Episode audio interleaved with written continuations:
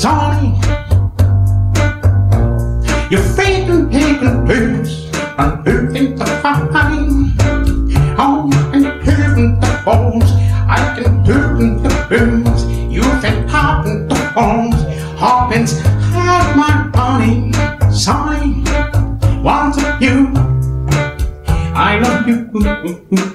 Bonjour et bienvenue dans le déjà 26e épisode de Super Cover Battle, le podcast qui classe les reprises à la manière de Super Ciné Battle.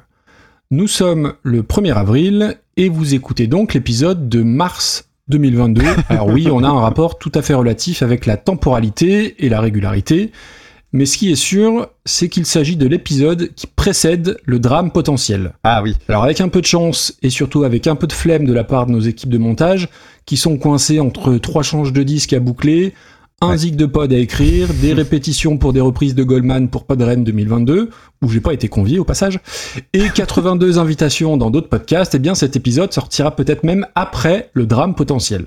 Allez, on va se faire une petite mise en situation. Il est 23h36, nous sommes en Belgique une fois, un beau soir d'avril 2022, Oh là, c'est il fait donc 4 degrés dehors et nous nous apprêtons avec Damien à rentrer dans sa voiture.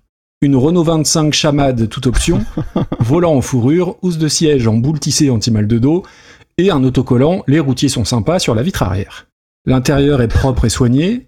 Une belle odeur de sapin fraîcheur pain des Landes embaume l'habitacle. Il y a juste une petite canette de 8-6 presque vide dans le porte-gobelet Forcément. une boîte de palmito bien entamée et un vieux télérama corné à mes pieds.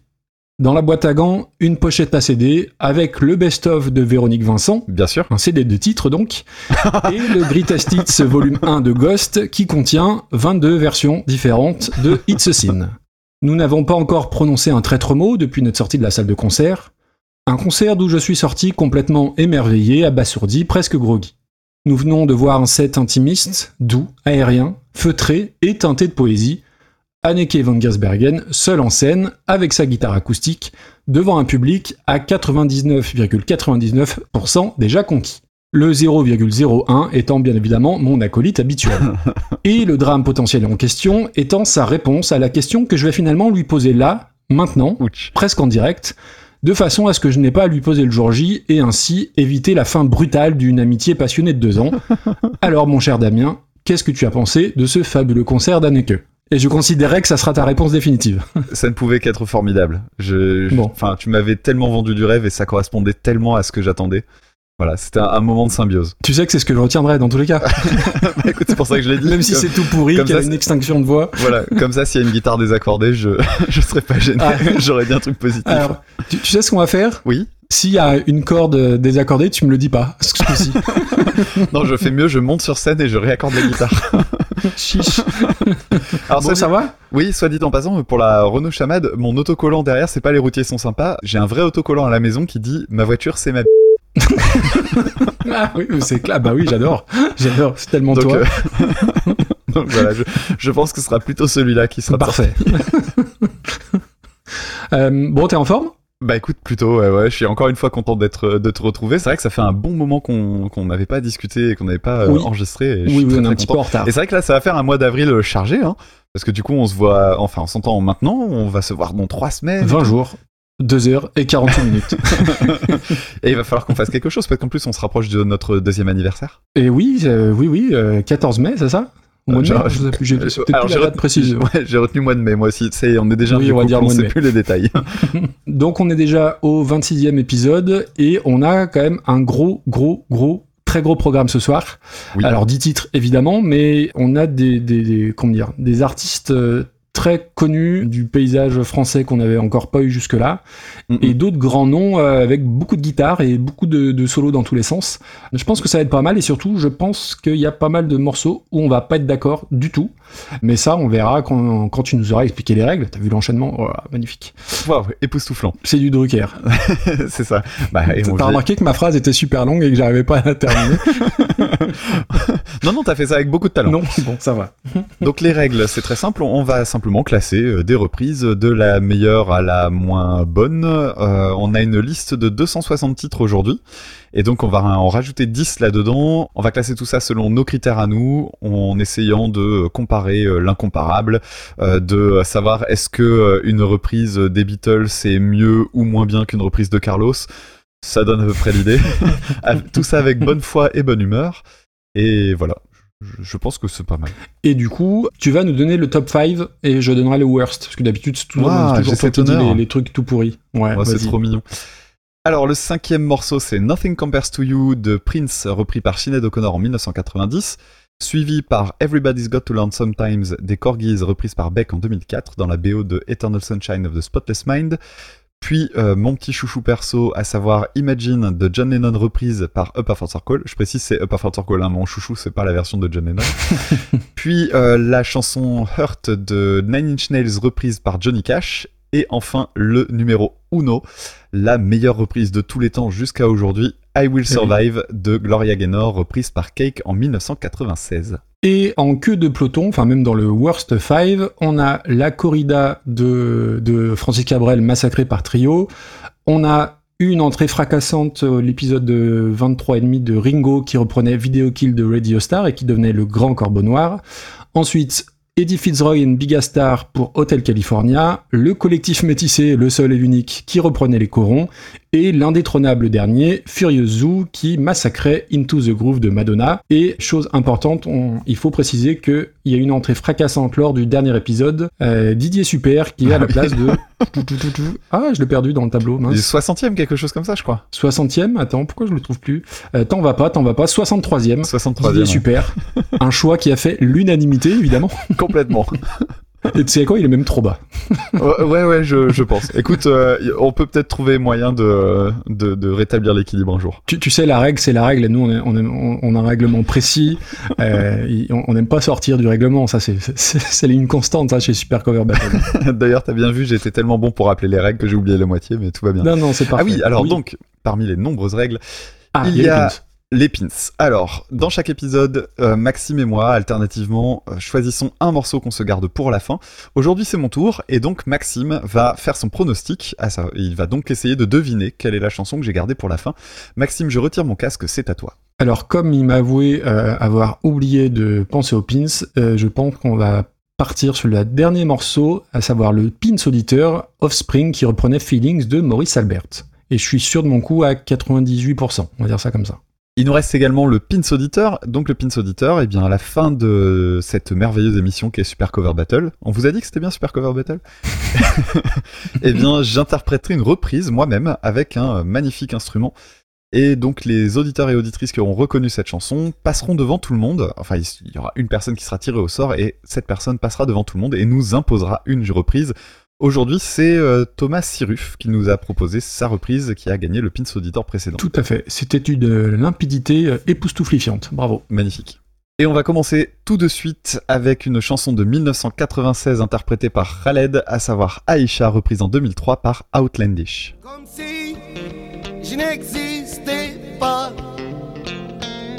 Elle est passée à côté de moi. Sans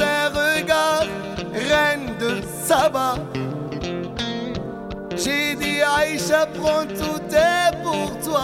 Oh. Aïcha, Aïcha, écoute-moi. Aïcha, Aïcha, écoute-moi. Oh,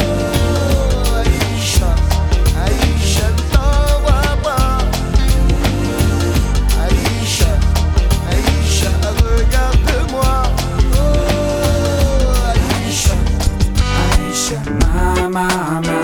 Is really real?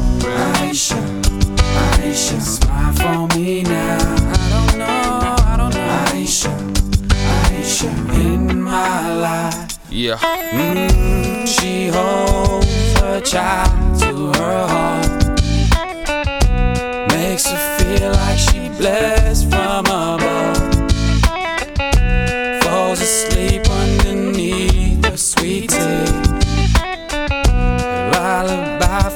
away with his. Et on va commencer à remercier Hélène pour sa proposition. Donc Khaled, donc Cheb Khaled, moi j'ai trois choses à dire sur lui que je connais. Didi, Aïcha et 1, 2, 3 Soleil, c'est à peu près tout ce que je sais de, de Mhm. lui. Si ce n'est que je crois que c'est pas quelqu'un de très très recommandable euh, en termes de, de- de comportement. Je crois qu'il a été condamné pour violence conjugale, euh, abandon de famille et, et pas mal de trucs assez glauques comme ça. J'avoue ne pas connaître beaucoup plus de choses euh, su- sur lui. J'ai quand même regardé un petit peu sur Internet. Alors, il est pour beaucoup dans le, dans le succès du rail euh, en France à l'époque, euh, et notamment après avec un 2 3 soleils, donc avec Faudel et Rachita, dont on a déjà parlé une fois, je crois. Et il a chanté quand même avec beaucoup de gens. Euh, le sachiez dessus, c'est le chaînon manquant entre Santana et Magic System. Il a chanté avec les deux, euh, ce qui est quand même assez improbable. Putain. Et son premier album date de 1974, donc il est là depuis quand même pas mal de temps. Voilà, pas grand chose d'autre à dire sur, euh, sur Khaled. Donc alors le single en français, il est jamais sorti en album, à ce que j'ai pu lire.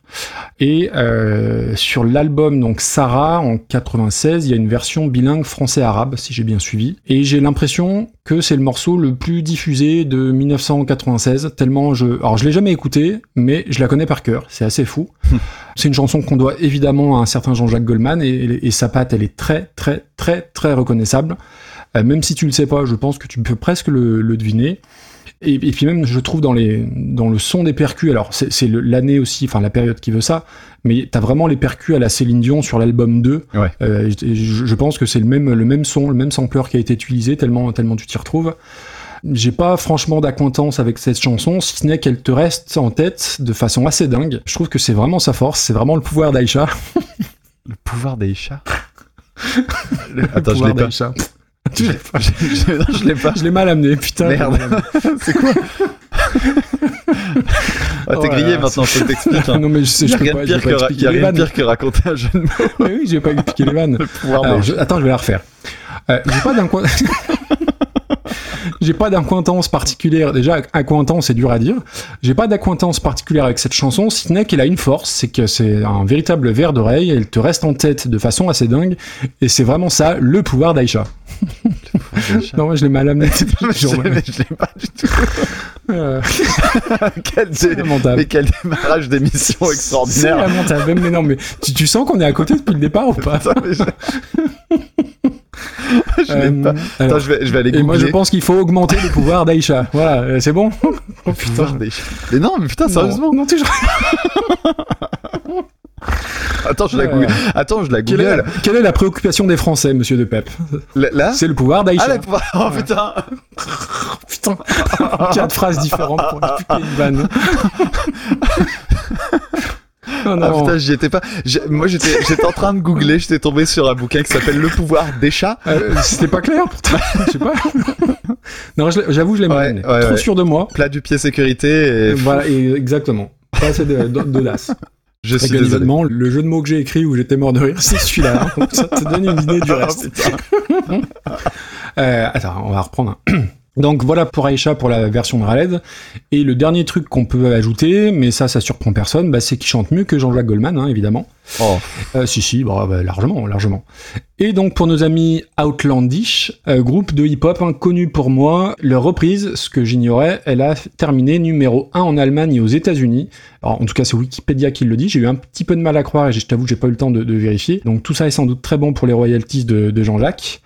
Au niveau de leur reprise, Beaucoup de vibes dans l'intro, beaucoup trop. Euh, J'ai l'impression que c'est marqué dessus que c'est sorti début 2000. hein, les vibes un peu raga, le son des percus là aussi. Même la pochette, elle est, elle est saut 2003 dans les tons euh, Ah oui. sépia avec la typo euh, jaune délavé. C'est vraiment à fond dans, dans l'air du temps, enfin de 2003. Ils ont complètement changé les paroles. Euh, je spoil rien si je dis que c'est pas du Baudelaire, mais ça n'a plus trop rien à voir avec le, texte de départ. C'est un peu si, euh, comme si Craig David avait chanté dans les Fujis au niveau de l'ambiance. C'est très tarte à la crème, mais je suis presque content de savoir que euh, bah, JJG a été repris et adapté en anglais. C'est pas nul, c'est assez insignifiant, ça a été assez relou à, à réécouter. Mais euh, ce que j'ai appris aussi, euh, il y a eu une version zouk de Aïcha, une version salsa, une version polonaise, en hébreu, en turc, en grec, en espagnol, en croate, en norvégien, et il y a une version bretonne par Mano. Alors j'ai pas réussi à trouver. Euh, et le sachiez-tu, il y a une version par Madonna. Ah ouais? Tu savais? Ouais, l'Aïcha. Bonita. J'essaye de rattraper mon pouvoir d'Aïcha, mais je sens que c'est mort. Non, non, Ah, voilà. celui-là. euh, pas, enfin, euh, oui, je suis content de savoir que ça existe, mais ça, ça s'arrête là, quoi. D'accord. Bon alors du coup, euh, je suis un petit peu comme toi pour euh, ce qui est de Khaled, mais bon après, moi je suis de en étant de 86, euh, le, la grosse vague du, Du rail, euh, mm. je l'ai prise en, en pleine gueule évidemment. Moi c'est l'époque où j'écoutais un petit peu euh, Skyrock et tout ça, donc ça a été le moment aussi où, où tu as eu euh, tous les, les groupes euh, de rap justement de l'époque qui, qui, commençaient à vraiment euh, mettre fort en avant euh, le- leurs origines maghrébines pour certains, et donc du coup il y a eu un, un, un vrai moment comme ça, bah, très très fort en fait. Donc oui, il y a eu Aïcha, il y a eu euh, Faudel, il y a eu Rachida, donc c'est les fameux 1, 2, 3 soleils dont tu parlais tout à l'heure. Alors, Rachida, euh, passons euh, rapidement, mais euh, rappelons quand même Yahaya qui est un morceau vraiment génial. Euh, et puis donc je te parlais du, du milieu du rap, je pense notamment à la chanson Tonton du Bled qui était vachement bien. Et puis, euh, bah oui, tu l'as dit, euh, Khaled, euh, bah, il a eu une plainte au cul euh, pour. Alors, abandon de famille, ça s'est avéré. Euh, pour la question des violences conjugales, apparemment, il y a eu un retrait de la plainte de sa femme ou de son ex-femme, je ne sais plus. Malgré tout, je suis allé chercher un petit peu parce que, bon, il fallait que je vérifie si c'était un, un retrait. Mm. euh, Sous la si contrainte. c'était un retrait honnête sous la contrainte ou si c'était vraiment quelque chose comme ça. Donc du coup, je suis allé voir et je suis tombé sur un article assez ouf. Alors je te cite Raled. Ça donne une grosse ambiance. C'est ma famille, c'est calme, je suis un nomade et je voudrais être enterré face à mon père, mais mes filles sont européennes. On a viré de la France parce qu'ils ne nous laissent pas éduquer nos enfants comme on veut. On a tous grandi avec la fessée. Cela ne nous a pas tués. Alors ce n'est pas un pays qui va nous dire comment faire. En France, un jour, ma fille rentre à la maison et nous a dit Ma maîtresse nous a donné un numéro direct pour appeler en cas de maltraitance à la maison. Ça a été la goutte d'eau. Moi, je lui ai dit ceci Écoute, ma fille, je suis en train de te montrer le bon et le droit chemin. Même quand tu seras grande, si je le veux, je t'en collerai une. Et c'est pas parce que je te bouscule qu'ils vont me faire chier. Et puis il y a des mensonges, des plaintes abusives. Après, on s'étonne que les gens se suicident en prison. Oh là Et là, tu Ah bah, c'est plus ça, clair, du coup. Wow Putain la vache Ok. Donc, euh, comment te dire que euh, la plainte, euh, a priori, Ouais, bon. disons que j'ai de forts soupçons, quoi. Mais bon, moi, je suis pas juge. hein. Bref. Alors, euh, pour ce qui est de, de sa carrière en soi, euh, j'ai réécouté des, des morceaux comme ça un petit peu à droite à gauche. Il y a quelques succès qui sont pas dégueux. Hein. Didi, c'est pas mal. Ah, Didi, moi j'aime bien. Ouais, ouais. Abdelkader, c'est cool aussi. Et puis euh, il y a une chanson que j'ai découvert euh, sur euh, l'album. Alors quand c'est comme ça, en plus il y a des noms, il y a des noms arabes et tout, et moi je connais pas du tout la langue, donc j'y vais un petit peu au hasard. Il y a un morceau qui s'appelle Detni et Sekra sur euh, l'album Sarah, justement, qui est très très très bien. Je vous recommande de, de- de l'écouter si vous voulez essayer de découvrir. C'est assez différent, c'est pas du tout du Goldman ni rien, hein, c'est euh, même il y a un petit peu de jazzy et tout, c'est vraiment sympa. Et euh, tu l'as dit, donc la chanson écrite par, J- par JJG, et c'est pas du tout la plus inspirée de sa carrière. La suite d'accords est inintéressante au possible. La prod, t'en as parlé, elle est hyper marquée. hein. Les synthés, euh, les Mm. percussions de synthé qui sont euh, des, des vieux trucs euh, vraiment euh, datés euh, maintenant. Et surtout, je sais pas si t'as fait gaffe, mais euh, moi j'ai j'ai cherché dans, dans Spotify après une version qui était pas pourrie en fait, Oui, parce que euh, elles sont toutes dégueulasses. on est d'accord. J'ai du mal à imaginer que- qu'elle soit vraiment sortie dans le commerce parce que euh, c'est, enfin, c'est laid quoi. Il y a, il y a- ça sature dans tous les sens. Euh, Je verrai. J'ai pas encore essayé de télécharger une, une autre piste, mais si ça tombe, en fait, c'est pourri du début à la fin. Mais j'étais vraiment très étonné. Moi, je pensais que ça venait moi de mon, mon matos du coup, mais je suis content que du coup te, de, te l'entendre dire parce que oui, oui, il y a, il y a- il y a vraiment une espèce de saturation qui est, qui est assez désagréable. ouais. Ouais, je suis allé chercher sur des best-of, sur les versions albums et tout ça, et c'est comme ça partout. Donc j'ai pas compris. C'est pas compliqué. On dirait l'album de Metallica là, euh, tu sais, le truc euh, là, avec la la tombe là, le truc blanc là. Ah, euh, Non, non, non, c'est encore un autre, Quand c'est même encore pas. un autre degré. enfin bref, donc euh, la- pour la prod, euh, ouais, il y a des trucs vraiment laids. euh, la guitare, les guitares en cocotte euh, des années 80, là, tu sais, euh, un peu funky et tout ça. Je trouve que ça, ça, ça sonne vieux. Et Oui. j'ai l'impression que ça, Mm. ça, ça sonnait déjà vieux à l'époque. Et il y a euh, le, le pire de tout, cette espèce de basse là, un peu transformée, on dirait une voix, ça fait euh, bao bao bao. C'est très très très moche. Ouais, ça a ramassé. Mm. Euh, c'est c'est vilain. Et puis euh, au niveau du chant, c'est très maniéré. Après, c'est le ch- c'est le style de- d'origine qui veut ça. Mais euh, moi, ce qui m'a fait bloquer aussi, c'est les gros clichés dans les paroles. Reine de Saba, le miel, ivoire, ébène. En fait, Ah on- oui, on- oui, on- oui, ça fait un peu euh, l'Afrique et le Maghreb pour les nuls. Il y a un côté full orientalisme du, du 19e. Mm. Vraiment, moi, ça me je foutait assez mal à l'aise. Et puis voilà, alors tu, parlais du fait qu'il chantait euh, moins bien que euh, JJG. Je suis quand même allé regarder une version live qui était faite pour les Victoires de la musique en, en 97, où euh, Khaled chante devant le public et Goldman arrive en surprise pour doubler en fait le chant. Et il harmonise, et quand il arrive, franchement, ça ramène un petit truc quand même. hein. Sauf que la Ah chanson est, est pas terrible, donc du coup ça devient long. Mais euh, les, on va dire les deux couplets qu'il fait au début, euh, j'écoutais, je sais, putain c'est pas mal quand même. Alors Outlandish, t'as pas par- t'as pas parlé de leur nationalité, ça m'étonne beaucoup. bah non. On m'a. Alors, euh, Outlandish, groupe euh, dans lequel on retrouve Issam Bashiri, Vakas Al-Kadri, je sais pas si ça se prononce comme ça, et Lenny Martinez. Et comme leur nom l'indique, c'est un groupe danois. tu m'as dit, il y en a un qui est du Honduras, c'est ça? Honduras, oui.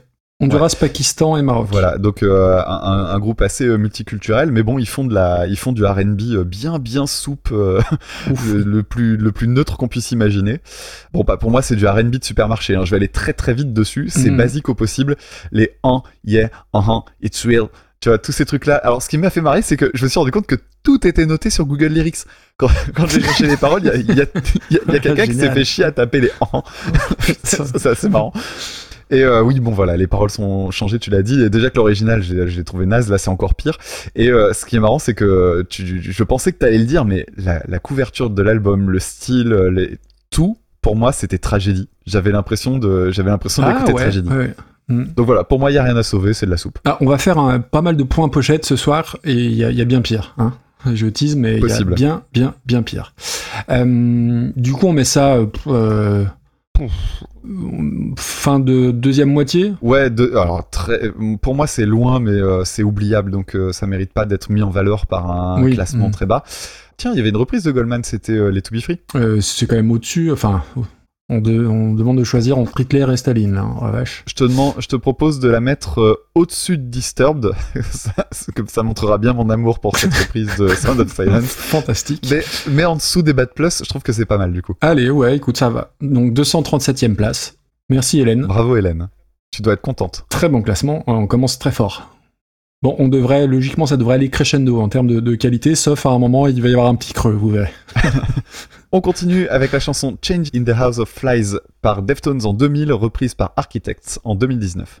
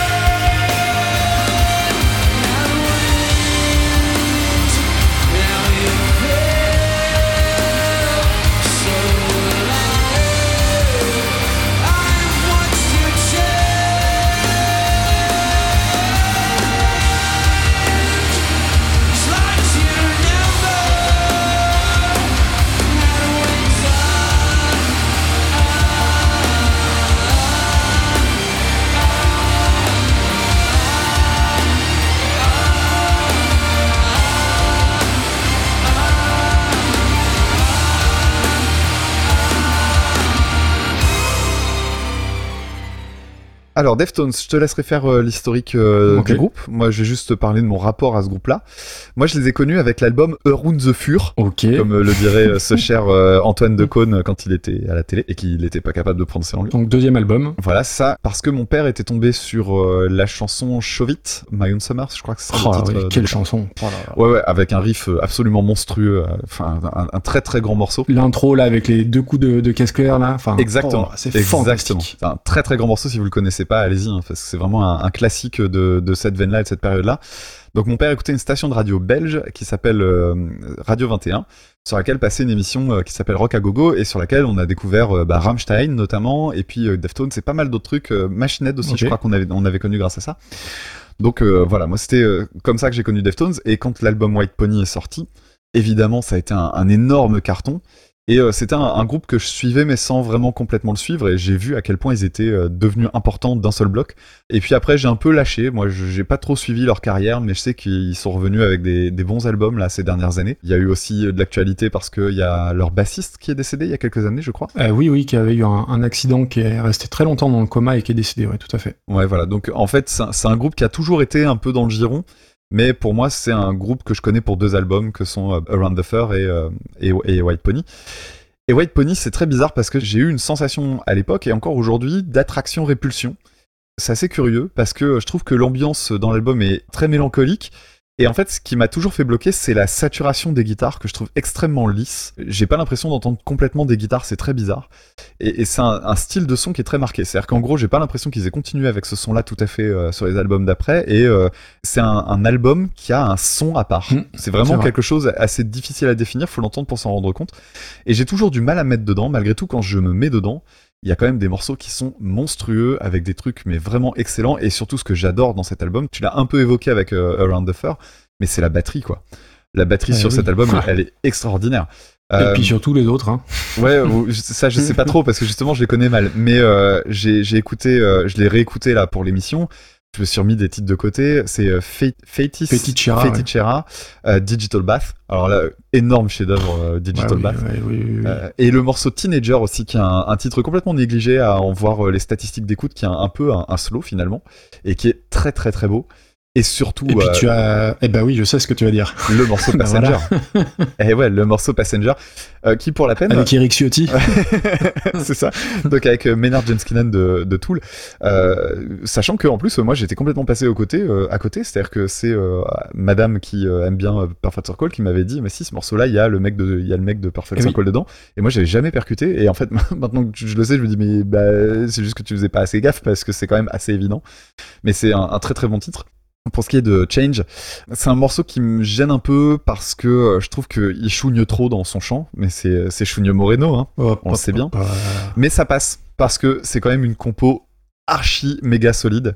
Et puis euh, moi à l'époque c'était ma découverte des accords 9 qui sont très très utilisés par le groupe. J'aime beaucoup ça. Il y a un truc qui me fait marrer dedans, c'est qu'il y a le démarrage de la chanson est pas à la même vitesse que quand la batterie arrive. Il y a une accélération quand la batterie débarque.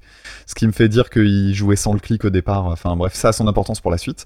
Et puis euh, je sais pas si t'as regardé le clip, mais euh, le clip est on ne peut plus euh, estampillé année 2000. C'est assez impressionnant. Ah bah et puis le- les clips de Deftones, en gros, ils sont soit sur un radeau, soit dans un lycée, soit sur une scène, ils jouent et il se passe pas grand chose. Ouais, bah là ils sont dans une, une espèce de soirée dans une chambre d'hôtel. Ah mais oui, je l'ai vu, je l'ai regardé en plus hier, je suis bête. Oui, oui, tout à fait. Et le clip, il est réalisé par Liz Friedlander, qui est une réalisatrice qui a aussi réalisé le clip de Here With Me de Dido, toi qui aimes bien Dido, Ok.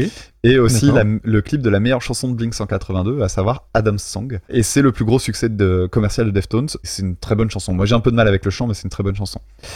Alors du coup, la reprise par Architects. Moi j'ai une relation assez compliquée aussi avec, Archi- avec Architects. C'est un groupe que j'ai connu parce que il avait un nom très euh, estampillé prog. C'est- ça Ouais. fait un peu euh, nom, euh, bah, pff, Architects, c'est, c'est presque une caricature de, de nom de groupe qui se veut un petit peu plus intelligent que la moyenne. C'est un peu le groupe pour euh, mec à lunettes et chemise à carreaux, tu vois. C'est en partie ça. Sauf que, en fait, moi, je j'ai jamais accroché à ce groupe malgré le fait qu'ils aient quand même plein de trucs qui devraient me plaire. Et, parmi les soucis que je trouve, il y a le fait que sur album, il y a des gens qui doublent leur voix. Eux, ils la triple, ils la quadruple, ils la décatuple. Je sais pas ce qu'ils font avec, mais euh, ça sonne pour moi vraiment trop fake. Il y a beaucoup de morceaux qui deviennent émo relou euh, aux deux tiers en fait. Et euh, quand ils font du gent, c'est-à-dire quand ils font des, des trucs un peu syncopés, je trouve que c'est du gent en carton. Comme quoi, c'est un groupe qui est euh, technique, mais moi qui suis souvent caricaturé en disant ouais, t'aimes que les trucs techniques, bah non, parce que la preuve, ça suffit pas. Euh, J'avais testé notamment l'album Holy Hell qui date de 2018, je crois, à la sortie, euh, et vraiment, j'accroche pas. La reprise de Change, c'est un single qu'ils ont fait pour Spotify. Et je parlais de l'intro il y a quelques secondes. L'intro, elle est jouée au clic hein, pour la peine parce que là, il n'y a pas de différence entre le début et la suite. Bon, moi, la première lecture, j'ai entendu, je me suis dit, ouais, pourquoi faire une reprise aussi proche? Deuxième écoute, euh, ok, pourquoi vous faites une reprise aussi proche et pourquoi vous mettez des cordes? À quoi ça sert? Ah, puis il y en a beaucoup. hein. Ouais. Et puis euh, encore une écoute supplémentaire et je me suis dit bon bah c'est transparent, mais en fait c'est bien fait et j'aimais bien la voix. C'est-à-dire que ce qui me gêne d'habitude euh, dans ce groupe, bah là ça m'a pas dérangé. Ça gommait même les choses qui m'agaçaient dans le dans le chant de Chino Moreno. Donc il y a un petit glow up en fait, même si on perd la prod hein, qui est vraiment typique de la de l'album. Bon voilà, moi j'ai trouvé que c'était pas si mal que ça. Le seul souci c'est que vraiment c'est le genre de reprise qui laisse pas un grand souvenir en fait. Ok. Alors on va remercier, on va remercier Stan donc qui nous a envoyé ça et en plus euh, je crois sans trop me planter qu'Architects est un de ses groupes préférés donc euh, j'espère qu'on va qu'on va pas trop euh, égratigner ces, petits chouchous. On a déjà parlé des Deftones dans l'épisode 13 où ils avaient formidablement repris Simple Man. Ça fait partie des, chansons qui sont pas assez bien classées je trouve. Et alors oui moi Deftones j'adore. Alors j'aime pas tout. C'est pas un de mes groupes préférés, mais en l'occurrence White Pony, c'est aller dans le top 20 des albums que j'emmènerais sur une, île déserte. hein. C'est toujours cette fameuse question-là, mais White Pony en ferait partie, ça c'est sûr.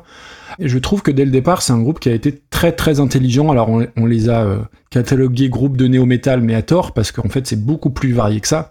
Et ce que j'aime bien dans Deftones, dès le, enfin dès le départ, c'est surtout vrai à partir de White Pony en réalité, c'est l'alliance de deux univers, donc le côté très métal et, de, du guitariste Stephen Carpenter, qui écoutait beaucoup de, gros métal qui tâche et du trash, et l'autre côté, euh, j'allais dire Chino Moreno, et l'autre côté Chino Moreno, très influencé par tout ce qui est Duran Duran, euh, la Cold Wave, etc.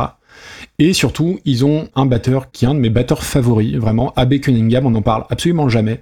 Mais il a une frappe d'une... Alors, je suis pas technicien euh, batteur, hein, mais je trouve qu'il a une frappe qui est assez sensationnelle. Alors, c'est le cas sur, euh, sur White Pony, et, et vraiment sur tous les albums d'après, euh, je trouve que c'est il y a vraiment une espèce de puissance qui se dégage de, de, de ce gars-là. Et je suis très content parce que je vais les voir pour la première fois en live, bah là, normalement cet été, Ça c'est cool. en plus en plein air, à Fourvière. Tu sais l'endroit où je t'ai amené quand tu es venu à Lyon? Oui, le, le théâtre antique. celui où Voilà, tu m'as celui où tu m'as offert des fleurs? Voilà, exactement. Et où on a Ken derrière le rocher. T'as oublié de tout salir. Et donc, il passe ici. En plus, il passe avec Baroness euh, en première partie, groupe que j'adore. Donc, je suis très content. Ils ont été dans l'actu euh, récemment parce qu'ils ont, alors, euh, c'est un peu moins, c'est un peu moins glorieux, mais ils ont viré leur, leur bassiste Sergio Vega un peu comme un malpropre. Je crois qu'il a reçu un fax, un peu comme la World Company, genre, vous, vous, bah, vous êtes, euh, vous êtes licencié, quoi. Sur la classe. Euh, donc, bref. Mais c'est un... c'est- presque des méthodes de euh, Tobias Forge de Ghost. Eh ben euh, ouais, bah écoute, il y a, de toute façon, il était là. euh, oui, il, il a remplacé Chi Cheng, euh, donc qui est décédé suite à ses longues années de coma. Et je crois qu'il y avait une histoire contractuelle, pas un truc pas pas clair derrière. Bref. Donc je sais pas qu'est-ce qu'il jouera de la basse au, au mois de juin. Enfin bref, on verra. Mais oui, Deftones, ce groupe très très important. On parlait de White Pony, bah c'est un de mes albums préférés au monde. Alors, je, je crois que c'est Terry Dates, le, producteur, qui est juste un des mecs qui a produit les plus grands albums des années 90. Là, en l'occurrence, c'est 2000. Mais moi, j'adore le son, justement, les guitares javelisées tout du long, bah, j'adore. La prod, je la trouve extraordinaire. Tous les morceaux, il y a rien que je passe. Y compris The Passenger, qui est un morceau fantastique, tu, tu l'as dit. Et d'ailleurs, ce ménard de James Keenan, il est quand même sur White Pony, qui est, je pense, un des albums clés des années 2000. Et il est aussi sur le premier Rage Against the Machine, qui est un des albums clés des années 90. Donc le mec, il sait quand même se placer, il n'y a, pas- a pas de doute là-dessus. Et euh, White Pony, c'est un des classiques des années 2000. Et ma chanson préférée peut-être de tout Deftones, après My Own Summer, je pense que c'est Change, justement. Il y a rien que, il y a, rien que j'aime pas dedans. Euh, le, le- les samples façon chant des baleines, je trouve ça fantastique. Alors oui, il chante de façon maniérée, hein, notre ami Moreno, mais ça me dérange pas du tout. C'est simple, euh, je pense que c'est la deux millionième fois que j'ai réécouté cette chanson. J'ai les frissons à chaque fois. Pour moi, c'est un... Alors, dans, dans toute proportion gardée, c'est un Smells Like Teen Spirit en termes d'impact sur euh, et de l'importance, entre guillemets, sur toute la scène euh, rock, metal. Pour moi, c'est un vrai, vrai classique. L'album est un classique, mais cette chanson-là est un classique aussi. Ouais, je comprends. Architects, je connais un petit peu. Euh, en fait, j'avais écouté par curiosité parce que c'est un nom que tu revoyais euh, beaucoup revenir. Donc, on va classer ça en metalcore, je pense. Je crois qu'ils sont britanniques, ils sont anglais. Et c'est un genre que euh, j'aime pas particulièrement. J'arrive pas à accrocher toute la vague, les Parkway Drive, Protest the Hero, tous ces tous ces groupes-là. Euh, je sais pas trop pourquoi, mais j'accroche pas. Je trouve ça un peu Linkin Park, un peu plus émo, un peu euh, sous stéroïde, quoi.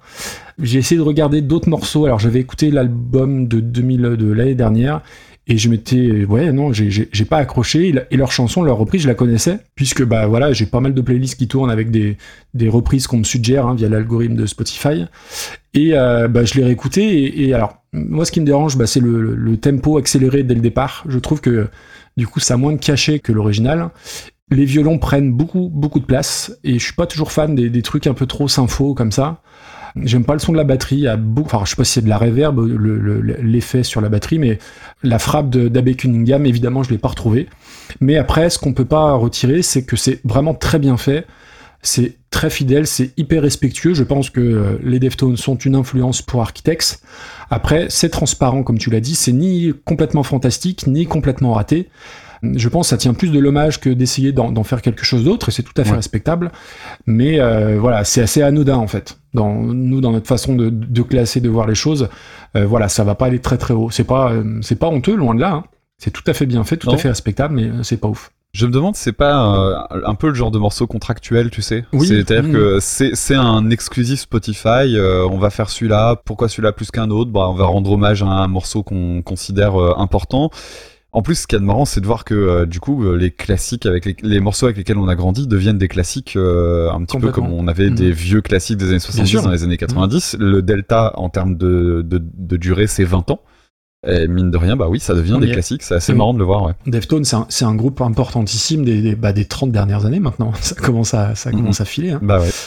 Écoute, dans le côté reprise un peu, pas copier-coller, mais pas loin, moi j'ai toujours Panic at the Disco en, en ligne de mire, qui est 181ème, qui avait repris Bohemian Rhapsody. Ouais, c'est très très bas, je trouve. Euh, non, non, mais comme point de, de départ, après, oui, oui, euh, on peut mettre ça plus haut, je, je n'y vois pas d'inconvénient. Bah tu vois, bah je reprends toujours les, les, les morceaux, euh, tu sais, j'essaie de regarder les endroits où il y a des morceaux dont je me souviens pas vraiment, parce que finalement je pense que c'est un peu le destin qui va y avoir pour celui-là. Et je pense que je pourrais, j'aurais du mal à la mettre plus haut que euh, Everybody Hurts des Corrs, Alors là, on est où? On est. 136. Ok. Donc euh, je la vois bien entre Ouais. euh, dans ce coin-là jusque 150. quoi. Ok, ok, ok. Euh, Bah tu vois, je préfère les, je préfère la reprise de Van Halen des Kings, oui, oui, je comprends, oui, moi aussi. que je trouve un petit peu plus nerveuse, quoi. Même To- ah ouais, Tori Amos, il y, avait, euh, il y avait autre chose aussi, enfin, il y avait une proposition un peu différente de, de l'original. Bah juste en dessous s'il faut. Ouais, écoute, ça allait 100, 149e. Alors, est-ce que Architects sont au-dessus de Holyphone C'est ça, la, c'est ça la vraie question. Alors, pour rappel, hein, Holyphone, c'est la, la chanson que nous a envoyé euh, Léo, et Architects, donc c'est Stan, et les deux sont derrière notamment le podcast Expédition. Et euh, non, mais je pense qu'Holyphone est bien plus basse. hein. On va vérifier tout de suite. 190e, oula, on est Ouais, une petite distance quand même. Hein. Stan, l'honneur est sauf. Eh bien, on va passer maintenant à une chanson de 1969 par Neil Young qui s'appelle Cinnamon Girl, qui a été reprise en 1996 par Type O Negative.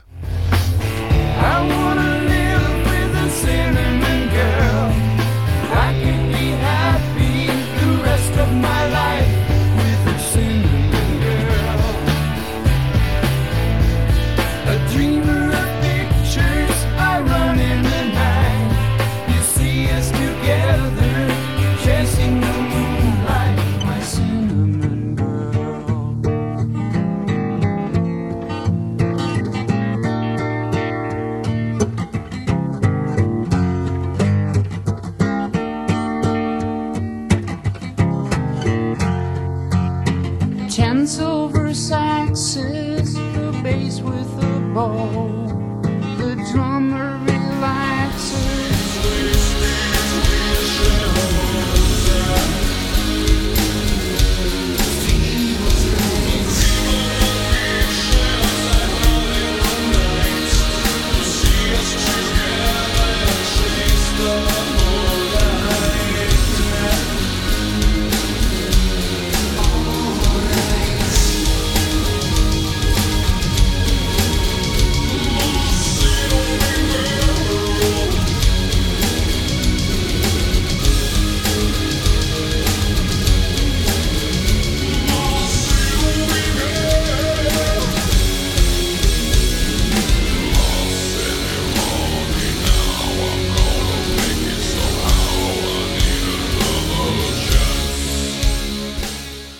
On va remercier Simon qui nous a envoyé donc euh, cette chanson. Alors, on va faire un petit point euh, technique et règlement.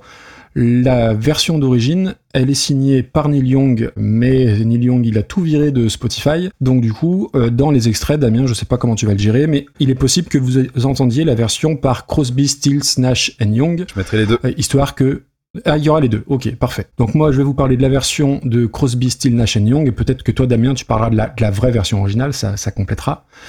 Neil Young, on en a déjà parlé très vite fait dans le 12 et dans le 14, je l'ai noté. En gros, je fais un bref résumé de mon avis sur Neil Young. J'aime bien, mais pas beaucoup. Voilà, on va dire ça comme ça. Et ce que j'aime, enfin, j'aime vraiment l'album Harvest, mais encore une fois avec, avec parcimonie. Alors là, la chanson, donc Cinnamon Girl, la légende voudrait qu'il l'ait composée en une après-midi alors qu'il avait de la fièvre et il l'aurait écrit dans un bain au motel où il dormait. Alors je ne sais pas si c'est vrai ou c'est plus de, de, la légende. Et la version dont je parle, c'est une version live qui date de 1970, qui est quasiment entièrement acoustique. Mm. Et par rapport à la, à la version originale, ça perd un peu du mordant puisque la version originale, il y a un vrai joli riff assez touffu. C'est du Neil Young, donc le problème avec Neil Young, c'est que j'ai toujours un petit peu de mal avec sa voix un petit peu géniarde. Et la version de Still Nash Young, elle est, je trouve, un petit peu anecdotique par rapport à la vraie version originale, mais tu nous en parleras tout à l'heure. Et euh, j'ai fait vite parce que je veux parler de typo négative et j'ai beaucoup de choses à dire dessus. Euh, je suis très content de pouvoir parler de typo négative parce que c'est un, groupe qu'on a un petit peu oublié, mais qui, euh, on va dire, au milieu des années 90, était très présent sur la scène métal, sur la scène hard rock. Et moi qui étais abonné à l'époque à Hard Rock Magazine, ça faisait partie des chouchous de cette rédac-là. Euh, dès qu'ils pouvaient caser une interview de Peter Steele, donc le, chanteur, ou un reportage, ou un live report, ils en, collaient. Donc tous les mois, tu avais ton petit article sur Typo Négative, il y avait, des groupes comme ça. Et à l'époque, c'était les, on va dire les, les, chefs de file du métal euh, un peu lourd, euh, gothico-dépressif, genre qui était très en vogue dans les années 90, mm. et surtout avec un humour très très particulier et beaucoup d'autodérision. Et il y a beaucoup de choses à dire euh, là-dessus. Ça peut parler de pochettes d'albums les, bah, alors les pochettes d'albums, on va faire un petit point pochette, évidemment. Mais surtout le nom de leur best-of qui s'appelle The Least Worst Of, donc le moins mauvais de. Donc ça, j'ai toujours trouvé ça drôle et, et il trône fièrement dans mes étagères. Et pour vous donner un ordre d'idée de, de, leur sens de l'humour, leur deuxième album, qui s'appelle Origin of the Faces, alors à la base, la pochette représentait l'anus de Peter Steele. Évidemment, c'est pas passé, donc euh, si vous tapez sur Spotify, ne vous inquiétez pas, la, pochette a été modifiée. Et en fait, c'est un album live où on entend le groupe se faire un peu siffler. Et euh, tout ça est une mise en scène, c'est un faux live. Voilà, c'est pour vous donner un ordre d'idée du, du, sens de l'humour des Américains. Euh, donc le groupe, il est formé essentiellement autour de Peter Steele, donc qui est un type qui fait à peu près 2 mètres, euh, des cheveux noirs, euh, vraiment noir foncé, qui a une armoire à glace, toujours habillé en noir ou en vert, avec une chaîne de chantier en guise de, de courroie de basse, parce qu'il est chanteur bassiste, et il buvait des litres de vin rouge sur scène. Donc ça aussi, enfin, je les ai jamais vus sur scène, mais je pense que ça devait être un, spectacle en soi. Ils ont tous des tronches pas possibles, c'est assez hallucinant. Ils ont des, bah, des tronches de gothico-dépressifs comme, comme, comme, le style. Réputation un peu sulfureuse pour plusieurs raisons. Alors souvent ils ont, ils ont été un peu dans la, dans la, dans la provoque. Donc euh, j'ai parlé de la pochette avec l'anus de Peter Steele. Peter Steele qui a aussi posé nu dans Playgirl à l'époque et déjà ça avait fait un petit peu de bruit. Mais surtout, ils ont été euh, accusés un petit peu à tort de d'être un peu nazis, quoi. Et en fait, euh, ce dont j'avais oublié, alors j'ai rebossé un petit peu du coup pour, euh, pour l'épisode, tout ça venait d'une mauvaise blague que Peter Steele avait fait euh, dans une interview allemande. En fait, à l'époque, ils avaient pas mal de succès. Il a cherché à plaisanter en faisant une référence à la célèbre phrase de John Lennon On est plus célèbre que Jésus-Christ. Et lui, il a dit, façon humour, et ben que son groupe souhaitait être plus célèbre qu'Adolf Hitler. Et euh, bah voilà, le second degré plus euh, bah, la barrière de la langue, je, ça, ça c'est très mal perçu. C'est aussi mal passé que ta blague au début de l'émission. C'est aussi mal passé que mon que mon pouvoir d'Aïcha. euh, mais ils seront sont toujours défendus. Alors après, euh, et j'ai j'ai envie de les croire parce que je voilà pour m'être pas mal intéressé au groupe à l'époque, je, je pense que c'était profondément pas des, des, gens de, qui étaient de ce côté-là. Alors ils s'en sont défendus après via des chansons. Hein, je vous invite à écouter We Hate Everyone Who Kill All the White People en réaction à tout ça. Et du coup, pareil, vu qu'ils étaient euh, vraiment euh, accusés de tout ça, ils s'amusaient à porter des t-shirts sur scène. Euh, un t-shirt qui disait, alors je le dis en français parce que vous connaissez mon accent, Typo négatif tient à endosser la responsabilité de presque tous les désastres majeurs des deux derniers millénaires, de la crucifixion du Christ au trou dans la couche d'ozone, en passant par la guerre du Golfe et le sida. Donc voilà, ça, ça, c'est assez, rigolo finalement comme façon de, de, de réagir. Euh, moi, j'ai connu en, alors, ouais, milieu des années 90, ouais, l'album Bloody Kisses avec Christian Woman, qui est pour moi un tube, clairement. Euh, alors, je pense qu'à l'époque, ça avait déjà pas mal tourné sur MTV. En plus, ils étaient signés chez Roadrunner et à l'époque, Roadrunner c'était le euh, Ah oui. le label métal. hein. Il y avait Machine Head, il devait y avoir Mhm. peut-être même Sepultura à l'époque. Et je crois que c'est le premier album de Roadrunner à avoir atteint le, le disque d'or. Ils ont eu des chansons dans des, des bandes originales de films. Alors, pas des grands grands films. hein. Il y a eu Souviens-toi l'été dernier, il y a eu Blair Witch. Et ils faisaient beaucoup de reprises de Black Sabbath en passant par les Beatles. Et d'ailleurs, ils se baladaient souvent avec des t-shirts, alors en référence aux Beatles. Les t-shirts, c'était noté The Drab for, c'est-à-dire les quatre ternes, ou The Rehab for. Voilà, donc pour vous donner encore une fois une idée du sens de l'humour de ces types-là. Et le siachitu, ils accordaient leur guitare et leur basse une carte en dessous de l'accord standard. Voilà, ça c'était la petite précision euh, technique. Et voilà, je suis vraiment très très content d'en parler. Leur reprise, alors le son, la production, c'est affreux. C'est vraiment le 96 euh, glauque, mais c'était l'âge d'or de ces trucs-là. hein. Paradise Lost, Anathema, on en a beaucoup beaucoup écouté. Enregistré dans une cave humide et visqueuse, hein, je pense, mais ça va donner un certain, un certain cachet. Alors, euh, tu vas me dire un cachet d'aspirine peut-être, mais moi j'aime beaucoup. On sent évidemment que le batteur il est pas pote avec euh, l'ingé son, que le tom bass euh, il, devait pas être dans les dans les pré-réglages du truc. Mais malgré tout ça, malgré le maniérisme dans le chant, mal- malgré les, les airs roulés à la Tobias Forge là, eh ben je trouve je parviens pas à trouver ça raté. J'aime bien les textures un peu bourdonnantes de la guitare. C'est très éloigné de la version originale tout en la reconnaissant en fait. Et alors et je te jure que c'est vrai.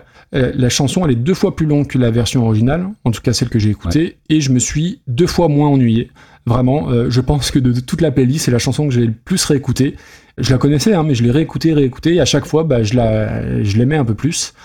Et puis, est-ce qu'il y a un plus grand écart entre la voix de Mamie Ronchon, euh, Neil Young, et Peter Steele? Je ne crois pas. C'est vrai que c'est pas mal. C'est pas mal. Et il y a un petit côté euh, BO de teen movie un peu un peu cracra quoi, mais euh, mais, mais j'adore. Et je peux pas croire que tu vas descendre ça parce que j'ai vraiment je l'ai eu en tête toute la semaine et euh, oh, c'est limite plaisir coupable, mais j'adore.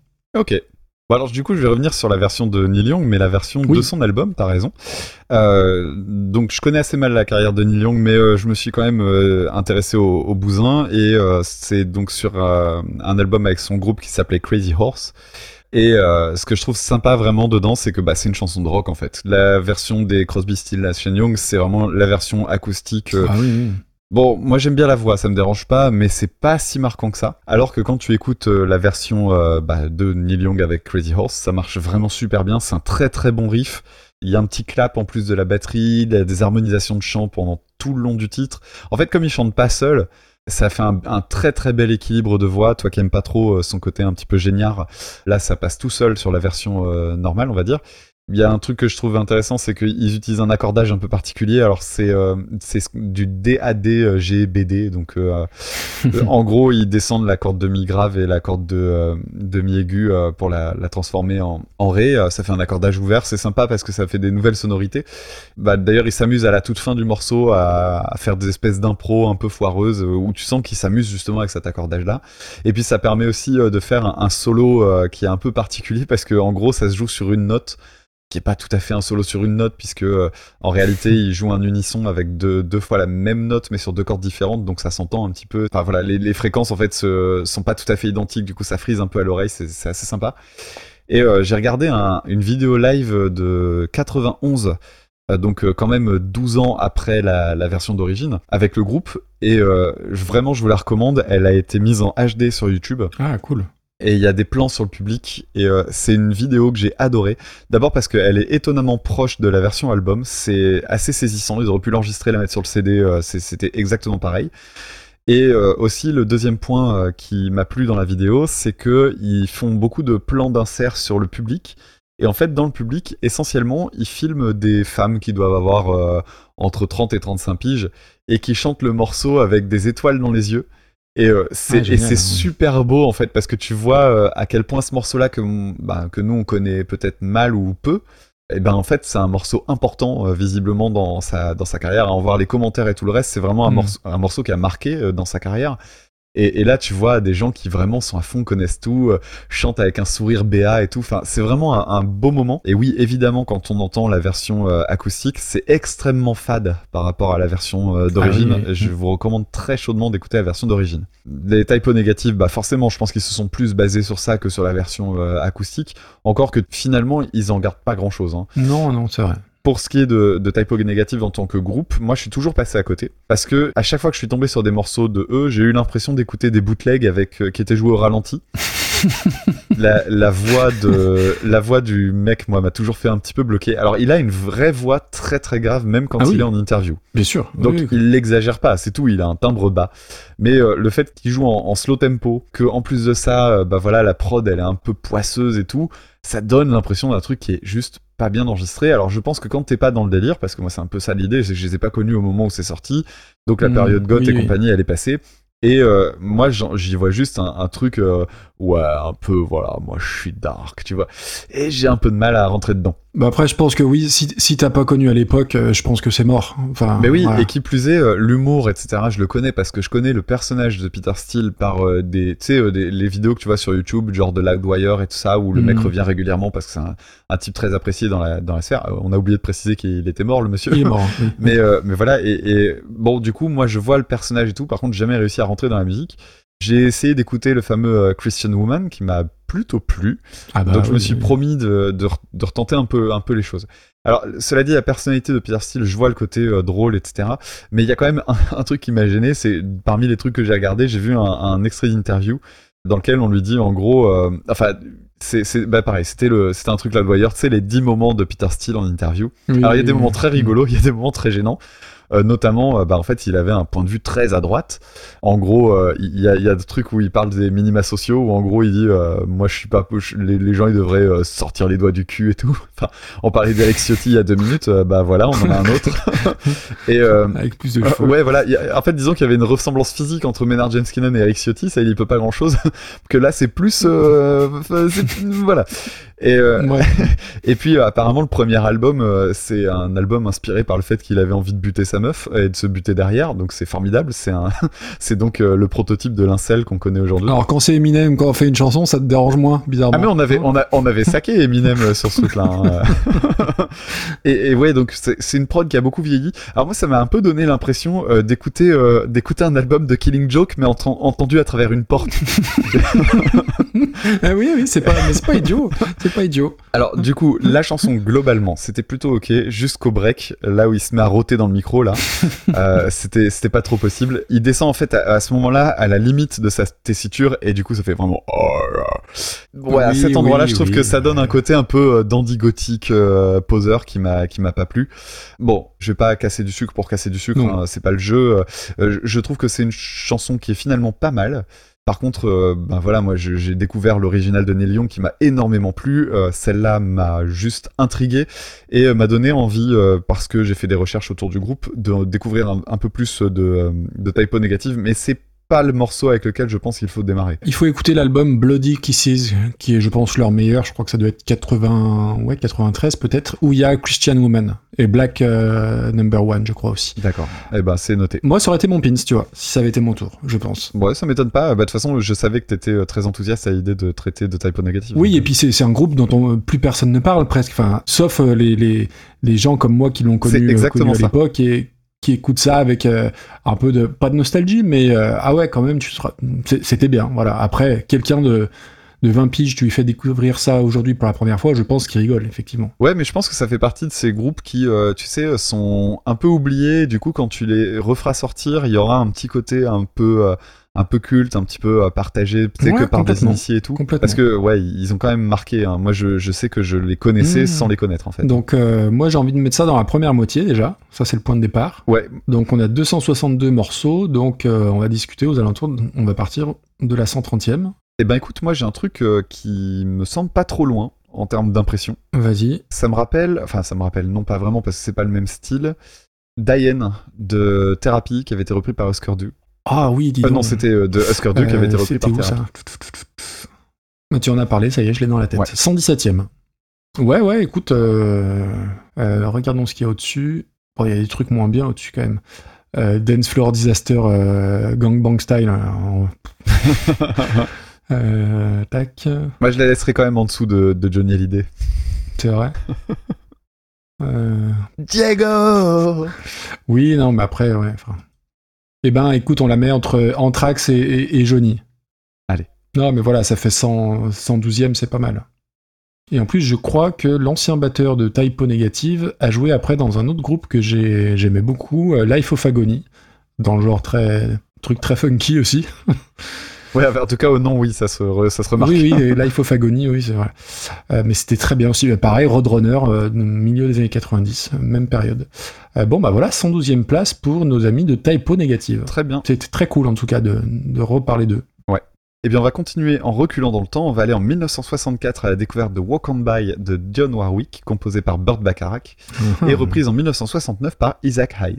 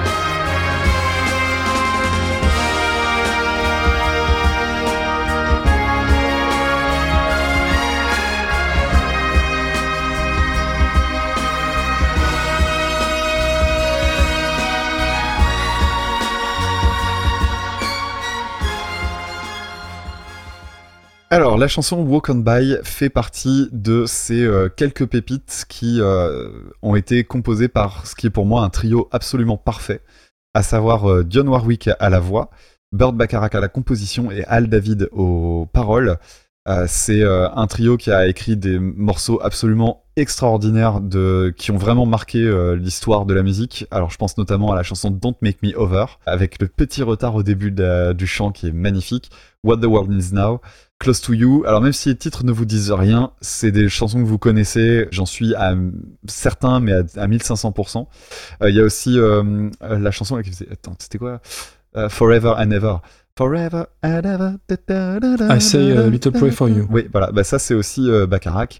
Enfin bref, y a- vraiment c'est un mec qui a composé des, des chansons euh, vraiment hyper connues. Et Dionne Warwick est sans doute la personne qui les a le mieux chantées, sachant qu'il a aussi composé des chansons pour Tom Jones, pour vraiment plein plein plein de monde. C'est un incontournable de la de ce qu'on a appelé le easy listening. Alors pour beaucoup de monde, c'est d'ailleurs euh, souvent euh, caractérisé comme étant un peu de la musique d'ascenseur. Et d'ailleurs, moi, c'est comme ça que j'avais eu, que j'ai découvert. J'ai découvert le nom Ah, de Burt ouais. Bacharach avec Austin Powers. Dans Austin Powers, il y a une chanson de euh, Burt Bacharach et je crois que c'est dans le 2. Il y a un moment où il est sur le, sur le toit d'un bus, euh, tu sais, en, en mode ro- repas romantique et il dit Et maintenant, mesdames et messieurs, en regardant la caméra, Burt Bacharach. Et là, il y a Burt Bacharach qui joue du piano.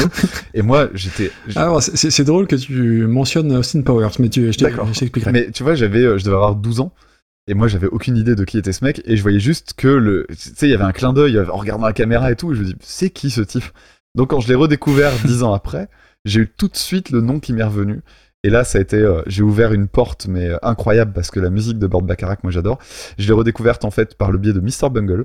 Puisque euh, dans un live au Bizarre Festival, qui est assez connu sur le net, de, Mr. Bungle, il commence le concert avec What the World Is Now.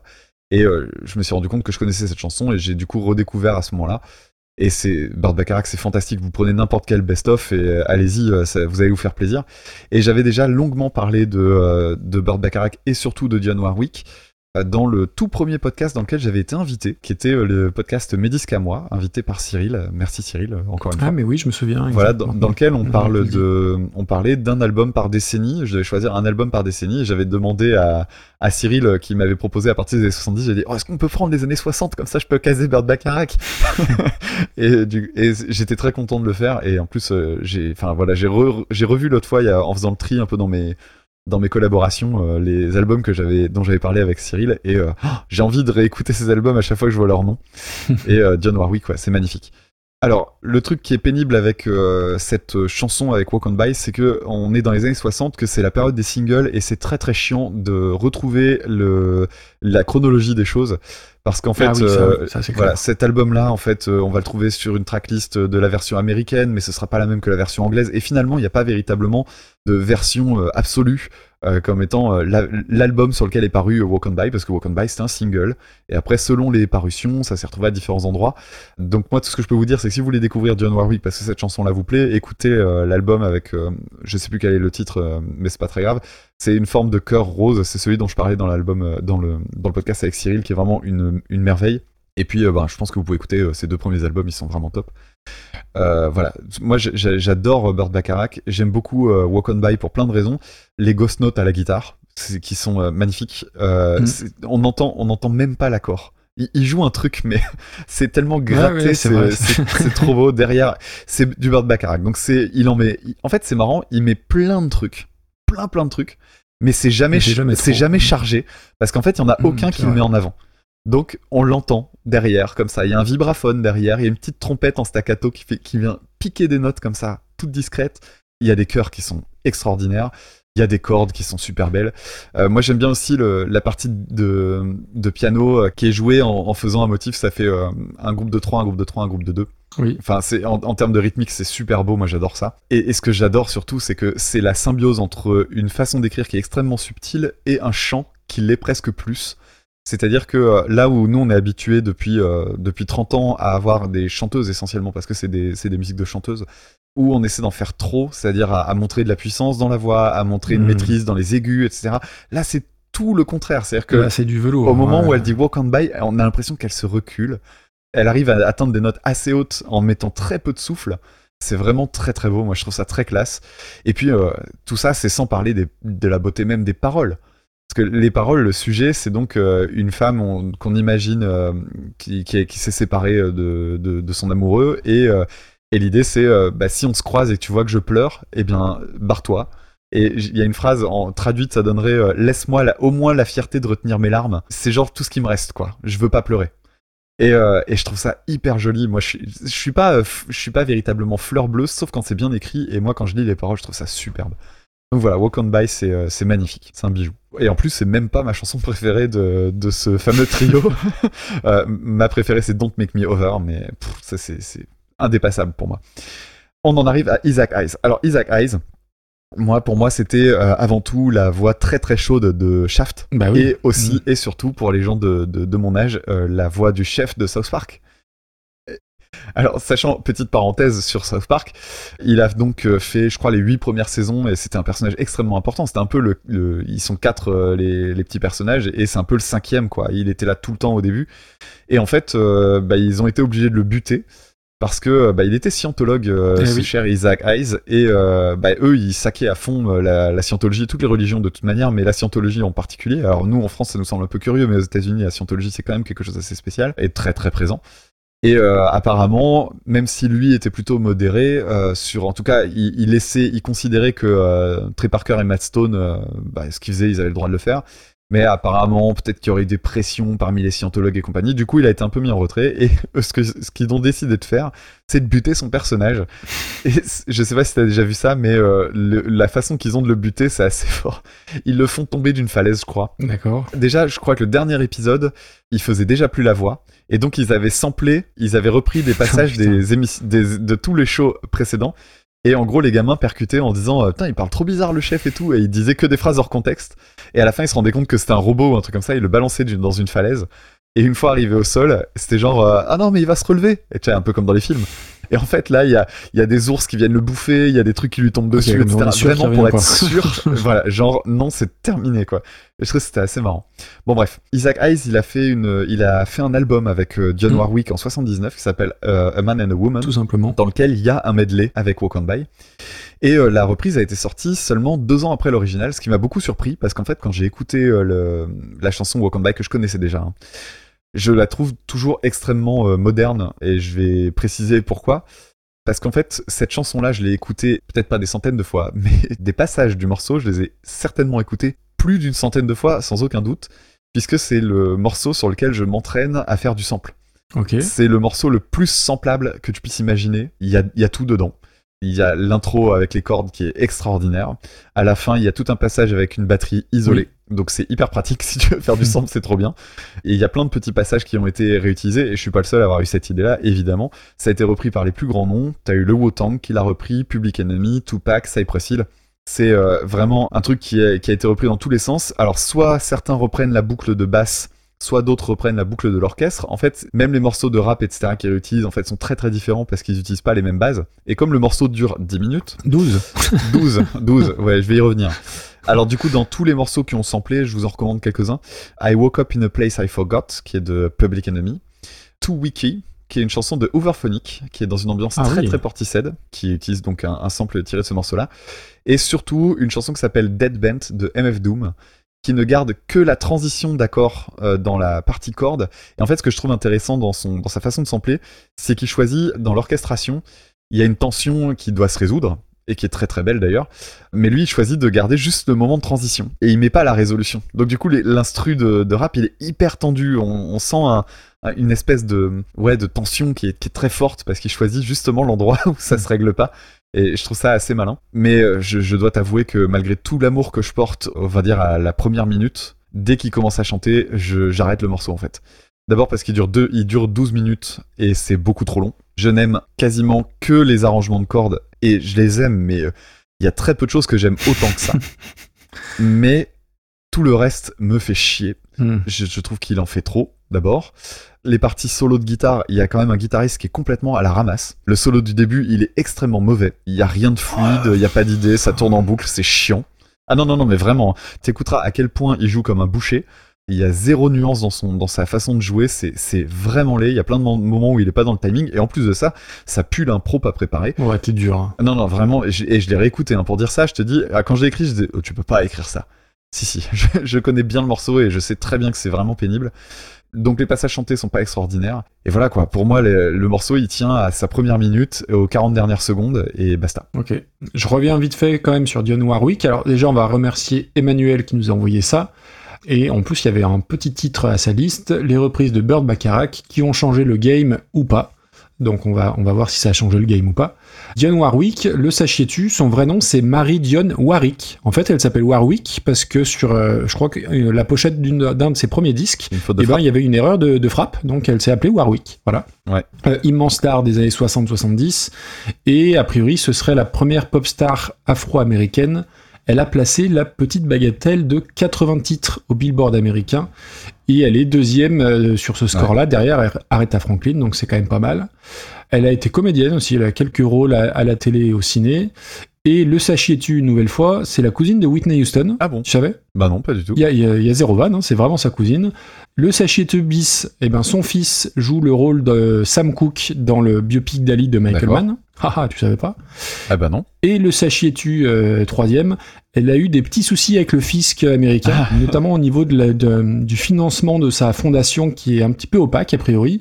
D'accord. Et elle doit la bagatelle de 7 millions de dettes. Oh, Donc, euh, à se demander si c'est pas une cousine des Balkany plutôt que de Whitney Houston.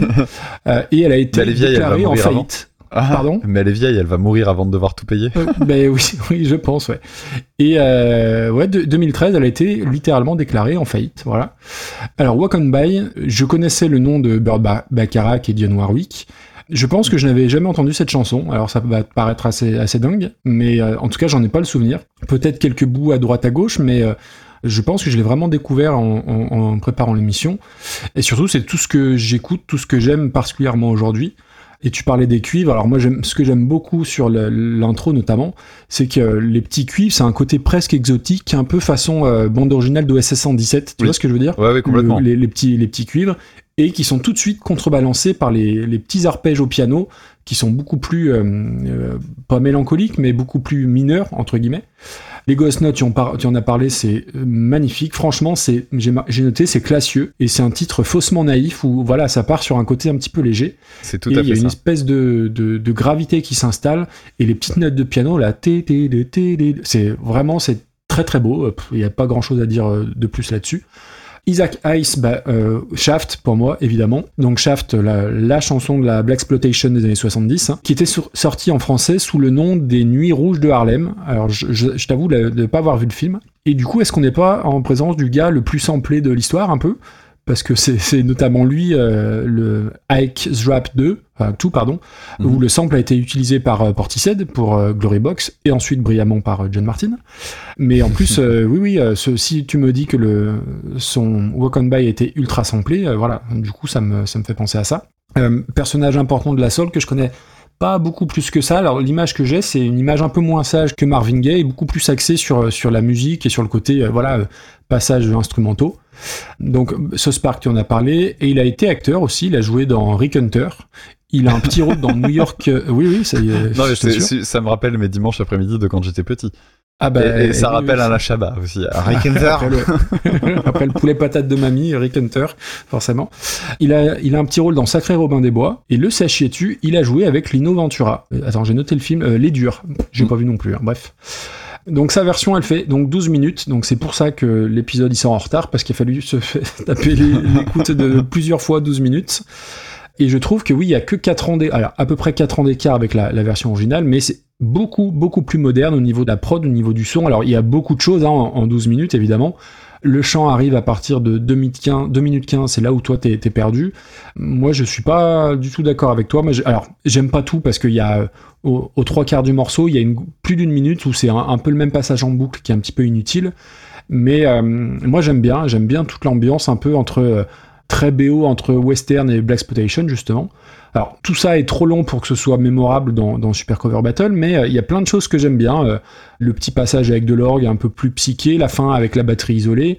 Alors après on est plus proche de Funkadelic que de Marvin Gaye et je pense que t'aimes pas trop Funkadelic parce que justement le côté euh, guitare ça m'a fait penser un peu à ça, le côté un peu déstructuré. Alors toi tu dis euh, mal foutu ou enfin je sais pas quel terme t'as utilisé, mais voilà moi le côté un petit peu destroy entre guillemets ça, ça me dérange pas chez Funkadelic et ça me dérange pas là.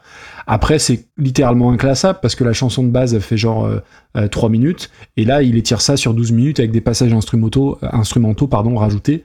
Donc déjà tu vas bien t'emmerder aussi pour le pour les pour les extraits. Ouais. Il ajoute des paroles aussi, si je me souviens bien. Mais après, où classer ça euh, euh, Moi, c'est pas raté. Après, c'est juste trop long pour que ce soit euh, mémorable, en fait. Ouais, c'est ça. Et, et comme je te dis, je trouve que ça mélange à la fois une reprise que je trouve vraiment pas si inspirée que ça et un passage orchestral qui est, qui est sublime, quoi. Donc je suis très très emmerdé moi aussi. C'est trop long, ouais. Tu mettrais ça où? Moi, je, enfin, je vais pas me battre non plus là-dessus. C'est Bah, ce serait de la mauvaise foi de dire que c'est une mauvaise reprise. ah bah oui, oui. Mais moi, j'ai pas été séduit, quoi. Après, je suis extrêmement attaché à la version d'origine Oui, aussi. mais c'est pas super version d'origine battle qu'on fait. Il y, a- quand même une énorme euh, modification. Pourtant, tu peux encore reconnaître. Et encore, parce que même la ligne de chant, il, il ralentit tellement le truc que euh, Oui. j'ai l'impression qu'on la perd un petit peu. Ah, je, suis, Euh. je suis un peu embêté. Ça me semble quand même plus intéressant que ce qu'a fait Architects sur Deftones. Bah oui, oui, oui, oui. Dans la, dans la recherche, dans la proposition, euh, oui. Ah ouais, ouais, pour moi, c'est au-dessus. Non, mais on peut pas mettre ça euh, en dessous de. Je reviens, je suis désolé, hein, je reviens là-dessus, mais en dessous de Gangnam Style. la décence nous interdit de la mettre plus bas, quand même. Tiens, est-ce que tu préfères réécouter le mec qui chante au ralenti, donc Taipo, ou tu préfères écouter euh, Isaac Hayes? Bah, bonne question, mais en fait, même si la chanson dure 12 minutes, euh, je pense que je préférerais quand même réécouter parce qu'il y a toujours ce passage, ce, ce- ce passage instru euh, qui. Ok, me- bah on va au-dessus alors. Ouais. Ok. Ah, Ah, écoute, Vienne de William Scheller. Longtemps qu'on n'a Oui. pas mentionné cette chanson. oui, sixième euh, je- épisode. Je sais pas si tu t'en souviens bien, mais euh, William Scheller, dans le genre euh, mec qui s'embête à refaire des belles orchestrations, Ouais. c'est pas trop mal. Eh ben écoute, on le met entre voilà Isaac Hayes, entre William Scheller et Fantomas. Allez. Ça y a un petit lien avec Bird Bacharach. Bah oui, tiens, c'est rigolo ça. Ça fait une belle 106e place. Ouais, c'est pas mal. C'est, je pense, mérité. Mais du coup, il faut que je me penche un peu plus sur Bird Bacharach parce que alors et, et si c'est pas lui qui a I just don't know what to do with myself. Non, c'est pas lui qui a composé ça? Je sais pas. Si tu en veux une que tout le monde connaît, c'est Raindrops Keep Falling on My Head. Ah bah oui, d'accord. Ok. Voilà, je ça, c'est euh, le truc que tout le monde connaît généralement. Et pour celles et ceux qui voudraient nous la proposer en reprise, c'est euh, Toute la pluie tombe sur moi. Qu'est-ce qui chantait ça d'ailleurs? Sacha Distel. On doit l'avoir hein, dans, le, dans le truc, je pense. Euh, J'ai vu du Sacha Distel arriver à mon grand désespoir. Alors attends, je suis en train de regarder I, Ju- I just don't know what to do with myself là. Mais si, c'est ça. Al David et Bird Bacharach. Mm. Eh ben voilà, parfait. Enfin, la- moi, je connaissais la version des White Stripes, entre autres. Alors, On continue avec une chanson qui va nous emmener en 1990. Il s'agit de la chanson Painkiller de Judas Priest, Ah. reprise en 98 par Death.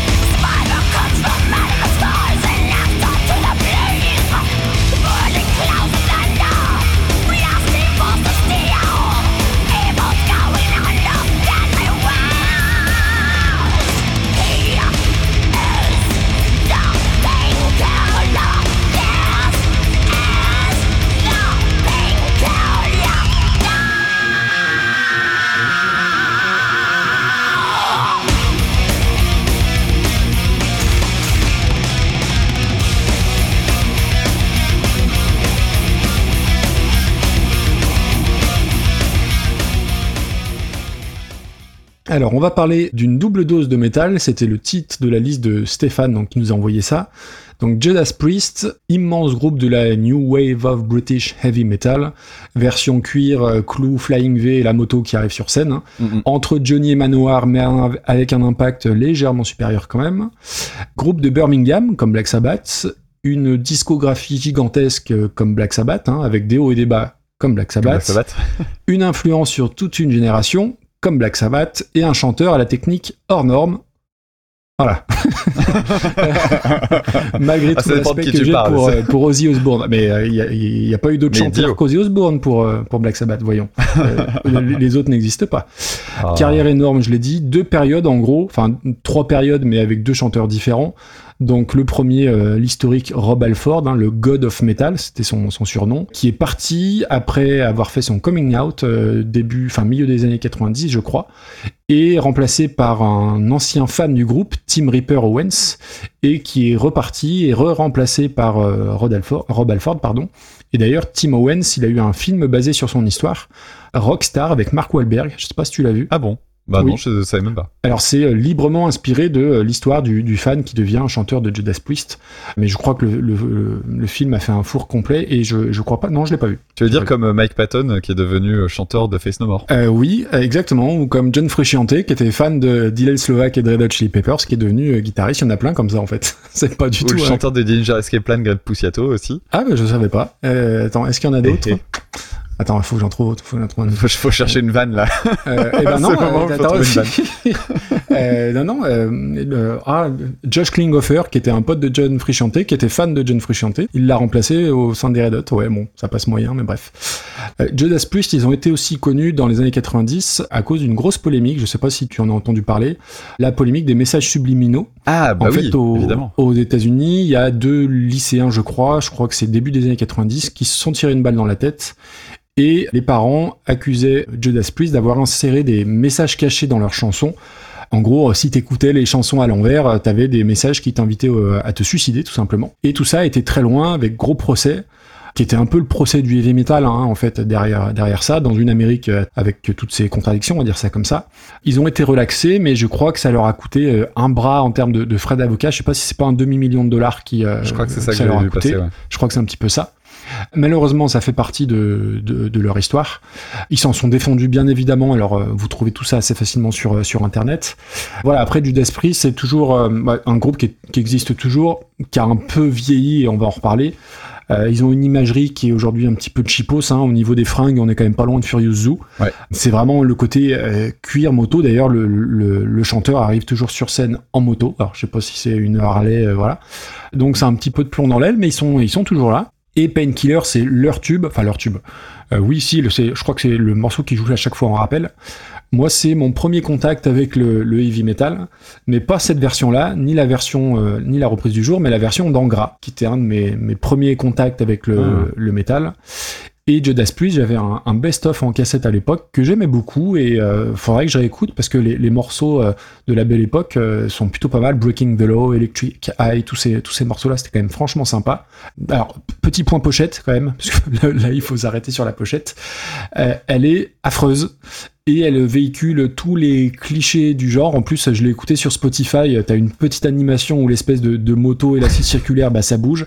C'est très très glauque. Enfin, c'est pas glauque, c'est c'est moche tout simplement. C'est cringe. C'est cringe, exactement. Voilà, c'est le terme. Et en plus, le personnage de la de la pochette de cet album a servi d'inspiration au personnage de Nicolas Cage pour Ghost Rider, le film. Oh. Voilà, voilà. Donc, euh, donc ça, ça, ça donne une idée de, de, de cette ambiance-là. Alors, c'est un petit peu vieilli la chanson, mais pour moi, c'est une des intros les plus emblématiques du heavy metal, là, avec de, de la double grosse caisse en veux-tu, en voilà. Ça a pris cher, tout ça quand même. Les guitares suraiguës, euh, les, les bruits de scie circulaires, euh, Ok. la voix plus haut que ça, bah, c'est pas possible. Après, c'est c'est les ultrasons. Mais ceci étant, le break avec le riff principal, putain, c'est mortel. Je trouve que ça déchire. On est quand même à la limite du, du, du plaisir coupable. Après, la fin de la chanson, c'est super solo battle parce qu'ils en mettent de partout. Et il y a un, un solo, j'ai chronométré, il dure 1 minute 30. Ouais. Et euh, en plus, il est, je l'aime pas le solo. Il est, il est vraiment tout. Enfin, c'est un solo de Shredder, mais Shredder moche. Tout ça, ça manque un peu de groove et de basse, je trouve. Et le- d'ailleurs, le sachiez-tu, sur la, la chanson et sur le- tout l'album, il n'y a pas beaucoup de basse. Et les parties de basse, elles sont jouées par le Don Airey, le futur euh, claviériste de Deep Purple à l'époque. Parce que le bassiste de Judas Priest avait euh, une overdose, certainement, j'en sais rien. Euh, mais il était pas là, quoi. Par contre, ça va perdre euh, 10 places parce qu'il roule les airs comme euh, Tobias Forge et comme, euh, et comme Peter Steele tout à l'heure. et euh, même si j'ai encore pas parlé de la, de la reprise, il faut qu'on s'arrête, Damien, sur la vidéo du live, hein, donc le live au Wacken, euh, donc qui est un festival en Allemagne en 2015.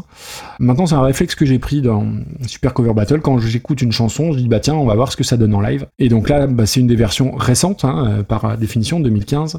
Et oulala, c'est dur. hein. Le chant, euh, c'est plus Strepsil qu'il y faut là, mais c'est catastrophique. Alors, il y a les- les- certains refrains, ça va, mais les couplets, c'est pas possible. C'est vraiment limite un peu, un peu ridicule. Le guitariste, il est, je pense qu'il est tellement vieux, il est encore là-bas. Je pense qu'il faut aller le dévisser de la scène là. mais euh, et, et- et je, j'arrive pas à, à ne pas trouver ça ridicule, mais ça n'enlève pas le l'affection que j'ai pour le morceau euh, studio. Et tu, tu l'as très bien fait tout à l'heure, Balford. Je sais pas si tu le mettras dans le... Mais c'est- voilà, c'est plus un chanteur, c'est une alarme. Hein, au- bout d'un moment. Ouais, c'est Voilà. Euh, donc voilà, tu compléteras pour, euh, pour le live, mais on va quand même passer à la, à la reprise parce que c'est c'est le plus important. Donc on va parler, alors putain, c'est une épreuve pour moi, le, le groupe Death. Euh, donc Death, pour moi, c'est le Antonin Panenka de la musique, dans le sens où le groupe a donné son nom au genre, c'est-à-dire que Panenka, c'est celui qui a inventé la Panenka au foot, hein, Ah. c'était un tchécoslovaque. On disait pas une polenta? C'est pas un plat, la, la Panenka. Alors, tu, tu veux que je t'explique ce que c'est? Oui, vas-y. Oh, T'es poli, hein. Alors, on est à la finale de l'Euro 76, je crois. Et la panenka, non, c'est un penalty que tu vas tirer en espèce de feuille morte où le, tu, tu bloques ton pied et ce qui donne un petit effet à la balle. Et euh, si t'es gardien et que tu te prends un but comme ça, c'est un petit peu, c'est un petit peu Ah. la loose. C'est le fameux truc hyper humiliant que certains gardiens prennent hyper mal. Exactement. Euh, bah, les Francesco Totti et Andrea Pirlo ont fait en, en Euro euh, 2004 et 2008, je crois. Et t'as Michael Landreau en finale de Coupe de France contre Sochaux. À l'époque, je crois qu'il était à Nantes. Euh, donc il est gardien, mais euh, Anti-Sochaux. hein. anti-Sochaux toujours. Euh, séance de tir au but pour la coupe finale de la Coupe de la Ligue. C'est lui le dernier tireur. Donc s'il marque, il gagne la coupe. S'il il rate, il perd. Il fait une panenka, mais qui rate euh, lamentablement, arrêté par le gardien de l'époque, Teddy Richard de mémoire. Et du coup, euh, c'est Sochaux qui gagne. Voilà. Ok, bon, du coup, je comprends mieux parce que je, je comprenais pas pourquoi on appelait ça une polenta. C'est une Panenka. Parce que voilà, le premier à l'avoir fait, Antonine Panenka en 76. Bref. Donc Def, ils ont quand même donné leur nom au, au genre, hein, donc le Def euh, Metal. Et euh, le premier album de Def est considéré euh, par les puristes comme le premier disque de Def Metal du, des- au début des années 80. C'est des légendes. Là aussi, je connais parce que euh, quand tu étais abonné à Hard Rock Magazine dans les années 90, bah, il y avait tout le temps des articles sur, sur Def. Et alors, j'ai jamais forcément beaucoup écouté de métal extrême, mais un petit peu quand même à une période, notamment un album de Def qui s'appelle Symbolic, parce que j'aimais beaucoup le batteur de l'époque, Gene Oglan, une espèce de d'armoire aussi, qui a joué notamment pour euh, Strapping Glad, donc le un des premiers groupes de, de Devin Townsend. Et aussi Def malheureusement est connu parce que le, le, le chanteur, fondateur, guitariste, il est mort très jeune, hein, Chuck Schuldiner, et je crois qu'il avait euh, à peine 35 ans, d'une tumeur de mémoire. Euh, donc voilà, groupe euh, immensément important dans le métal extrême. Euh, la reprise, donc elle date de 98, je crois c'est le, je crois que c'est le dernier album et c'est le dernier morceau, à ce que j'ai lu, enregistré par le groupe. Alors, c'est une, elle est très proche et à la fois très différente, je trouve. Tu m'arrêteras si je dis des bêtises, mais au départ, ça part vraiment de la même façon. La double pédale moi j'ai trouvé un peu, peu plus véloce. Et après le premier refrain, les riffs ils sont, euh, ils sont différents. Je, je sais pas si euh, c'est le dernier accord qui, change, mais il y a une tonalité qui est un petit peu différente. Je sais pas si c'est moi qui ai halluciné, mais c'est pas tout à fait comme la version originale. Euh, donc au niveau de la voix, alors c'est très différent là aussi de Rob Alford. Alors c'est du def, mais une voix qui tire quand même vers le vers le black. Alors je suis pas spécialiste, mais dans le côté euh, très aigu, cri de cochon, euh, ça tire plus vers le, black metal. Mais du coup, je trouve elle est moins mise en avant dans le dans le mix, et du coup c'est moins caricatural que la version de Judas Priest. Et je préfère 100 fois, euh, 1000 fois le solo euh, de la reprise que le solo de la version originale, que je trouve moins cliché là aussi. Au, au final, c'est assez proche de la version originale euh, pour que ce soit mémorable et pour qu'on mette ça très haut. Mais ça prouve aussi l'influence de Judas Priest sur un groupe de, de la trempe de Def qui évolue pas forcément dans le même truc, mais euh, voilà, ça, ça sent l'hommage respectueux, mais avec une patte assez différente. Tu vois, tout à l'heure par rapport à Architects et Deftones, je trouve que là, il y a plus d'écart entre la, la version originale et la reprise, euh, Mhm. tout en étant euh, tout à fait respectueux quand même. Ouais, je comprends, je comprends. Pour euh, Judas Priest, quand tu écoutes du métal, forcément, tu passes à un moment donné devant eux, c'est obligé. Tu... Enfin, moi, je connaissais aussi les couvertures d'albums. hein. Tu parlais de celle-ci. Moi, celle que j'avais en tête, c'était euh, celle avec la lame de rasoir. Ah oui, Ça fait partie des, des trucs que t'as forcément déjà croisé si t'as un peu traîné les, les bacs à CD, quoi. C'est pas trop mon truc, ce genre de groupe, en fait. Je... C'est ce que j'appelle du métal sur corde demi. Moi, j'ai un peu de mal avec ça. Tu sais, c'est les, les, groupes qui font euh, et puis derrière euh, des petits trucs rapides. Euh, et moi, j'accroche plus à ce genre de musique en fait depuis bah, depuis mes 15-16 ans quoi. Mais je connais mes classiques, donc du coup, euh, évidemment que cette chanson-là, je la connaissais. Euh, L'intro de batterie est, est mythique et je vais y revenir. Et effectivement, euh, Rob Alford, bon bah le, le- le God of Metal, Metal God, ça dépend comment on appelle ça, mais euh, bah, la- sa fameuse voix hyper aiguë Mm. et son côté Johnny Hallyday quoi. Le, le morceau en, en l'occurrence, moi il y a un truc qui m'a toujours fait bloquer, c'est j'aurais été incapable de te donner la date, mais j'aurais certainement pas dit 90. non. C'est-à-dire que je trouve que dans le style, tu peux pas le mettre très tôt dans les années 80 parce que tu te dis c'est trop rapide. Il y a non, ça devrait être plutôt milieu des années 80 et en même temps la prod, tu dis ouais, c'est pas non plus les années 90. Non, hein. Donc il y a un truc un peu bizarre là-dedans. Et, et puis euh, il y a cette. Alors je, je parlais de l'intro il y a deux secondes. Le batteur en l'occurrence c'est le batteur de Racer X. oui, Scott Euh, Travis. Non, c'est ouais. pas ça. Et, ça. je, je, je sais plus son nom. Et il y a un truc, c'est que ça me rappelle euh, notamment la façon qu'il a joué de la double pédale, notamment dans le morceau Scarified, qui est un des plus gros euh, hits de, de Racer X. Moi, ce qui me fait le plus marrer, c'est qu'en fait, je me suis rendu compte en, en réécoutant le morceau, que je connaissais assez bien, mais j'avais jamais fait le rapprochement. Là, j'entends, je, je l'aime pas, moi, l'intro de batterie. Je trouve ça hyper balourd. Et, euh, et là, j'entends le, j'entends le, et là, je fais, putain, je connais ce truc. Bordel, je connais ce truc pour autre chose. Et oui, en fait, c'est c'est ce que fait Albert Dupontel dans son, dans son sketch sur euh, dans son sketch sur euh, un flic qui s'appelle Burt. Il fait une espèce de faux flic américain. Il a une casquette de flic, mais un peu façon Didier l'allemand. Tu vois, euh, tu sais, 15 fois trop grande pour sa tête. Et, et euh, en fait, il fait, il fait des moments où il fait la musique comme s'il était dans un film. Et la musique, il fait.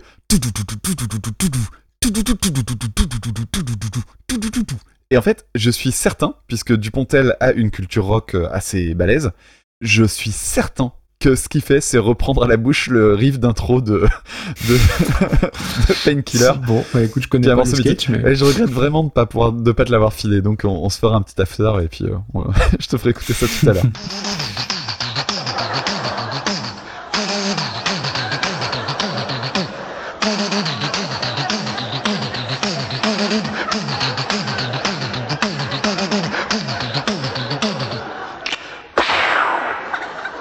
Là-bas, la ceinture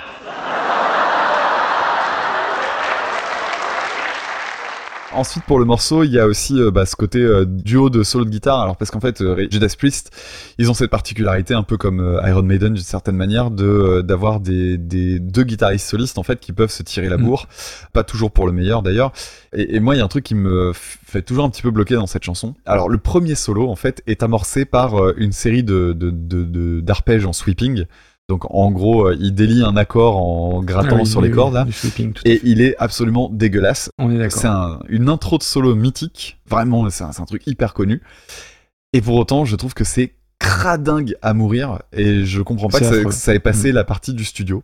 Et d'ailleurs, je regardais euh, les lives et compagnie. et C'est pas nécessairement mieux joué en live. Non, On non. sent que ça accroche, que c'est pas fluide. Et surtout aujourd'hui, avec les guitaristes euh, de fusion, etc., euh, type euh, Christophe Godin et autres qui ont amené le sweeping à des niveaux tellement hallucinants, ça sonne pas bien, quoi. Euh, malgré tout, il y a quand même des super idées dans quelques passages de solo. Mais de façon générale, c'est juste bien, bien euh, lourdingue. C'est vraiment pas une chanson que j'étais très, très content de réécouter. Même si c'est Ah culte, moi je l'aime pas trop cette chanson. Donc, euh, donc ouais, ça me pesait un peu de Ah, repasser non, ça. j'ai pris mon pied, franchement. Et puis arrive euh, Death. Alors, Death, c'est le groupe, euh, un petit peu comme euh, Typo Negative, le groupe que je connais plus par réputation que par intérêt véritable. Sans doute parce que j'ai jamais eu le temps en fait de m'intéresser à eux. Mais à chaque fois que j'ai entendu des trucs, ça m'a plu. Pas au point de me dire, oh, faut que je me fasse absolument la discographie.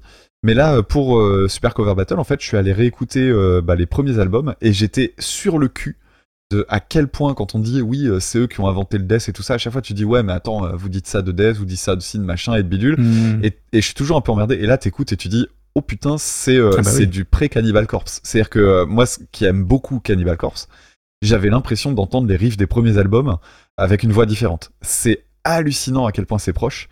C'est pas extrêmement éloigné en termes d'années non plus. Hein. Cannibal Corpse, c'est la fin des années 80. Oui, oui. Mais malgré tout, euh, ouais, c'est impressionnant de, de voir à quel point c'était déjà là. Bon, après, les, les, les albums, les derniers albums euh, tirent plus vers des Oui. choses un peu, pas prog, mais un plus peu prog, plus, ouais, euh, si, si. un peu plus recherché Mhm. que, que du simple Ouais, ouais, c'est ça. Moi, je- je- j'entendais toujours parler de leur début, et moi, je connaissais surtout la fin. Et ce qui fait que je voyais pas pourquoi on faisait le rapprochement à ce point-là. Bon, t'as parlé du destin tragique euh, de, de Chuck euh, Schuldiner, qui était euh, connu aussi pour être un, un très bon guitariste et qui a inspiré plein de guitaristes aussi. hein. Il avait une très bonne technique de, de tapping. Je serais pas étonné d'ailleurs que la façon qu'on Gojira, euh, Gojira, pardon, sinon, sinon Stan, dont on parlait tout à l'heure, va gueuler. Euh, mais Gojira utilise euh, la façon qu'ils ont d'utiliser le tapping me rappelle très fort celle de Chuck Schuldiner. Ok. Et voilà, quand il est mort, truc un peu tragique, effectivement, c'est une tumeur au cerveau qui s'est ensuite transformée, euh, qui est devenue une pneumonie. Il est mort euh, bah, de différents problèmes de santé et il avait fait euh, notamment un appel à des dons pour euh, à cause de problèmes de difficultés financières. On est aux États-Unis, donc euh, c'est pas le même système de soins que, que ici. Et il y avait eu notamment des espèces de quêtes, des concerts de pour lever des fonds avec quand même des groupes comme Korn, Red Hot Chili Peppers, euh, etc. C'est pas des petits trucs. hein.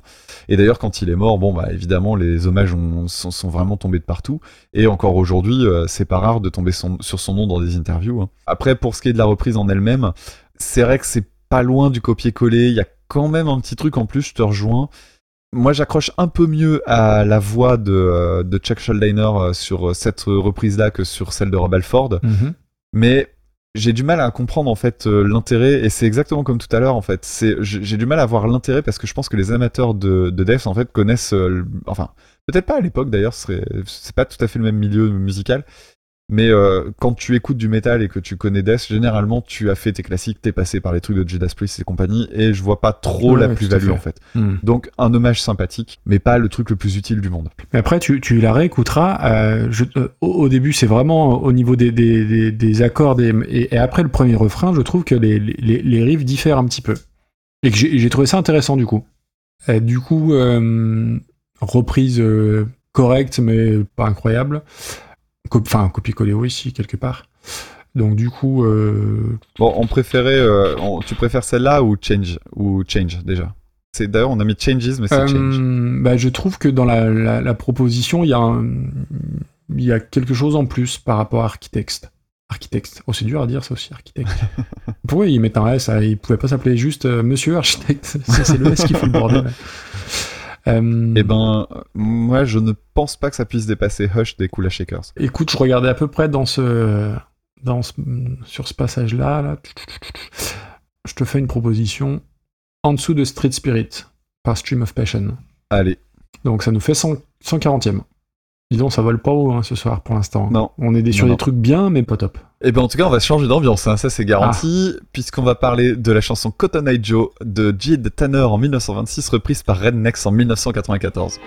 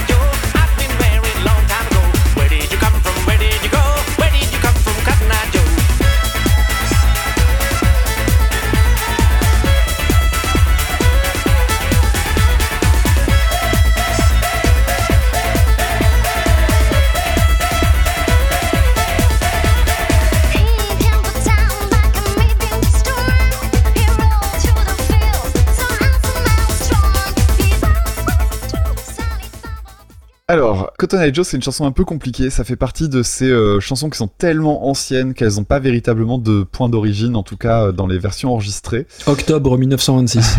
On nous avait indiqué euh, une chanson par Jid Tanner and the Skillet Lickers. Et effectivement, je crois que ça fait partie des enregistrements les plus anciens, en tout cas des, des plus connus de cette, euh, de, des débuts de cette chanson-là.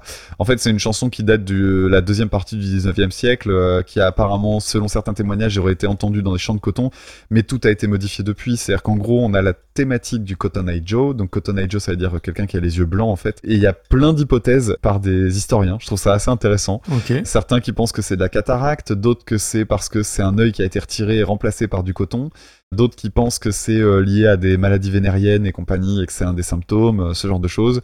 Bref, c'est marrant de voir que, que ce truc-là en fait fait, parler beaucoup. Donc en tout cas, c'est lié apparemment à un handicap. Et les chansons, bah, elles ont pas la même base musicale, elles ont pas non plus les mêmes bases en termes de paroles véritablement, mais elles ont le même concept de départ qui serait ce fameux Cotton Eye Joe. La chanson que nous on a comme point de départ, c'est donc euh, une chanson qui est dans un style de, de musique qu'on appelle le bluegrass.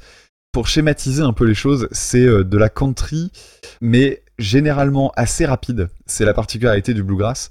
D'ailleurs, ça a eu un, un beau retour euh, en grâce là ces dernières années avec les guitaristes tarés, là, les Guthrie Govan et autres qui euh, s'amusent à jouer très vite parce que c'est très marrant.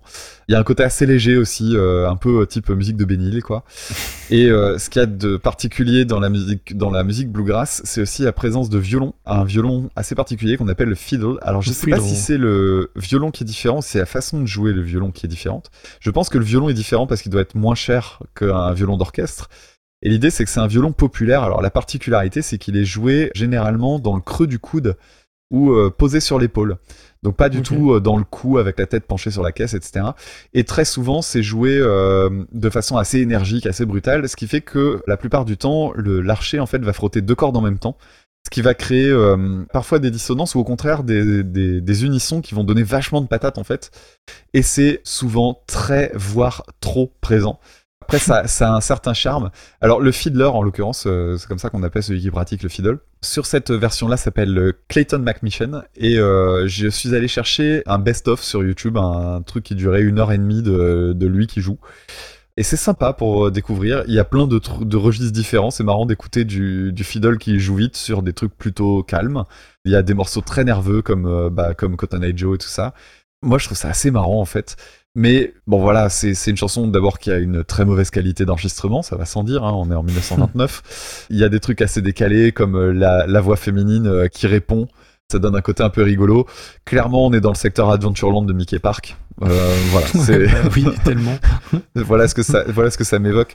Mais euh, c'est- toujours marrant d'écouter ce genre de témoignage en fait d'une époque parce que bah techniquement euh, c'est quand même des chansons qui ont 100 ans et, et j'aime bien me dire que bah c'était de la musique populaire en fait. Donc euh, aujourd'hui on écoute des trucs Mm, populaires qui sont peut-être vus de cette façon-là dans 100 ans quoi. C'est assez marrant moi c'est des trucs qui me fascinent toujours dans dans les arts en général. Et on arrive à la fameuse reprise. Alors, je sais, je sais ce que tu vas dire et je suis enfin, enfin, comment dire, Je suis. Je trouve même pas le mot tellement je suis. euh, Ah putain, je trouve vraiment pas le mot en plus.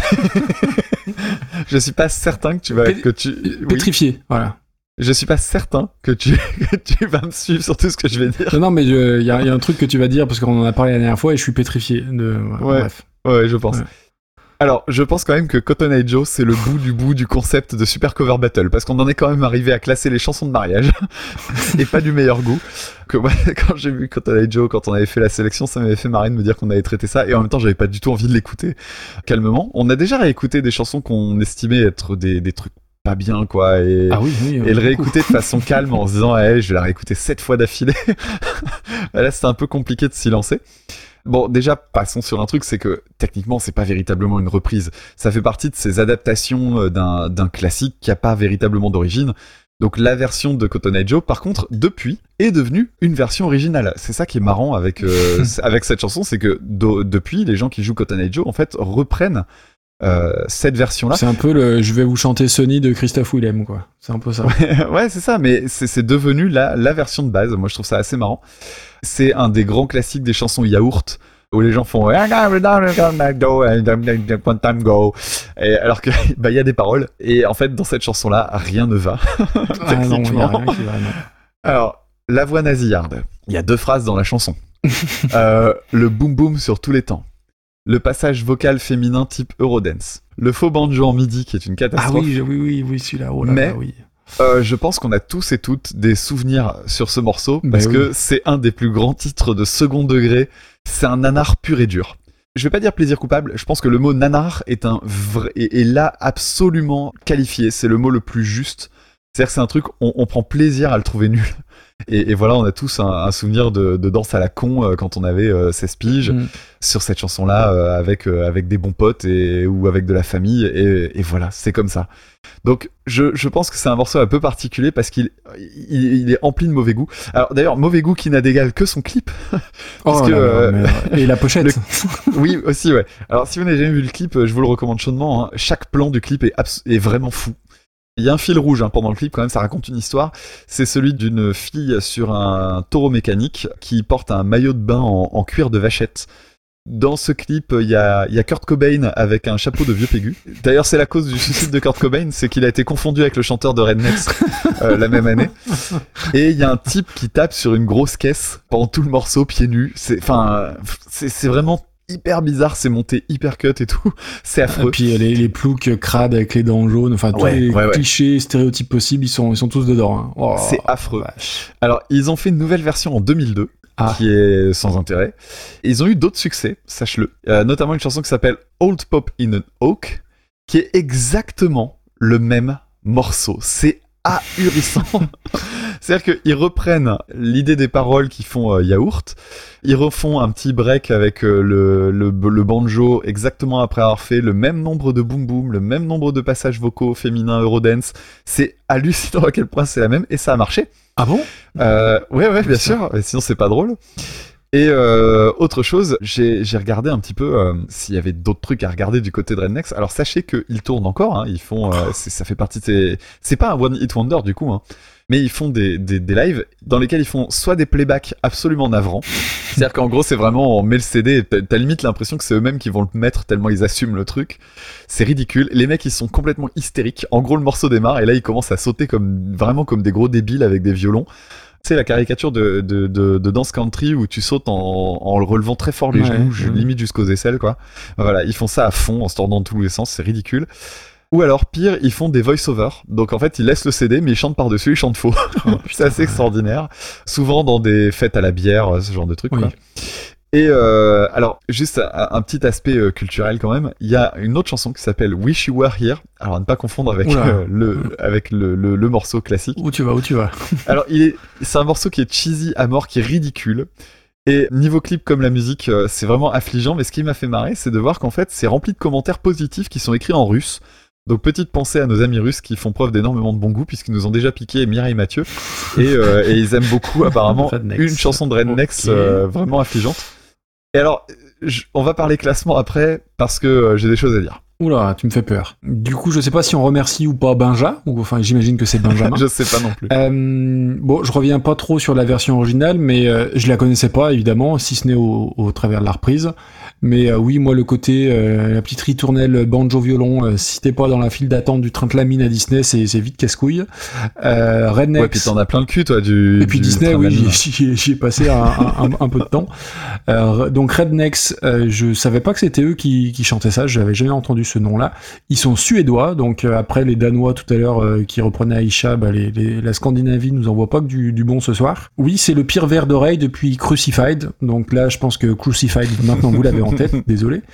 Et petit point pochette, tu, crucified. tu, tu as vu tu, la, la pochette du disque? Oui, oui, oui, bien sûr. donc en gros, c'est euh, des- les visages des, des- du, du groupe, si je puis dire, noyés dans un espèce de bol de pisse hein, euh, entre deux Santiago. C'est magnifique. C'est insupportable et je lis mes notes. Hein, insupportable et pourtant je déteste pas. je t'explique pourquoi. Parce que ça me ramène à une époque, euh, les, les vogues de mon adolescence, ou les chansons de mariage un peu gênantes, où t'es bras dessus bras dessous avec euh, ta cousine que t'as pas vue depuis 4 ans, ou avec le tonton raciste qui est déjà un petit peu bourré. Ouais. Au- Au-delà de ça, c'est le seul exemple que j'ai de fusion country dance. Euh, alors, Ouais, je, pense qu'il y a dû avoir des, il y en a qui ont dû essayer de surfer sur le truc et, et de sortir des, des trucs un peu Ouais. équivalents dans la foulée. Ouais, Peut-être sûr. Rednecks eux-mêmes. Hein, C'est voilà. ça, c'est eux-mêmes. Mais euh, non, c'est interminable. C'est non, non, c'est. euh, et puis c'est le, le genre. Alors, je disais que Crucified était un, un verre d'oreille, mais c'est un verre d'oreille pas grave. Là, on est vraiment sur un truc un peu abominable et, et où t'arrives pas à t'en, dépêtrer, quoi. Donc, je sais pas ce vrai. que tu es en train de me sortir au niveau du, au niveau du classement, mais d'avance, j'ai envie d'être pas d'accord. Ah, t'es déjà, t'as déjà fini? Euh, oui, ah oui, oui, oui, non, non, on va pas rester là-dessus. euh. Ah bah moi, j'allais te, j'allais te dire euh, Didier Super. Ah non, mais même pas en rêve. Ah non, bah, pff, non, non, n'importe quoi. Mais non, non, non, non. Ah, moi, clairement, ça va dans la première moitié. Euh, bah, et pourquoi? Ouais, parce que. D'abord, parce que je pense qu'on a tous des souvenirs de ce truc. Pas forcément pour de bonnes raisons, mais on a tous des souvenirs de ce truc. Je pense que même des gamins qui naissent aujourd'hui auront des souvenirs sur ce Non, truc. C'est une chanson non. qui est, bah, est très. Tu sais, mes élèves la connaissent, hein, et ils adorent. hein. Je trouve ça super étonnant de voir ce morceau prendre autant de place. et, et je t'avoue, et je t'avoue que quand je l'écoute, ça me fait tellement, enfin, je, je suis comme toi, je le dis juste, c'est affligeant et en même temps, tu te dis, bah, j'ai plus l'impression d'avoir des bons souvenirs avec ce truc que de mauvais. Mais ouais, ils la connaissent parce que c'est tellement euh, ridicule que ça fait un peu Oui, une musique de dessin animé un peu. Bien sûr, bien sûr. Mais en plus de ça, aujourd'hui, il y a des reprises de la reprise de Rednecks. Enfin bref. Donc euh, moi, je, je trouve que techniquement, c'est difficile de la mettre en fond de classement. Ah oui, mais Pourtant, c'est de la merde, non, hein, soit bien d'accord. ah. Mais euh, Attends, t'es en train de me dire que tu veux mettre ça au-dessus de Isaac Hayes c'est justement ce qui me faisait rire. Et attends, et, et- alors euh, j'espère qu'on va classer des chansons plus hautes que ça, mais ça serait la chanson la mieux classée de la soirée, c'est pas entendable. non, non. Oh putain, il veut me mettre ça. Non, non, mais attends, oh Didier Super, c'est 60, euh, combien on a dit tout à l'heure 63ème. Non, non, 63 c'est- ouais, non. C'était pour rire, mais enfin, c'était Ah pour oui, rire. bon, oui, oui, euh, Didier Super. Ça m'aurait fait. bah, par contre, clairement, tu m'aurais dit oui. Tu m'aurais dit oui, je l'aurais fait.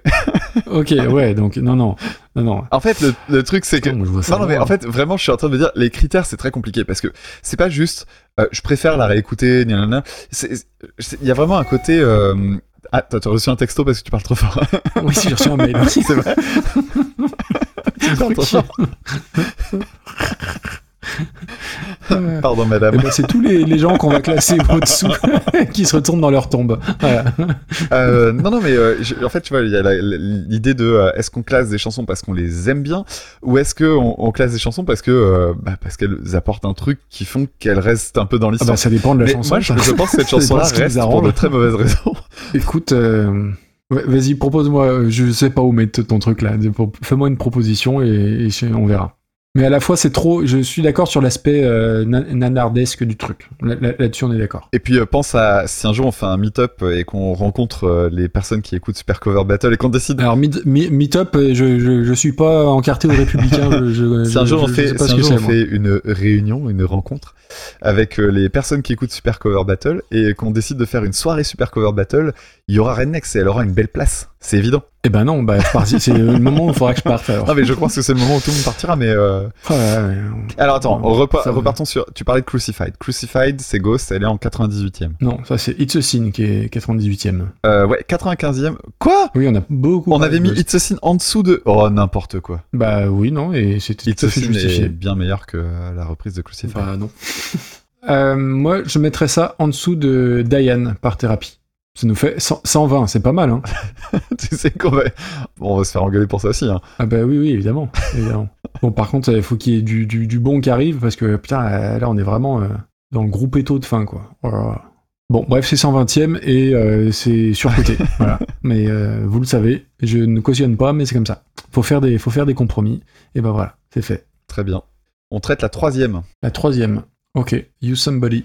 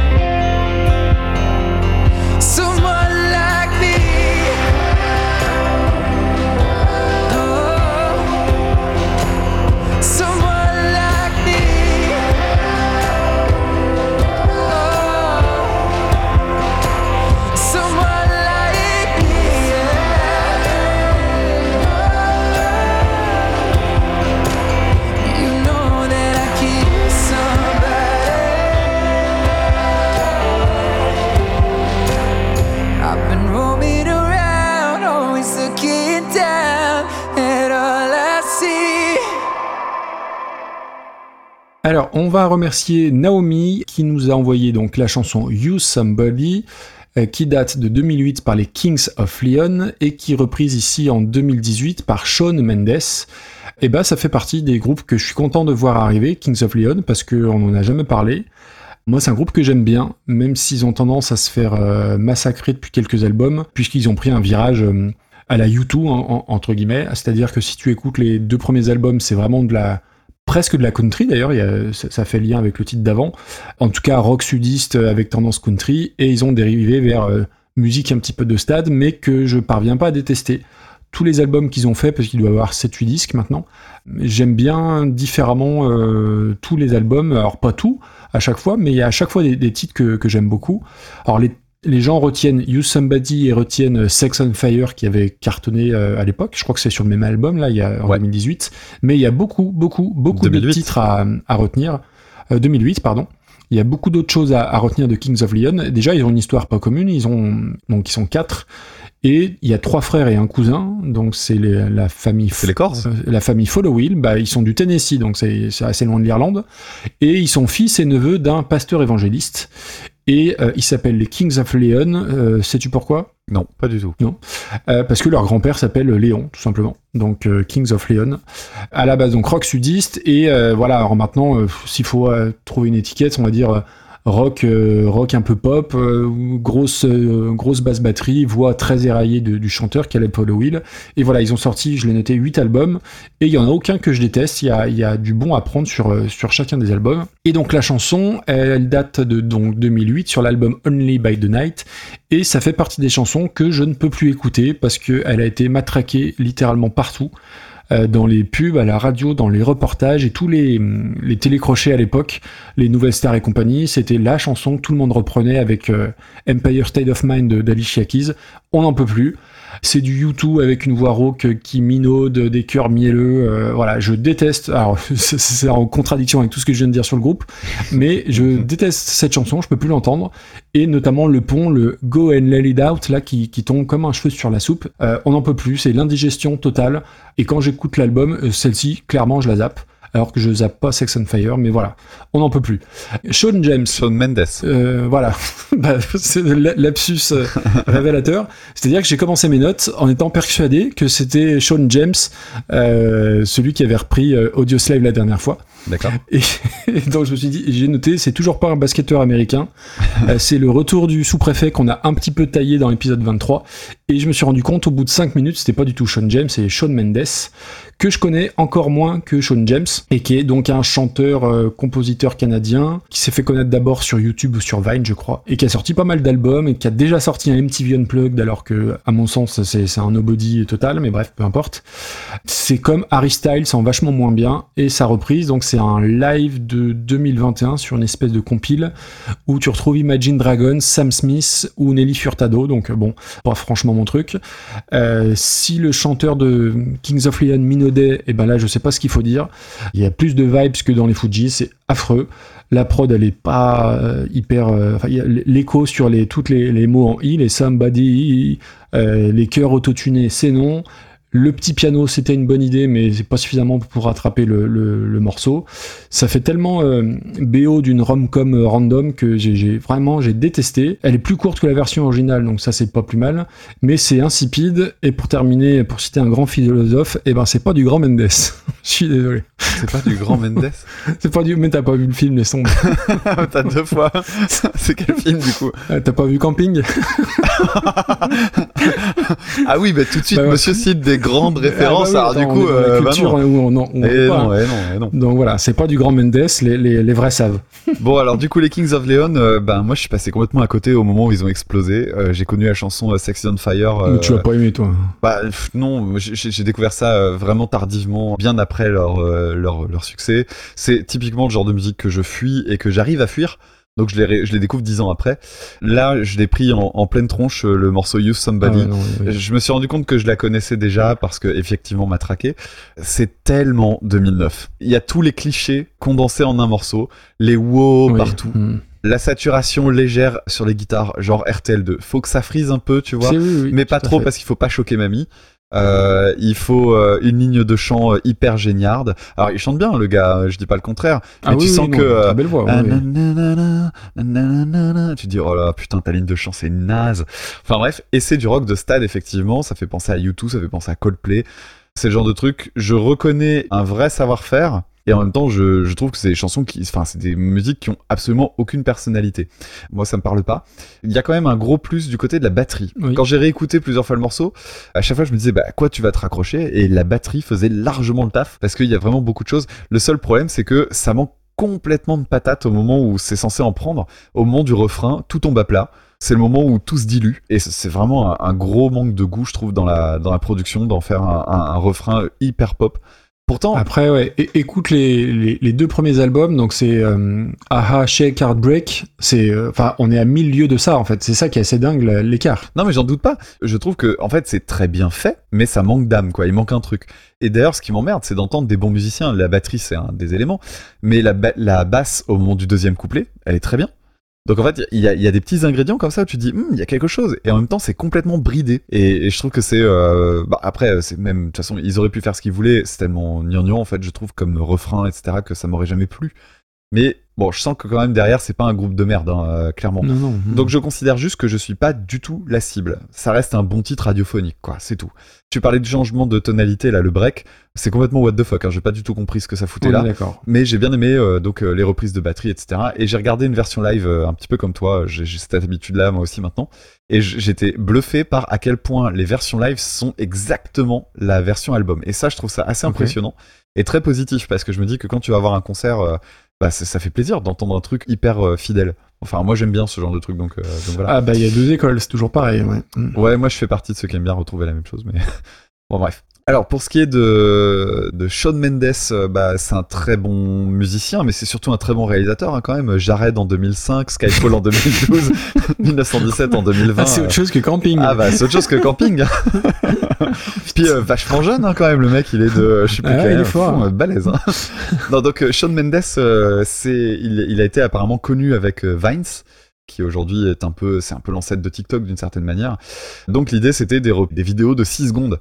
Alors ça m'a fait marrer de me dire, attends, le mec il a été connu grâce à des Vines de 6 secondes. Et donc j'ai regardé une compilation de Vines et je comprends pas le concept. D'accord. Déjà que moi je galère à trouver des extraits parlants des chansons sur 40 secondes, alors 6, je trouve ça assez fou. Alors il chante très bien sur ses reprises, même s'il est très très jeune, mais c'est surtout qu'il a une très très belle gueule et c'est à mon avis ce qui l'a le plus aidé. Je dis pas, il aurait sans doute rien fait s'il chantait pas bien, c'est-à-dire que la belle gueule suffit pas. Oui. Par contre, clairement, faire de la musique ça suffit pas non plus, et donc du coup la belle gueule ça a sans doute beaucoup aidé. Alors il a apparemment eu un premier succès qui s'appelait Life of the Party en 2014, il avait 16 ans à ce moment-là, je l'ai écouté, c'est un morceau qui a vraiment pas grand intérêt. Et euh, j'ai écouté ses gros hits euh, qui sont sur euh, Spotify. Alors, aussi, oui. sache que, voilà. Quand on dit gros hits, c'est pas des, des petits succès. Hein. Oui, Euh, on oula, est à oui, 1 oui. à 2 milliards d'écoutes. C'est.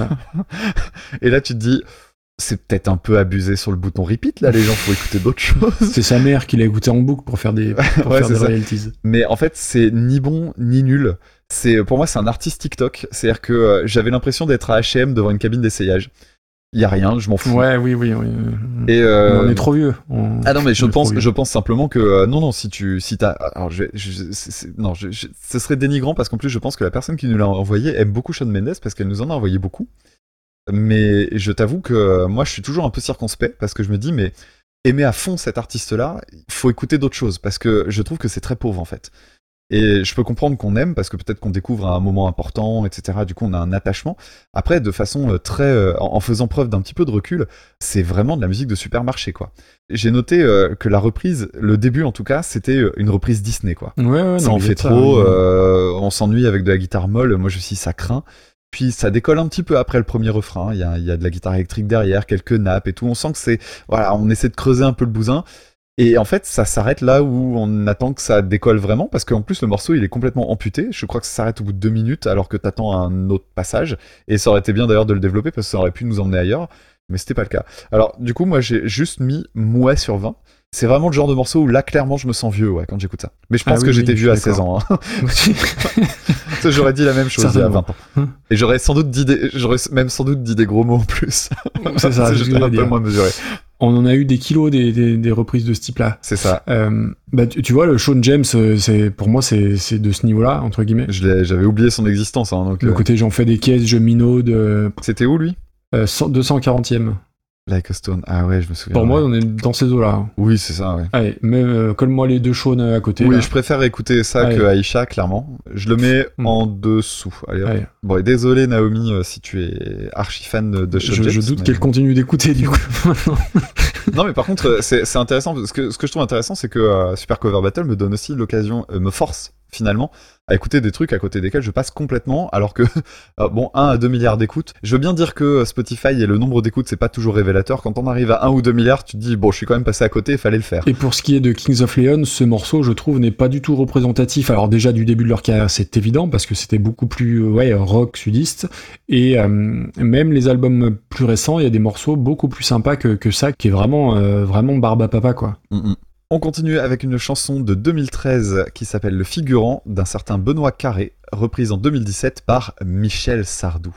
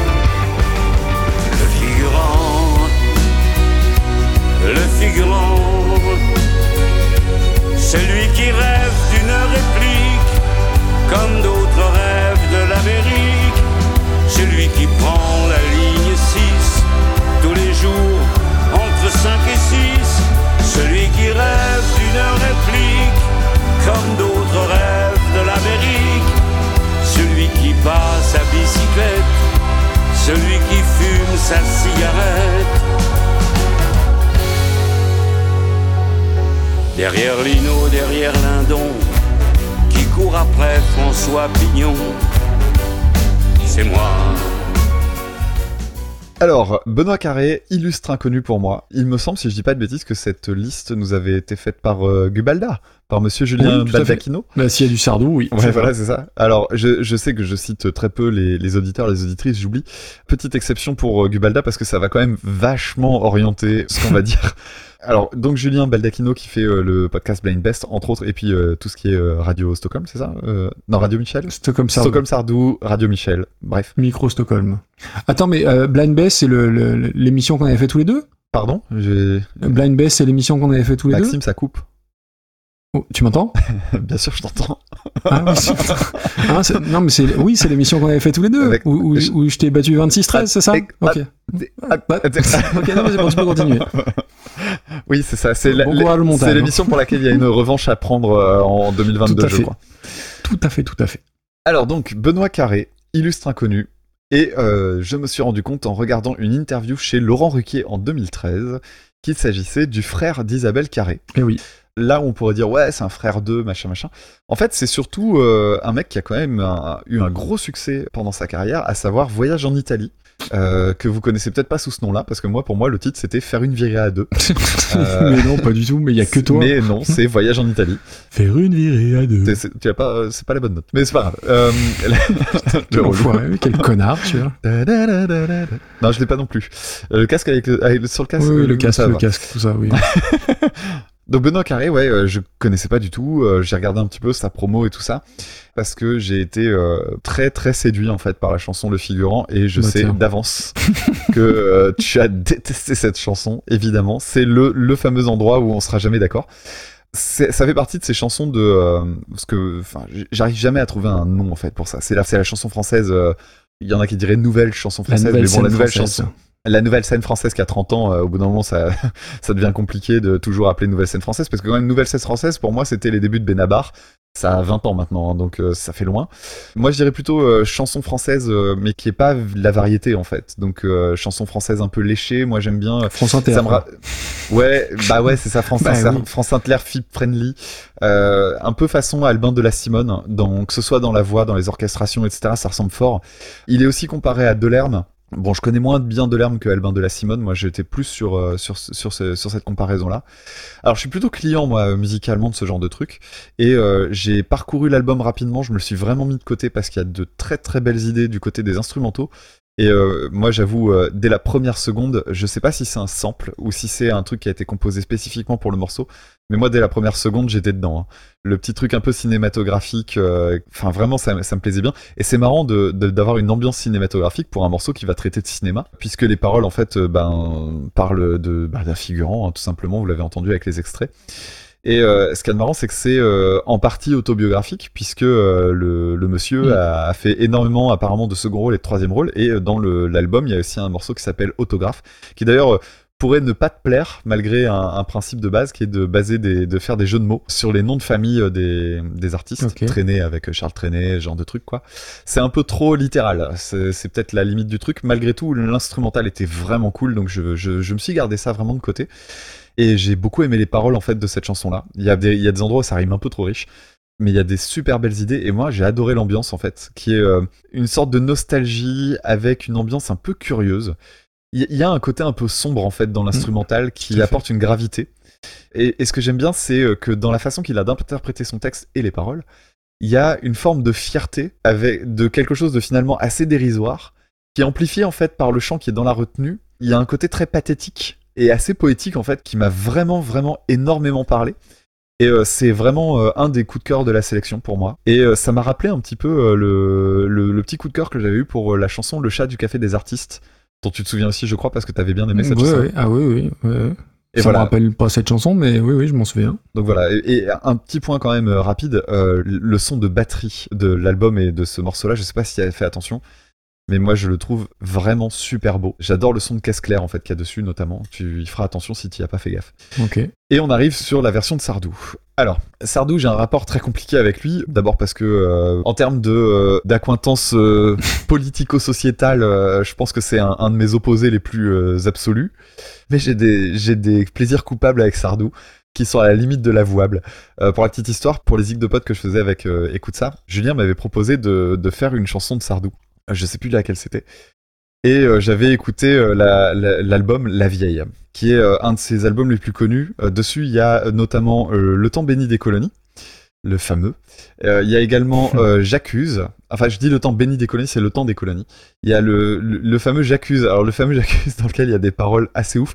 Alors, c'est un morceau très disco. Les instrumentaux sont chouettes. Et dans les paroles, il y a J'accuse les hommes de crimes sans pardon au nom d'un homme ou d'une religion. J'accuse les hommes de croire des hypocrites, moitié pédé, moitié hermaphrodite. Après, il y a euh, Le France, qui est très connu. Bah oui. Et surtout, il y a Je suis pour. Et mon vrai plaisir coupable, c'est Je suis pour. Elle me fait tellement rire. En fait, on parle tout le temps du temps béni des colonies. Parce que le temps béni des colonies, faut l'écouter. hein. C'est à mourir de rire, mais tellement c'est gênant. Euh, Je trouve que Je suis pour est beaucoup plus drôle. Alors, je te cite les- le texte de mémoire tellement je l'aime. Alors, en plus, il le fait. euh, les philosophes, ces imbéciles, parce que ton père était débile. Et tu sais, il monte comme ça. Euh, Te pardonneront, mais pas moi. J'aurai ta tête en haut d'un mât. Putain. J'adore cette phrase. Je trouve ça tellement ahurissant, c'est tellement hors sol que c'est voilà. Pour moi, Sardou se résume à ça. Alors je sais, il a une longue carrière, le monsieur, mais les déclarations qu'il a pu faire à la télé, même très récemment, Ah oui, oui. euh, montrent que quand même c'est un mec qui euh, est-ce que il, fait souvent ce que j'appelle hein.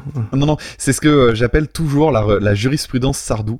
Quand tu écoutes des, des gens dont la, pour lesquels les paroles ou ce qu'ils emmènent dans leur texte et dans leur carrière se rapprochent à ce point de ce qu'ils sont dans la réalité et qui se cachent derrière euh, en disant non mais c'est un personnage. Ouais. C'est ce que j'appelle donc Mm. ce que moi j'appelle le syndrome le pas le syndrome Sar- le, syndrome Sardou mais la juri la Merde, Jurisprudence? Non? Pas jurisprudence, j'utilise un autre terme et que, qui m'échappe là alors que je l'avais il y a deux secondes, c'est un peu bête. Mais bon, on, va, on peut dire ça, la jurisprudence euh, Sardou, qui est en gros se planquer derrière un personnage quand euh, on sent que ça commence à sentir un peu le roussi et qu'on n'a pas envie d'être emmerdé à argumenter. C'est la défense d'Orelsan, c'est la défense de Saez, euh, ça, voilà, quoi, c'est... Mais non, c'est un personnage. Ouais. Ouais, enfin, le personnage, c'est quand même toi depuis 20 ans. Puis, hein, ouais, faudrait oui, peut-être, puis 20 euh, ans, et c'est marrant, il dit jamais... oui, oui. Et c'est marrant, votre personnage, il dit jamais le contraire ça. de, de toutes vos saloperies là. Donc voilà, alors la, meilleure euh, imitation de Sardou que je connaisse, c'était Action Discrète, qui avait fait un truc génial, qui était euh, les Sardouzes, où il reprenait sa chanson Femme des années 80, D'accord. euh, ah ouais, où il faisait, euh, et c'était France des années 2010, et c'était, je me souviens des paroles de mémoire, c'était France des années 2010 dans une Europe qui pue la pisse, nanana, nanana, et il faisait tout un truc sur la critique de l'Europe, c'était affreux. Alors je suis très déçu que Ah. ton, ton, J'ai oublié quelque chose ton imitation préférée, ça soit eux et pas Michel Sardouille, quand même. Ah, c'est c'est quoi déjà Michel Sardouille? Michel Sardouille, Groland, la, la- la rupture tranquille. Ah, mais oui, la rupture tranquillou. Bah écoute, tu regarderas la reprise d'Action Discrète. euh, je- pense que, que tu reverras ton jugement. Et d'ailleurs, tu sais quoi? Je te propose qu'on écoute les deux maintenant. Allez, Hop, hop, hop, hop, hop. On va faire une petite pause à partir de maintenant. Les personnes qui nous écoutent avec des enfants dans les parages, je vous suggère de faire une petite pause dans l'écoute ou alors d'avancer de quelques minutes parce que même si nous on a dit quelques gros mots, là on va passer un bon petit cap quand même. Allez, vous avez le temps de ce jingle pour chasser les mômes.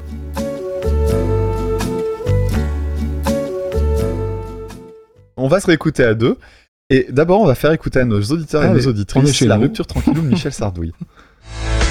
Après deux ans d'absence, découvrez vite le nouvel album de Michel Sardouille, La Rupture Tranquillou. La Rupture Tranquillou, c'est 14 chansons inoubliables, dont le déjà hit single Au boulot les feignasses. Les feignasses, C'est vrai. J'en à la souviens. maison les pétasses, pour les clodos plus de vinasse. La rupture, faut qu'on la fasse, mais on la fera tranquille, comme on épile son mineux. Retrouvez aussi les sans papiers cul.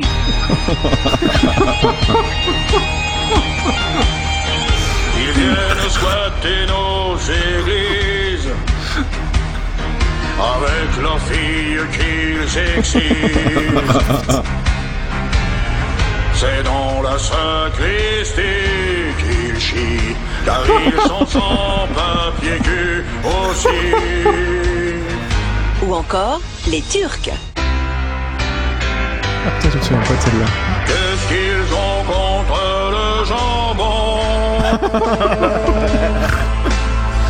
Sponsorisé par Fabien Roussel.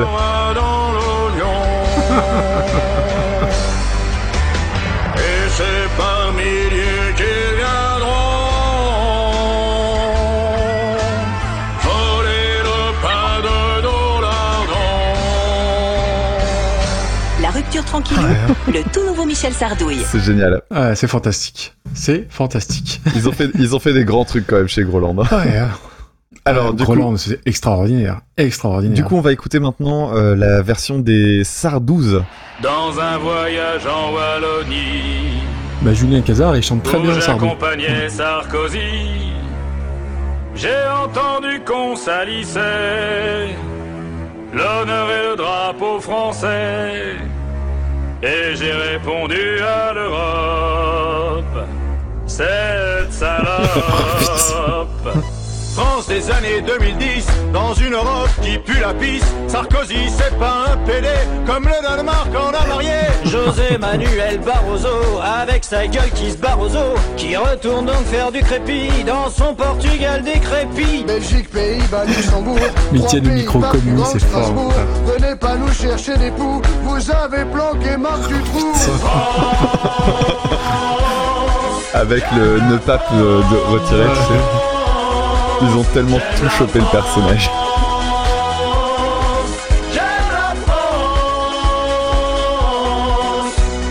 Toi, beef et ta morale dans ton pays où y a la gueule. Avant de nous traiter de Gestapo, faudrait que les TL bronzent ta peau. Les Boches racontent qu'on fait du zèle, qu'ils s'étouffent avec leur bretzel. Ils ont Merkel, cette grosse Bertha, nous notre canon s'appelle Carlin. La Bulgarie, la Slovaquie, et dire qu'on refuse la Turquie, ces deux pays n'ont qu'un mérite, des putes mineures qui aiment la bite. Affreux. Affreux. C'est d'une violence.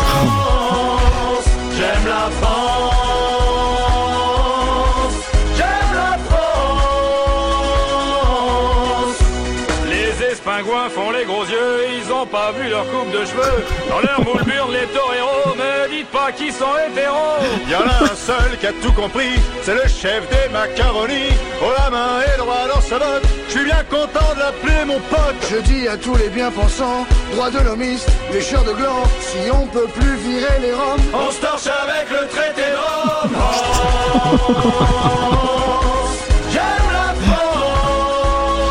voilà, c'est tout ça filmé sur la, sur la grande place de Bruxelles.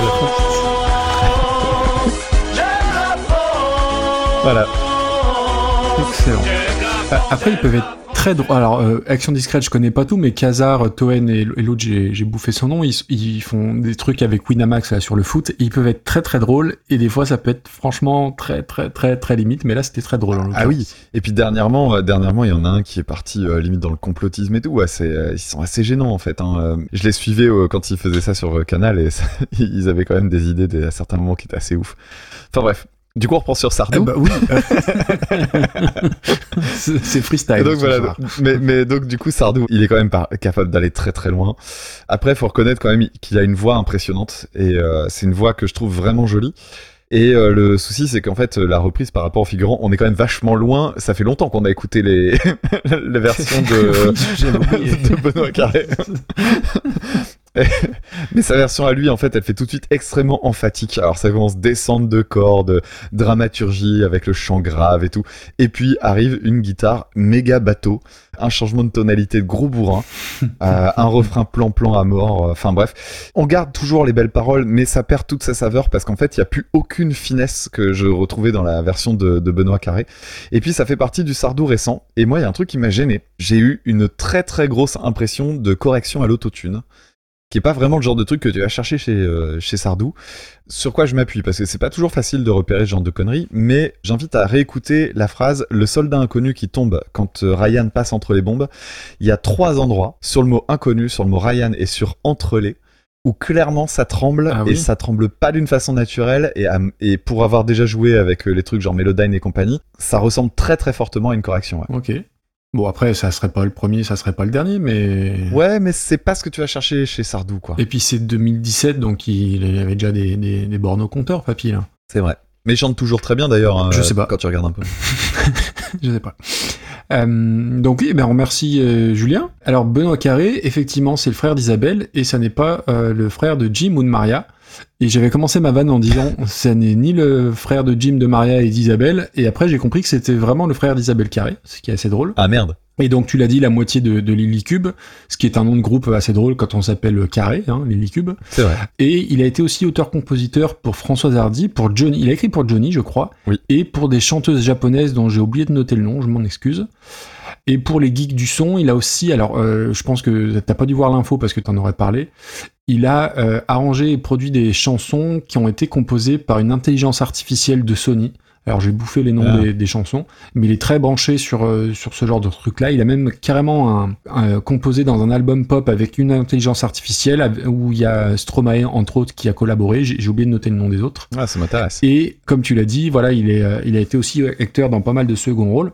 Et donc la chanson, euh, elle est sur l'album Célibatorium, qui est un studio construit sur une ancienne centrale nucléaire euh, Près de chez moi. bah, vers chez toi d'ailleurs, Ouais. à Pont-sur-Sambre. Euh, Je sais pas ce qu'il faut déduire de cette info-là, mais je vous la, je vous la donne. Bah, c'est dans le coin de Maubeuge, c'est moche. Voilà, bah, voilà. Une- et une centrale nucléaire, c'est moche, dans un coin moche, par un chanteur qui fait, c'est bizarre ce qu'il ce qu'il fait. Donc je connaissais pas hein, non plus, je lance le truc, et le début m'a été très pénible. On est clairement dans l'Axac Maboul Universe, hein, et d'un côté très comédie musicale de l'autre. Je trouve que la chanson prend une autre tournure à- au moment où il y a les percussions qui arrivent, effectivement. Et surtout, le, si t'as pas le texte à côté ou si tu ne le comprends pas, euh, si t'es pas francophone, je pense que tu passes un petit peu à côté du truc. Et moi, le texte m'a aidé à aimer la chanson. Enfin, à aimer la chanson. C'est un bien grand mot. C'est pas le genre de truc que je réécouterais, mais je dois bien avouer que la seconde partie, euh, au moment où il y a les percussions et la fin avec le texte, je trouve qu'il y a une espèce de. Alors moi, toi, tu, tu trouvais il y avait un côté euh, poétique à ça. Alors moi, j'ai pas, je l'ai pas ressenti comme ça. C'est assez drôle. Moi, j'ai vu une espèce de vraiment de, de, de course poursuite en fait, tout le côté Ah orchestral oui, il y a une qui accélération. accélère ouais. un peu, une sorte de fuite en avant. Et je me disais, le gars, il vit pas bien cette situation, en fait, et, et il va se suicider. Enfin, Ah, pas mal. La, la phrase d'après, la, la phase d'après, pour moi, c'était le suicide. Mais euh, c'est une façon d'interpréter les, les, les choses. Oui, d'ailleurs, j'ai Euh, oublié, il y a- il y, a une phrase qui euh, il y a une phrase dans la chanson qui est superbe, faut que je la retrouve, que j'avais notée. Désolé de t'avoir coupé, je vais la rechercher.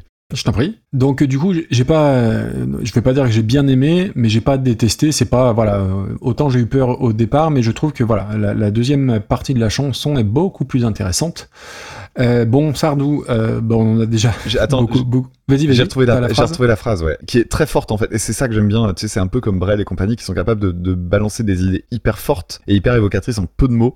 Euh, Là, il dit euh, celui qui rêve de quelques lignes, même si elles doivent le rendre indigne, c'est moi. Putain, cette phrase-là, moi, je, à chaque fois que je l'entends, je fais putain, c'est, fort ça. Ouais, ouais, tout à fait. Donc voilà, j'ai trouvé qu'il y avait une, une vraie intensité dans, dans la chanson et c'est tout à son tout à son crédit. De Sardou, bon, on a eu Johnny, on a eu Eddie Mitchell, Balavoine, on a eu tous les plus grands, il manquait plus que plus que Sardou, il a fallu attendre 26 Mhm. épisodes pour ça quand même. c'est c'est quand même assez dingue. Et, ce qui est le plus dingue, c'est c'est que ça soit euh, Sardou qui fasse une reprise et pas une reprise de Sardou parce qu'il il a quand même un paquet de, de, de tubes en stock. Alors, euh, il y, a- il y a beaucoup à dire sur Sardou, t'en as déjà dit pas mal. Alors, moi, j'ai jamais écouté Sardou, mais pourtant, je connais des chansons par cœur parce qu'elles font partie du, du, bah, du paysage musical français. C'est le patrimoine, hein, littéralement. Et mes parents écoutaient les plus connus, mais euh, tout en étant complètement décorrélés de l'aspect politique. Alors, les, plus connus, euh, on n'écoutait pas le temps béni des colonies, hein, c'était euh, le rire du sergent, elle court, elle court, la Malisa d'amour et ces, toutes ces conneries là. Mais moi, j'ai découvert bien, bien après l'aspect politique du, gars, quoi, en fait. Et avant ça, je l'aimais pas. Euh, tu vois, tu disais tout à l'heure que t'étais vieux à 16 ans. Euh, J'ai l'impression que Sardou, il a toujours été vieux, Ah ce, oui. ce- ce vieux réac euh, un peu gênant. Et surtout, bah, et ils l'ont très bien fait, les gars d'Action Discrète, c'est euh, sa façon de chanter où il, il sourit jamais, avec ce, le micro tenu du, du bout des doigts, comme euh, que, vraiment, et j'ai, j'ai vra- il, me- il me dégage beaucoup d'antipathie, ce, ce, ce Il a l'air odieux. Il a l'air odieux et ça va pas en s'arrangeant, hein, on est bien d'accord. La reprise, bah, elle est sur Bidet Musique, donc euh, voilà, faut le savoir. Et je j'ai pas compris pourquoi il avait changé certaines paroles. C'est-à-dire que euh, Delon et Deneuve sont devenus euh, Bébel et Bourville. Jean Carmet est remplacé par Jean Poiret. Euh, Jean Bouise, Francis Huster, Darmon, ils sont remplacés, ils sont virés aussi. J'ai pas trop compris pourquoi. Parce que quand c'est la culture, Ah, ok, ouais, ouais, d'accord. Ouais, surtout Sardou quoi. bah, surtout Sardou, voilà. Et après, surtout, le, le, le problème que j'ai, c'est que, comment dire, chanter ça à ce moment-là, je, je, je, je comprends pas l'intérêt. C'est oui, c'est du contre-emploi parce que Sardou, oui, euh, c'est un des derniers grands, mais je, je, comprends pas trop. Et au-delà du fait que je comprenne pas, ça date de 2017, mais j'ai l'impression que ça a été fait dans les années 80. C'est hyper vieillot, l'instrumentation flonflon, euh, le- les claviers sont vieillots, c'est d'une kitschitude assez dingue. Et le pire, du pire, du pire, c'est euh, euh, l'outro, façon générique de la piste aux étoiles, quoi. C'est daté, mais au possible. Honnêtement, ça fait partie des chansons que je n'ai pas compris. Et surtout, je, quand tu es Michel Sardou, je comprends pas qu'en termes d'instrumentation et, et d'arrangement, tu sortes un truc comme ça et que ça pose pas de soucis, quoi. C'est d'une platitude, mais euh, et, et Ah c'est hyper plan-plan. C'est Ouais, hyper plan-plan et ça sonne, euh, ça sent la naphtaline, quoi. Ça sent, ça sent le vieux. Il, il- était vieux, euh, jeune, ça sent le vieux. J'ai pas aimé. hein. Après, il y a quand même un avantage, c'est que, euh, mine de rien, euh, ça permet de mettre un petit peu en lumière une chanson qui est a priori très très confidentielle. hein. Parce que quand tu regardes un petit peu le nombre de, le nombre de- d'écoutes, euh, on parlait de ça tout à l'heure avec euh, Shawn Mendes, le nombre d'écoutes de l'album Célibatorium, c'est extrêmement faible. hein. Ah ouais, bah j'en veux Euh, pas. hein. le morceau le plus écouté, il a 4000 écoutes, quoi. Donc moi, je suis, je suis content de voir qu'un qu'un truc un petit peu confidentiel comme ça euh, puisse émerger grâce à, à quelqu'un comme Sardou. Après, je suis pas certain qu'il fasse lui-même ses choix hein, de, de chansons. Je pense qu'on lui file et il dit ouais, vas-y, fais péter. Oui, et puis trop vu pour ça maintenant, Pépère. Mm, mm, mm. Mais non, non, je, je déteste euh, Sardou. Et, et moi, il y a, non, non, même, euh, il y a des trucs que je peux écouter par plaisir coupable, mais Sardou, non, jamais. Euh, non, c'est impossible. T'écouteras euh, le, le trio de l'enfer, euh, J'accuse, Je suis pour et Le Ah temps bah béni oui, des par colonies qui sont sur le même album. C'est Voilà. un voyage. C'est un voyage. Ah, et puis là, toutes ces dernières sorties là, mais c'est, plus possible. Faut plus lui donner la parole à, à ce monsieur-là. Bon après, c'est les bons clients et c'est ce qu'il cherche, hein, évidemment. C'est hein, ça, c'est ça. Euh, où est-ce qu'on met ça Bah, pas très haut, hein. Loin, hein. Mm, mm. Moi, c'est pas inspiré, c'est chiant. Ça abîme en plus. Enfin, je trouve que ça dégrade une chanson qui était euh, bien. Donc pour moi, ça va en dessous de Aïcha, Aïcha, on l'avait mise. 243e. Ouais, ça va beaucoup plus loin non plus. C'est moins nanar que Tina Turner pour moi. Oui, je suis d'accord. Allez, euh, en dessous des Boyzone Allez, en dessous des Boyzone, 247e place. Très bien. Le figurant. Mais oui, comme tu dis, ça permet de, de faire connaître une chanson qui est, bah, qui est pas connue, un artiste qui est pas connu du tout. Et oui, oui, c'était pas, c'était pas mal, le figurant, je dois avouer. Ok. Bon, il nous reste deux morceaux. Et donc, c'est le moment où on va savoir si tu as eu raison pour le pins. Vas-y. Puisque tu vas commencer à parler de une chanson. Puisque tu vas commencer à- à parler effectivement d'une chanson de 1982 de Michael Jackson, à savoir Billie Jean, reprise en 2007 par Chris Cornell. Ouais, j'avais bon pour le pins. Bravo. Je crois que c'est la première fois que ça arrive, non?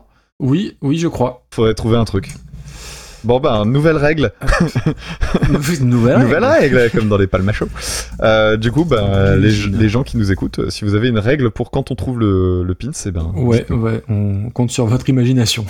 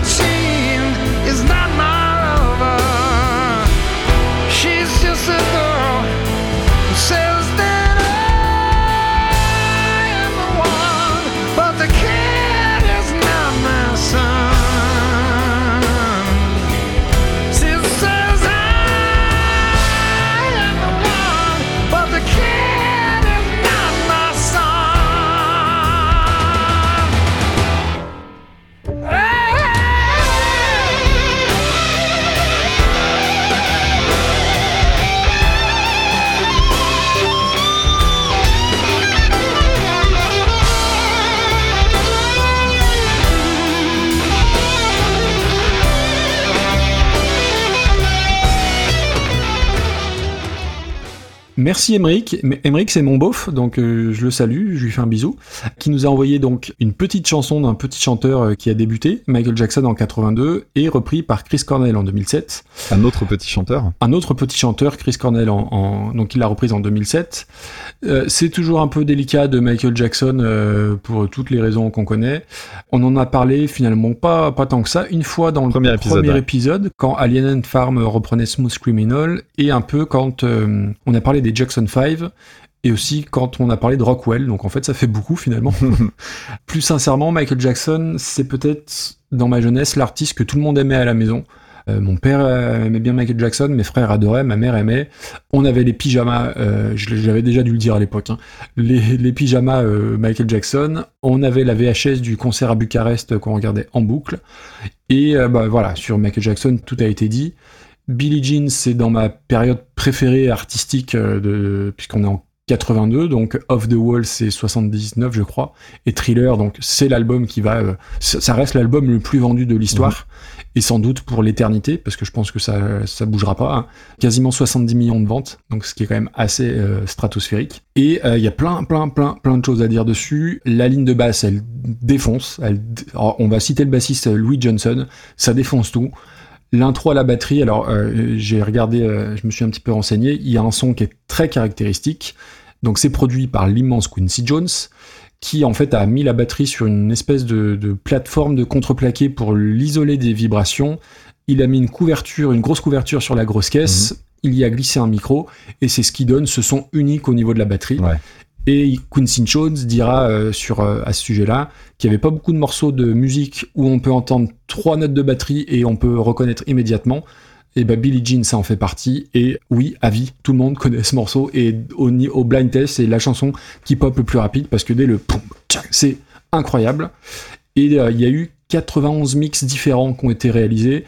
Tout ça pour que Quincy Jones garde le deuxième. Voilà. Putain la vache. C'est une chanson qui est imparable. Je pense que même dans 75 ans on écoutera toujours ça entre guillemets. Et surtout j'ai halluciné que en fait euh, Thriller c'est 82 pour moi c'était enfin c'est hyper novateur à l'époque. Alors oui aujourd'hui euh, on va dire que c'est un peu vieilli parce que ça, ça a 40 ans mais pas tant que ça en fait. Et euh, je vous invite aussi à aller regarder la vidéo du youtubeur Florent Garcia qui l'avait détaillé piste par piste. Il y a 8000 trucs et c'est super intéressant. Et c'est une chanson aussi importante parce que c'est la chanson du Moonwalk, hein, évidemment. C'est une chanson importante parce que c'est là où il a avoir, commencé à avoir sa, sa tenue euh, qui mettait tout le temps, le chapeau, le, le pantalon noir à paillettes, le gant blanc, les chaussettes blanches. La chanson c'est fantastique, la gratte funky sur les refrains, le break euh, funky slappé, c'est absolument prodigieux, c'est fantastique. Euh, voilà, tout a été dit sur cette chanson. Je suis curieux d'avoir ton avis de, de technicien entre guillemets.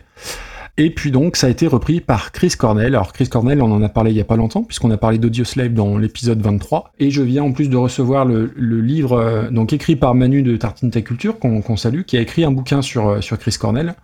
Donc j'ai hâte de, découvrir tout ça. Artiste incontournable du rock euh, américain, grunge, mais pas uniquement. Parcours en plus pas simple, alors j'imagine que dans le bouquin, il va en parler. Un gamin très tôt touché par la dépression, grandi dans un quartier difficile, etc., etc. Ses influences, c'est les Beatles, Led Zeppelin et Pink Moon de Nick Drake, dont j'ai parlé il y a, il y a pas très très longtemps. C'est un chanteur, mais à la base, il est batteur. Il est aussi guitariste, auteur, producteur. Il a écrit des musiques de films. Ça a été le premier chanteur américain à composer une musique de film pour James Bond. Et il est mort bien trop jeune, puisqu'il est mort il y a pas très longtemps, à 52 ans. Euh, ce qui fait écho à l'actualité et la mort de, de Taylor Hawkins, hein, euh, qui est mort il y, a, il y a une grosse semaine à, à à peine 50 ans. Et alors, je connaissais sa reprise, mais pas cette version-là. Je la connaissais sur une version live, et je pense que c'est la première fois que j'écoutais la, la version euh, euh, studio. Et déjà sur pourquoi euh, reprendre Billie Jean, alors je le cite, hein. j'ai aimé Billie Jean parce qu'il contenait cette petite ligne de clavier que je pensais pouvoir transformer en ligne de guitare électrique, et c'était vraiment horrible et embarrassant. Quand j'ai commencé à lire les paroles, j'ai réalisé que c'était une complainte, pas un morceau de danse. Son moonwalk et la vidéo, tout comme la ligne de basse et le rythme, ont pris le pas sur le sens. Les paroles sont brillantes, tout comme la façon dont elles sont assemblées. Carrément. Et c'est vrai que euh, j'avais jamais percuté euh, parce que je m'intéresse pas aux paroles d'une manière générale. Et du coup, son interprétation, bah, ça fait beaucoup sens avec les paroles, puisque c'est l'histoire d'une femme qui prétend que bah, Michael Jackson est le père de son enfant, alors que pas du tout. The kid is not my son, euh, le refrain. Après, musicalement, j'aime beaucoup les petits claviers qui sont très loin au début et puis qui vont se rapprocher un petit peu. Il y a une- alors, je sais pas si c'est de la contrebasse, il y a une belle ligne de, de, basse ou de contrebasse. Progression d'accords, ça m'a fait penser à, très fort à Led Zepp. Je sais pas si c'est dans la tonalité ou dans la, progression des accords. Et surtout, j'aime bien tous les petits détails. Alors, il y a, il y a une rupture à un moment donné, il y a des petits bruitages dans le fond. T'entends euh, juste ce qu'il faut, le petit bruit des frettes euh, qui glissent.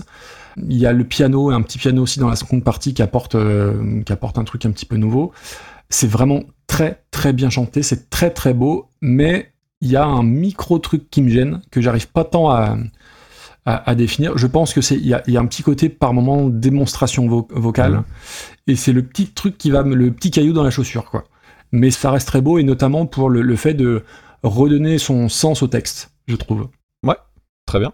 Bah écoute, euh, pour Billie Jean, euh, justement, c'est marrant que tu finisses sur le- la question du texte parce que c'est un morceau que j'ai redécouvert il y a une grosse dizaine d'années quand justement euh, Madame m'a euh, a, a attiré mon attention sur le texte parce que je, comme tout le monde, j'y faisais pas gaffe. Bah oui. Alors que les paroles sont fortes et depuis, je n'arrive pas à écouter la chanson sans penser à ce côté un peu dramatique en fait, qui est pourtant dans le dans la façon de chanter quoi. Le moment du du uh, The Kid Isn't My Son, il est, il est hyper intense en fait dans le chant. Oui.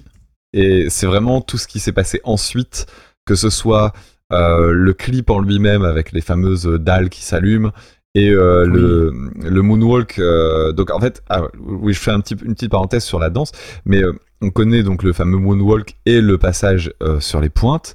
En fait, il le fait dans le clip qui est extrêmement bah, marquant, mais qui en même temps, quand on le regarde un peu, il, il est bourré de défauts ce clip parce que notamment les moments où il fait les moments les plus marquants de sa danse, il y a des instantanés en fait où l'image se fige. Et en fait, le problème c'est que du coup, on voit pas le mouvement entièrement. Et euh, les photos, en fait, bah, c'est mal cadré, c'est pas bien mis en valeur. Enfin, c'est pas beau, ça fait bizarre. Ah, Le clip a pris beaucoup plus cher que la chanson. oui, ça, Ouais, je trouve. je trouve le clip est assez ridicule en fait. Il y a eu de grosses rotations hein, du clip, mais d'ailleurs pas euh, tout de suite quand il a été fait, parce que au moment où le, le clip euh, de ce morceau-là a été réalisé, euh, il y avait le clip de Beat It qui était euh, en rotation sur MTV et qui avait beaucoup de succès parce qu'il y avait Van Halen. Ça permettait de faire une, euh, Ah oui, oui. tu sais, de- de- d'avoir des grands noms qui étaient là parce que bon. Voilà, Michael Jackson, euh, sa carrière solo débutait entre guillemets, donc du coup il y avait un côté, euh, bah voilà, on a un grand, un très grand nom qui était Van Halen à l'époque, et euh, Michael Jackson qui allait en devenir un vraiment fort après. Et là, en l'occurrence, le clip il est arrivé après parce que à force d'eux, ils se sont dit bon allez, on va faire passer le clip et c'est devenu un immense succès. Et le pas de danse qu'on voit dans le clip, il l'a reproduit pendant le, c'est je crois que c'est un concert anniversaire de la Motown pour les 25 ans. Et c'est le fameux moment où il fait son moonwalk avec le passage sur les pointes en live quoi.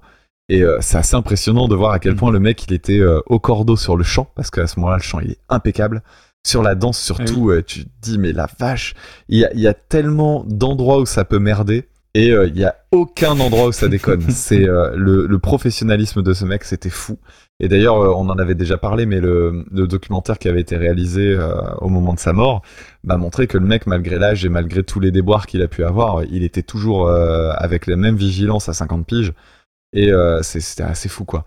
Alors moi, j'ai un peu de mal quand même avec certains trucs de, de ce morceau-là, euh, notamment en fait dans les couplets, les qui, qui Ah fait. oui, mais c'est sa Oui, mais- signature. alors, il va le faire d'ailleurs beaucoup plus après, dans les années 90.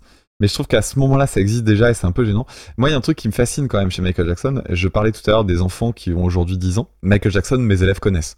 Tu leur dis Michael Jackson, ils percutent pas forcément. Tu fais écouter, euh, alors peut-être pas Billie Jean, j'ai pas essayé, mais dernièrement justement, je leur ai appris à la guitare euh, dans mon petit club de, de guitare qu'on fait une fois par semaine. Je leur ai appris le riff de Beat It. Et euh, quand je l'ai appris, euh, je me disais bah tiens, je vais vous montrer un petit riff sympa, on va le faire ensemble et tout. Et en fait, j'ai commencé à le jouer et, et ils ont tout de suite ah je connais, je connais et tout. C'était assez rigolo. Ah, et euh, j'ai la fille d'une collègue qui est archi fan de Michael Jackson. Mais quand je te dis archi fan, c'est vraiment à fond, à fond, à fond. Et tu dis Mhm. pourtant, waouh, on est quand même 40 ans après Solar en l'occurrence. C'est assez impressionnant. C'est intemporel quelque part. Ouais, ouais, il y a, y a un truc qui est assez fou quand même avec cette musique-là. Bon, je passe, hein, c'est quand même un, c'est un, c'est un- c'est un super bon morceau, euh, ça va sans dire. Pour ce qui est de, euh, de Chris Cornell, on en a déjà tellement parlé et pareil, je fais un, un gros bisou à, à Manu et je lui souhaite tout le succès possible pour son bouquin. Je l'ai pas encore chopé pour moi d'ailleurs, je lis très peu de biographies mais euh, bon bah c'est un copain qui le fait alors du coup c'est l'occasion de, Ben c'est oui. l'occasion de m'y mettre, c'est le minimum. Quand tu feras ton livre sur Véronique Vincent, euh, on l'achètera. hein. Ce sera une Je nouvelle. sais pas, je m'étais. eh, N'empêche, en vrai, je me suis demandé, je me suis dit, attends, euh, j'ai, Manu, il fait un, bou- un bouquin sur. euh, bon, parce qu'il a aussi une formation qui est peut-être plus adaptée que la mienne, mais euh, je me disais, tu- sur qui tu le ferais? Je, je m'interrogeais Et quand t'as même. trouvé? Bref, non. Non, j'ai des Non. idées, mais je me dis toujours, j'aurais ce syndrome de l'imposteur quand même. non, moi, je préfère parler de musique plutôt que des artistes en eux-mêmes. Donc, euh, l'album sur lequel paraît cette chanson-là, c'est un album qui date de 2007, sur lequel il y a You Know My Name, Mm. qui est le morceau que je préfère de Chris Cornell, de tous ceux que je connais jusqu'à maintenant, qui est la meilleure bande originale de James Bond, qui est juste une super bonne chanson de rock, en fait, tout simplement. Ça fait- je sais pas. Et j'étais content du coup de découvrir un autre morceau de cet album-là et de cette période-là, parce que j'ai l'impression qu'en fait moi, euh, je connaissais Chris Cornell essentiellement pour Soundgarden et ses projets euh, divers et variés qu'il a pu avoir à travers le temps, mais euh, assez peu pour sa carrière solo vraiment. Donc j'étais content de tomber dessus. Le problème c'est que je pense qu'on en a un peu trop parlé dans les Super Cover Battle, ce qui fait que quand euh, la chanson a commencé, j'ai assez vite été mis un peu en dehors de la chanson. Bon, on n'a pas tant parlé de. Si, de Chris Cornell? En tout cas, on en a parlé très récemment. Oui, il y a deux épisodes, oui. Et en fait, j'ai l'impression que euh, je commence à voir les, à voir effectivement, comme tu dis, un côté un petit peu trop euh, démonstratif. Mmh, C'est un, endroit où je me sens pas très très à l'aise. Et je trouvais surtout que l'instrumental commençait pas bien. Parce que le, le guitare-voix sur mi mineur, la mineur, euh, merci mais non merci. Et, euh, et, et comme c'est une voix cool, ben c'est une voix cool parce que c'est celle de Cornell, mais que je la connais très bien. J'étais vraiment sur du sentier battu, parcouru, etc. Et ça m'intéressait pas. Et puis arrive la batterie. Et là, ça décolle vraiment. Et je me suis rendu compte qu'il y a deux épisodes, quand on avait parlé de Cornell, j'avais eu la même, quasiment le même réflexe de ah euh, non et puis finalement bah si parce que l'instrumental est bien fait mais je, je, je pense vraiment que je réécouterai pas cette chanson là où je trouve que c'est intéressant par contre c'est dans la réinterprétation effectivement. Il s'intéresse au texte et donc du coup il en fait un truc désespéré avec une teinte euh, blues rock qui est finalement assez cohérente. Donc en ça c'est une reprise intéressante parce qu'il fait quand même dire autre chose à la chanson. Enfin il, remet l'emphase sur le texte et je trouve que c'est euh, c'est malin. Il y a quand même des choix qui sont assez étonnants dedans. Je pense notamment au solo de guitare. Euh, le solo de guitare est très très curieux parce que il y a plein d'endroits où ça tape complètement à côté sur les notes, c'est pas juste. Et en fait, je me suis demandé mais comment ça se fait que ça tape à ce point-là à côté? C'est des quarts de ton, c'est vraiment bizarre. Et en fait, je me disais mais je, je voyais à peu près l'idée de comment ça pouvait être foutu, j'arrivais pas à mettre le doigt dessus. Et en fait, j'ai j'ai eu un, un éclair de génie ce matin. Je me suis dit Carrément. je suis sûr que c'est de la fretless. Ce qui expliquerait deux choses. C'est notamment euh, le manque de justesse pour euh, certaines des notes, parce que c'est extrêmement dur d'atteindre les notes, parce qu'en fait, bon, pour les personnes qui connaîtraient pas trop le truc, une guitare fretless, c'est euh, donc une guitare sur laquelle il n'y a pas les barrettes en métal qui permettent de, bah, de séparer les notes sur le manche. Et en fait, le truc, c'est que quand on joue de la guitare, quand on appuie le doigt dans une case, en réalité, c'est pas notre doigt qui produit le son. Le doigt ne fait qu'appuyer et du coup, la corde en remontant va frotter la, la frette suivante. Et donc, c'est le, le- la note est, est produite en fait par la barrette de métal. Tu retires les barrettes de métal, c'est ton doigt qui va faire le contact. Mais ce que ça va poser comme contrainte, c'est que ton doigt doit être posé non pas là où tu le mettrais dans une case, mais exactement à l'endroit Mhm. où se trouve la barrette. Ce qui fait que ça empêche de jouer des accords, par exemple, parce que si tu dois faire un barré, bah t'es jamais totalement le doigt parfaitement euh, aligné sur le truc. Et euh, si tu fais un solo, ça veut dire aussi que si tu fais des endroits euh, un peu rapides, bah tu vas avoir ouais. énormément de mal à être euh, à être dedans. Et donc je me suis dit, ça ressemble fort quand même à des défauts de fretless. Moi j'aime bien le, charme que ça a produit. hein. Ça fout des notes à côté que t'aurais jamais eu ailleurs et du coup ça crée un truc assez unique. Et le deuxième truc qui m'a fait dire ça, c'est le manque total de, de sustain, de sustain. C'est-à-dire les notes durent pas dans le temps parce que bah, tout simplement elles vibrent grâce au doigt. Et le doigt, la pulpe du doigt, c'est un truc qui permet pas de faire vibrer une note comme euh, un contact de métal contre du métal. Et donc la particularité du, des guitares fretless, c'est que, comme la basse fretless d'ailleurs, c'est qu'il n'y a pas euh, cette vibration qui dure longtemps. C'est un peu comme le violon, t'es obligé de la, maintenir Oui, oui, le- la vibration quoi. Et là, il y a les deux. Il y a un manque de sustain, il y a des, des, pro- des problèmes de justesse, et il y a des slides complètement chaotiques. Alors il y a des endroits où ça tape tellement à côté que ça me gêne, et en même temps je trouve ça tellement curieux que je suis très content d'entendre ça, ça m'a fait vraiment plaisir, et quand j'ai pensé à ça je me suis dit trop bien. Donc en fait, pour finir, c'est une- très bonne reprise. Je peux pas dire que ce soit une mauvaise reprise, Ah mais bah en non. fait, j'y suis pas du tout attaché. J'étais sûr. Je, je ne la réécouterai probablement pas. Mais je peux pas dire que ce soit une mauvaise reprise. Ceci étant, pour moi, c'est la meilleure reprise de la soirée à date. Probablement. Oui, c'est même sûr. Donc on est au-delà de la centième place, que celle qu'on a classée le plus haut. Oui, C'est, euh, Walk on By. Donc pour moi, ça va quand même bien plus haut. C'est euh, au-dessus de Que Sera Sera par euh, Marcus Miller et Selassou, Qui était en combien? 83e place. Oui. On y va par étapes. hein. Ça sera au-dessus de Knocking on Heaven's Door. Ah oui, oui, oui, largement, oui. Est-ce que c'est mieux que Didier Super? Putain, Didier Super et Chris Cornell dans la même phrase. Non, non, c'est mieux, hein, évidemment. C'est mieux que Didier Super, ouais. Euh, je bloque peut-être à Failure, moi. Failure, on est où? 58ème Ouais, on est déjà, on est déjà pas mal. En dessous de Blondie. Parce que Hanging on the Telephone, ça avait été un. Ouais, c'était bien Bon, aussi. aussi pour l'original, mais euh, ça avait été un petit coup de cœur. Je mettrais ça 60ème. Voilà. Ouais, je t'aurais peut-être même négocié en dessous de Julie Christmas, mais ça, reste, ça reste très bien. Voilà. Donc 60. euh, 60 ouais, c'est ça, 60ème place pour euh, Billie Jean par Chris Cornell. Cool. Et ben, on arrive au pins. Et ouais, on arrive au pins. J'avais bon. Alors, le pins, eh bien, il s'agira euh, effectivement de la chanson que tu as citée au début, à savoir la chanson Feelings de Maurice Albert en 1970, reprise par Offspring en 1998. C'est parti.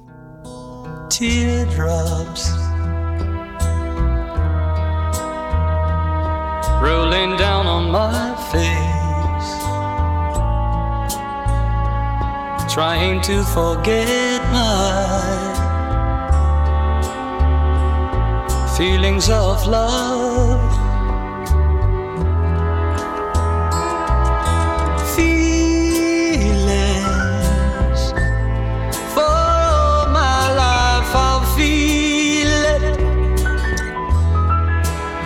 I wish I've never met you, girl. You'll never come again.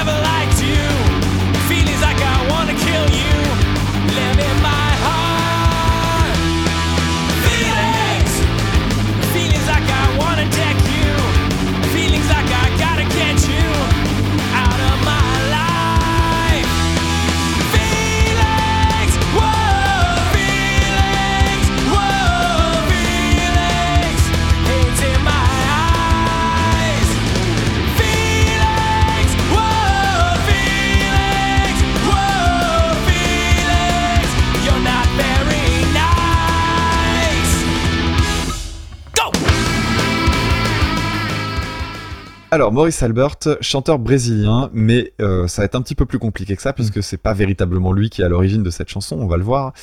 C'est une chanson qui date de 74, si je dis pas de bêtises, et euh, c'est quasiment un One Hit Wonder. A priori, euh, il a eu d'autres morceaux, mais je les ai écoutés, ça me disait vraiment rien. Je sais pas si toi, tu, ça te parlait. Euh, non, je, ça me parlait pas, mais j'en ai écouté un et que j'ai trouvé très très joli pour le coup. She's My oui, c'est- joli, c'est joli, mais ça m'avait pas l'air d'être un, un- un gros gros succès. Alors pourquoi est-ce que c'est pas véritablement de lui? En fait, la chanson a été euh, épinglée pour plagiat et euh, elle a une histoire un peu rocambolesque euh, cette, histo- cette chanson puisque elle a été au départ composée pour un film dont j'ai pas noté le titre. Le feu aux poudres. Par un certain Loulou Gastier. Alors Loulou Gastier, c'est qui? C'est le mari de Lynn Renault. Et dans le film, pour la bande originale du film, a été chanté par Dario Moreno. Euh, Dario Moreno, qui est le monsieur de Oh mon bateau, pour euh, celles qui ont et ceux qui ont plus de 30 ans. Pas du tout. Ah non, non, non, c'est pas lui. Ah non, Ça, c'est Eric ah mais non, c'est Eric Morena. Oh putain, oh, Voilà, je suis fatigué. voilà. Dario Moreno. Attends, putain, qu'est-ce qu'il a fait lui Dario Moreno, c'est on m'appelle la marmite. bah si, c'est vrai. C'est- trop forcé, non Attends, non, j'en Euh, connais, je connais pas celle-là, donc. euh, Euh, L'huile d'olive Puget aussi là. Tout l'amour Ah, bah que voilà. pour toi. C'est peut-être pour ça. Eh oui, bah, je confonds alors, mais dis donc. Confondre quand même Dario Moreno et Eric. C'est Ah, ben c'est c'est la polenta. c'est la polenta. en fait, en fait, je suis dyslexique. Je le savais pas. Ah, il y a juste 50 ans d'écart, mais Merci Super Cover Battle. Alors donc Dario Moreno en 1957 et euh, c'est dans- c'est marrant parce que c'est dans un style euh, assez sud-américain, mambo et tout ça et ça va ça va avoir son importance puisque euh, Loulou Gastier euh, en fait euh, Gasté, Gasté. Gasté putain, Gaspé. la vache. Oui. Loulou Ga- Non, Il est tard, il fait chaud. Alors, Loulou Gasté, il, a, il avait produit donc cette, euh, cette musique et l'éditeur, apparemment, est le chaînon manquant entre lui et ce fameux Maurice Albert. Et donc, euh, Maurice Albert, bah, en fait, il, il reprend une deuxième version en fait de la chanson qui était la chanson chantée euh, sous le titre Pour toi par Lynn Renault. Parce que d'ailleurs, c'est assez marrant, moi, quand j'ai vu que c'était un, un plagiat, euh, j'ai écouté la version de, euh, de Moreno et euh, je trouvais que c'était ressemblant, mais c'était pas ouf Oui, non plus. Je suis Et d'accord. c'est vraiment la version de Lynn Renault où là, il y a plus de doute possible. Et donc, ils avaient un lien euh, par, leur édi- par l'éditeur, en fait, ce qui fait que, oui, effectivement, il y a bien eu un plagiat. Euh, il y a eu un procès qui a duré quand même assez longtemps, qui s'est passé aux États-Unis, euh, parce que Lynn Renault étant connue aux États-Unis, bah, ça facilitait un petit peu le truc, ça a fait un petit peu parler, quoi. Du coup, le, le, le procès a été remporté par Loulou Gasté. Et euh, pour la petite histoire, il a jamais touché la thune. Et il a Il toujours avait droit, payé. voilà, il avait droit à 500 000, euh, 500 000 dollars qu'il n'a jamais touché. Et euh, le monsieur euh, Maurice Albert vit apparemment de beaux jours en Italie aujourd'hui, Exactement. ouais. plutôt pépouse. Euh, la chanson en elle-même, j'ai pas noté grand-chose dessus tellement je trouvais l'histoire rigolote. C'est une très très belle chanson Feelings. Ah oui. C'est un petit peu kitsch et tout, mais c'est le kitsch qui tombe pas dans le ridicule, c'est juste beau. Euh, moi, j'ai- j'aime vraiment beaucoup cette, euh, cette chanson. Ce qui est marrant, c'est que je ne sais pas si c'est sous cette forme-là que j'avais connu. Je crois que j'avais connu euh, la version de... Qui est-ce qu'il avait reprise en France? Ah, euh, Tu vas m'aider Mike Brandt. ah oui, oui, exact. C'est Mike Brandt qui l'avait repris sous le titre Dis-lui. Dis-lui. Alors d'ailleurs, pour l'anecdote, c'est marrant, c'est que Loulou Gasté. Alors, la chanson de Maurice Albert a été un grand succès aux États-Unis et elle a été reprise quand même par Ella Fitzgerald et par Sinatra. Et en fait, Loulou Gasté, il connaît pas la chanson grâce à ça. ça c'est ça c'est ouf. Le mec, il faut qu'il attende une reprise de Mike Brandt qui arrive dix ans après pour se rendre compte qu'il y a un plagiat. Je trouve ça assez marrant de se dire Ouais, la France, vrai. ce petit ce petit microcosme français où il fallait écouter Mike Brandt. Mais moi, je connaissais la version de Mike Brandt. Et d'ailleurs, pour euh, encore une anecdote que tu avais peut-être notée, mais Mike Brandt sort cette chanson, euh, je sais plus quelle date, et il meurt le lendemain. Enfin, non, il enregistre la chanson et il meurt le lendemain. Ah non, je savais pas. Et euh, il- donc, il n'a jamais entendu sa propre chanson, Dis-lui, qui a été un grand succès et que je connaissais et qui est finalement pas une mauvaise adaptation en soi. Non, non. Donc on en arrive à la reprise que j'ai gardée pour le bout, Ah. bout, puisque il s'agit d'une reprise faite par Offspring sur ce qui est pour moi le meilleur album d'Offspring à égalité avec Ixnay in the Hombre. Et oui, ça c'est pour une moi. hot take, ça, comme on ouais. dit. euh. Parce que pour moi, le meilleur, le meilleur album d'Offspring n'est certainement pas Smash. Euh, Smash, il y a de très bons morceaux, mais pour moi, les deux, les deux albums les plus puissants que je connaisse, c'est Americana que je mets euh, sur, le, sur la première marche du podium et Ixnay qui le colle, mais vraiment bien au basque. Tu seras peut-être pas d'accord visiblement, mais pour moi c'est ça. Americana, 1998. Donc évidemment, moi je le prends en pleine gueule, hein, j'ai 12 ou 13 ans quand ça arrive. Album avec quasiment aucun temps mort. Dessus, il y a quand même des, des, des mastodontes, quoi. Il y a, euh, bon, moi j'aime beaucoup Feelings déjà pour commencer, mais il y a surtout euh, Kids Aren't Alright. Il y a Have You Ever qui est génial. Pretty Fly. quand Pretty même. Fly. Alors Pretty Fly, ça fait vraiment pas partie de mes préférés par contre. Ah, j'adore. Euh, mais il y a, euh, bah, moi j'aime beaucoup euh, le- les- le- l'enchaînement des trois premières. Déjà rien que ça, euh, il, il est tellement énorme cet album, le début euh, avec les accélérations qu'il y a sur euh, Have You Ever et sur euh, Staring at the Sun. Enfin, moi j'adore ça. Vraiment, Have You Ever, c'est un, super morceau. Et surtout, je pense que le meilleur, le meilleur morceau de l'album, il se trouve à la fin. C'est Pay the Man, qui est euh, un morceau plus Ah long oui, que ce qu'ils font d'habitude, avec une intro un peu orientale et tout, un riff euh, au milieu du morceau là qui est extraordinaire. Enfin voilà, moi je, je suis un, un grand grand fan d'Americana que je me réécoute très très très souvent. Euh, je me fais euh, l'album intégralement à la guitare euh, une dizaine de fois par an, c'est certain. Ouais, je pense pas que ce soit le plus compliqué à jouer. Non, par contre, il est. alors, il y a quand même des petits- vite, quoi. il y a quand même des bons petits pièges à droite, à gauche. Notamment, je parlais de Have You Ever. Il y a, il y a des trucs où c'est pas facile à choper sur la rythmique. Le saut de Kids Aren't Alright, il est, il est vraiment bien foutu. Il y, a, plein de bonnes idées à droite à gauche. C'est loin d'être aussi con que juste des accords plaqués. Il y a des bonnes idées et notamment le riff de, euh, Feelings qui est vraiment, vraiment, vraiment très, très sympa à jouer. Une petite descente de basse avec un doigt qui reste en pivot et puis euh, des accords en extension. Moi, j'adore ça. Je trouve que le chant de Dexter Holland qui euh, modifie les paroles, Ah oui, oui. Feelings étant une chanson d'amour, lui il remet tout en disant juste hate à la place. Ça marche bien en fait avec la, la chanson en elle-même. C'est dans l'esprit, ouais. ouais. Voilà, c'est ça. Et, euh, et, et j'aime bien le, le petit ralentissement final qui donne un petit côté euh, Ah, un peu kitsch. Ah, bah, c'est ça- ce que j'aime pas. ouais. bah, moi, je trouve ça marrant. Je trouve que cette chanson a une particularité que on n'a pas très souvent en fait, je pense, dans les super cover battle. C'est que quand tu écoutes l'album, moi je me souviens quand j'étais gamin, je connaissais pas la chanson Feelings. Pour autant, quand j'écoutais l'album, je me rendais compte que cette chanson était à part. Il y avait un truc où je me disais, elle colle pas complètement à l'album. Ce qui fait que le jour où je me suis rendu compte que c'était une reprise, je me suis dit, mais bien sûr, mais bordel, mais oui, c'est une reprise. Et en même temps, quand tu l'écoutes dans la, dans la globalité de l'album, elle se marie extrêmement bien. C'est vraiment repris façon Offspring, c'est bien nerveux, etc. Le riff colle bien. C'est à la fois euh, hyper fidèle et en même temps euh, différent. Je suis assez saisi en fait par le fait que euh, une simple reprise punk puisse être aussi, puisse être aussi bien faite. Jusqu'à maintenant, on a fait quand même quelques reprises punk qui étaient généralement en mode bas du front, pas super Oui, malin. oui, c'est. oui, Et je trouve que là, celle-là, elle, passe quand même un, un gros cap au-dessus par rapport aux autres. Ok. Donc c'est un pins au carré du coup, puisque c'est le pins auditeur et c'est à la fois ton pins. Et oui, c'est Donc c'est la chanson envoyée par Thomas par Cyruf, donc on, le, on le salue et on le remercie. Bon, sur Maurice Albert, t'as quasiment tout dit. Juste son vrai nom, c'est Mauricio Alberto Kaiserman. Donc Oh un nom comme ça en Amérique du Sud, mais j'ai toujours un petit peu des soupçons, mais bref, passons.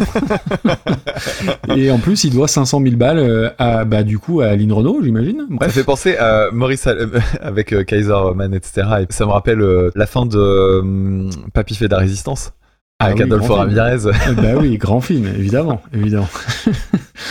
Euh, la chanson, si tu regardes la pochette, on dirait John Martin. Voilà, ça m'a fait marrer. Euh, mais effectivement, c'est très très beau. Il y a des, des violons très voluptueux, un petit piano jazzy. Vraiment, je, je connaissais la chanson, mais je l'avais entendue plus qu'écoutée. Et euh, ouais, non, non, objectivement, c'est vraiment vraiment très beau. Et Offspring, j'étais content de, de trouver les Offspring. Alors, c'est, je suis pas client de tous les albums. D'ailleurs, je, je pense que je les connais pas tous mais il y a quand même pas mal de, de choses euh, à dire sur Offspring. Déjà, ça évoque deux choses pour moi. Le, la, la première chose, c'est le clip euh, de mince, euh, Come Out and Play avec euh, Dexter Holland qui a encore ses dreads. Donc, clip Ouais. tourné dans le garage, je pense, avec euh, 260 dollars.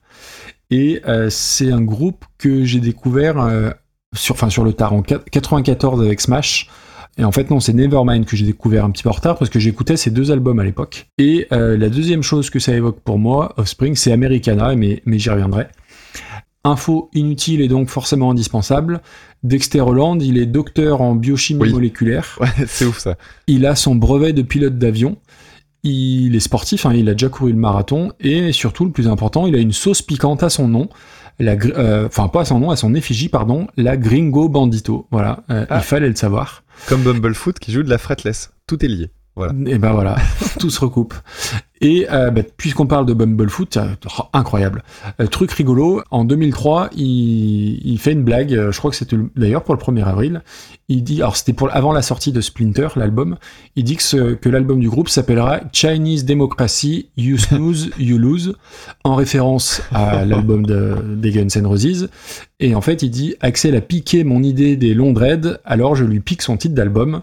Tout le monde trouve ça super drôle chez Offspring. Évidemment, c'est pas du tout du goût d'Axel Rose, qui est une tête à claque et doté d'un, connard Ah bah fini, qui les menace de, de, de poursuites. Évidemment, euh, tout ça a été qu'une vaste blague. Mais voilà, j'ai trouvé ça rigolo. Et dans les trucs que j'ignorais complètement, justement sur Splinter, le, le, le batteur d'origine dont j'ai oublié le nom s'est, s'est barré à un moment. Et c'est Josh Freeze qui joue dessus. Et Josh Freeze, c'est un batteur qui a joué pour Nine Inch Nails et pour Upper Fuck Circle. Donc j'ignorais totalement ça, c'est des, quand même des, des, des Mhm. cercles qui sont relativement éloignés. Et le dernier batteur, là on est dans l'actu, euh, Pete Perada, il s'est fait lourder parce qu'il refusait de se vacciner. Donc, euh, donc voilà, le mec euh, pas vacciné, Hollande il l'a Ah. viré. Euh, voilà, j'écoute jamais beaucoup euh, Offspring, mais j'ai euh, beaucoup de respect pour le groupe, même si j'en ai un peu moins depuis qu'ils ont chanté avec Chaka Pong dans Taratata. Ah. Tu as vu la vidéo? Il me semble que oui. Je me suis empressé de l'effacer de ma mémoire à mon avis. Alors, euh, bah Dexter Ah, mais oui, je l'ai Holland, vu. euh, Dexter Holland, il ressemble à, à Roten sous cortisone, mais pas à Johnny Roten, à Jérôme Roten, pour ceux qui, ont, qui connaissent un petit peu le foot. Vocalement, ça commence à être un petit peu compliqué, mais c'est toujours mieux que Chaka Punk, euh, où ils, ont un- ils font un espèce de pont euh, où, ils, où ils parlent et c'est de la turbogénance, c'est l'enfer, bref. On en vient à, à la chanson. Donc, Americana, pour moi, c'est... Alors, ça va être très cliché, mais c'est mon album de l'été 99, parce que j'ai vérifié, l'album il est sorti en novembre 98. Et l'été 99, c'est l'année où j'ai aménagé sur Lyon. Et c'est un, album qui nous a accompagnés. Toutes nos sorties de l'époque avec mes, copains de l'époque, on écoutait ça en boucle. Et chaque réécoute de ce disque me ramène à cet été-là, donc c'est toujours très cool. Et bah, tu l'as dit, il y a que des tubes hein, sur, sur cet album. Alors je connais un peu moins Ixnay, Hanze, Ombre, là, donc il faudra que je le réécoute. Mais voilà, ça va à 100 à l'heure. Bon, c'est un peu toujours la même chose, mais c'est pas grave, on s'en fout. C'est super fun. Il y a juste la fin ralentie. Moi, je trouve que ça fait un peu euh, refrain de supporter euh, basique de foot, quoi. Euh, c'est peut-être la chanson que j'aime le moins de tout l'album, mais ça n'en reste pas une super chanson. Et alors c'est une, enfin, je vais pas dire parodie, mais oui, il change complètement le sens de, de la chanson, mais ça fonctionne. C'est ni, c'est ni graveleux ni ni naze. Je trouve que c'est, voilà, c'est fun et c'est tout à fait dans l'esprit du groupe euh, punk à roulette euh, à 100 à l'heure. Et ouais, non, c'était c'était très cool. Et il faut que je me refasse tout tout l'album du coup. Non, non, chouette, chouette reprise. Ouais. Et c'est 10 millions de ventes à Americana, hein, un carton euh, ouais. gigantesque. hein. Et euh, si vous l'avez jamais eu dans les mains, euh, c'est un, un bel objet aussi, euh, la, la couve, etc. C'est un truc vraiment très marquant. Bah, ça fait partie, oui, des albums un peu iconiques fin des de années cette période-là, 90, ouais, hein, clairement. C'est incontournable de, de cette période, de cette période, c'est sûr. Où est-ce qu'on met ça? Est-ce que pour toi, parce qu'il y a beaucoup d'affect quand même derrière, derrière tout ça, intrinsèquement, est-ce que la reprise mérite un top, un top 50 selon toi? Moi, c'est celle que j'ai préférée sur la sélection. Ah ouais? Alors moi c'est moi c'est typo négative. Alors, pour moi, qu'on mette ça au-dessus de Billie Jean, je l'entends. Ok?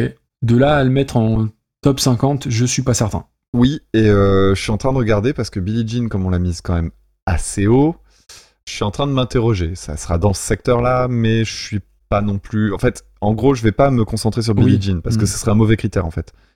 Je pense qu'il faut regarder d'autres trucs autour. Ok. Et du coup, je te le dis, hein, je regarde plutôt en dessous. Après, il y, a un- il y a quand même une vraie proposition et il y a un, un énorme écart euh, entre l'original et ça, c'est tout à leur honneur. Tu regardes euh, où? Moi, je suis euh, autour de la 60e, en dessous. En dessous de Rammstein, ça me semblerait pas juste. Mais euh, alors quoi que, Ah, moi, j'aurais mis, tu vois, ça. je pense en, à Rammstein, tu vois. euh, en dessous de mm. Didier Super. On avait comme ça, on avait euh, dans, dans le côté punk, on était là. ouais, moi, je la mets au-dessus quand même. Ok. Juste au-dessus de Didier Super, ça me. Et ben, écoute, euh, ouais, ouais, ça nous fait une belle 64e place. Ah, Didier Super descend. Bah oui, ça va pas du tout. Mais Vanina descend, donc ça équilibre. bon, bon, on a Billie Jean qui, a, oui, qui tutoie le, le- le top 60. Et pour aller, pour aller plus haut, et ben, il faudra qu'on attende l'épisode 27, Ouais. vraisemblablement. qui aura lieu euh, fin août Fin août, euh, fin août, début juillet, comme dans la, la chanson de. 2024. ouais, c'est ça. De... C'est c'est Eddie Mitchell ou Johnny? Je sais plus. C'est Johnny. Non, c'est Johnny. Ouais.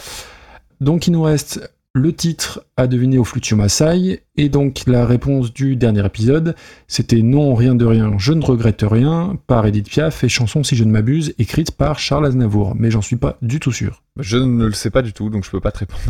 Bon, bah, vous vérifierez de votre côté, et puis euh, vous m'engueulerez si je m'ai trompé. Donc pour les personnes qui ne connaîtraient pas encore le principe, l'idée c'est que je vais jouer maintenant une chanson avec une flûte à coulisses, que voici, qui est une euh, flûte à coulisses toute neuve, qui est, Mhm. alors, qui est du coup plus basse que la précédente, mais elle va me permettre de faire des trucs un peu différents. Je vais l'inaugurer et je tiens à rendre hommage à deux personnes.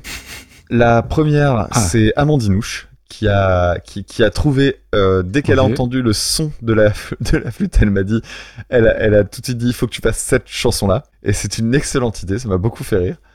Et la deuxième, c'est, euh, voilà, c'est, je ne sais pas quand est-ce que sortira l'épisode, mais une petite euh, pensée émue pour euh, Fabien Roussel.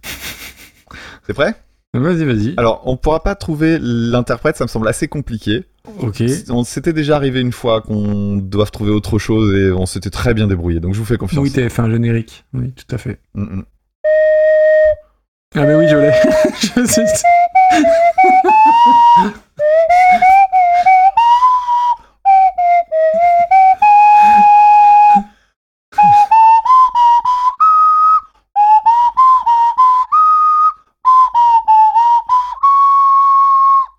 M'arrête là. Bah oui, tu- tu sais que je pense que t'aurais. Euh, ça finit comment?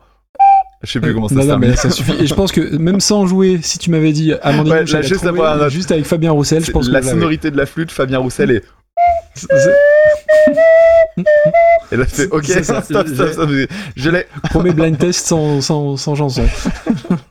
Bravo. voilà ah, écoute euh, on essaie de renouveler un petit peu les, les concepts Donc, si vous avez reconnu donc la, la, la musique, euh, la chanson, enfin voilà, vous m'avez compris, euh, vous m'envoyez un petit mail à reconversionpodcast@gmail.com ou en DM sur Twitter ou sur Discord et on procédera au tirage au sort pour avoir sa reprise traitée dans le prochain épisode. ou on fait mieux que ça vous envoyez des photos de votre bulletin de vote de Fabien Roussel que vous avez reçu dans vos boîtes aux lettres Aussi, ça peut. Euh, bon, Ah, D'ailleurs, fait. juste un truc, juste Oui. un truc pour la petite histoire, c'est que cette flûte est toute neuve et elle est en bois. Et euh, contrairement à, ma, à mon flutio Maasai original qui est en plastoc, euh, je sais pas ce qu'il y a dans le bois, il doit être traité, mais j'ai très mal à la gorge Ah, depuis tout à l'heure. Alors j'ai joué avec que pendant 5 minutes. J'ai l'impression d'avoir euh, d'avoir aspiré euh, 10 litres de vernis. C'est très désagréable. Et ça sent le bois traité. Ça me rend malade. Qu'est-ce qu'on a oublié? On va faire, on va passer à la sélection. Donc on n'a pas oublié, Ah oui, la mais on va sélection. passer à la Bah sélection. oui, la sélection, bien sûr. Donc on se retrouve dans quelques instants.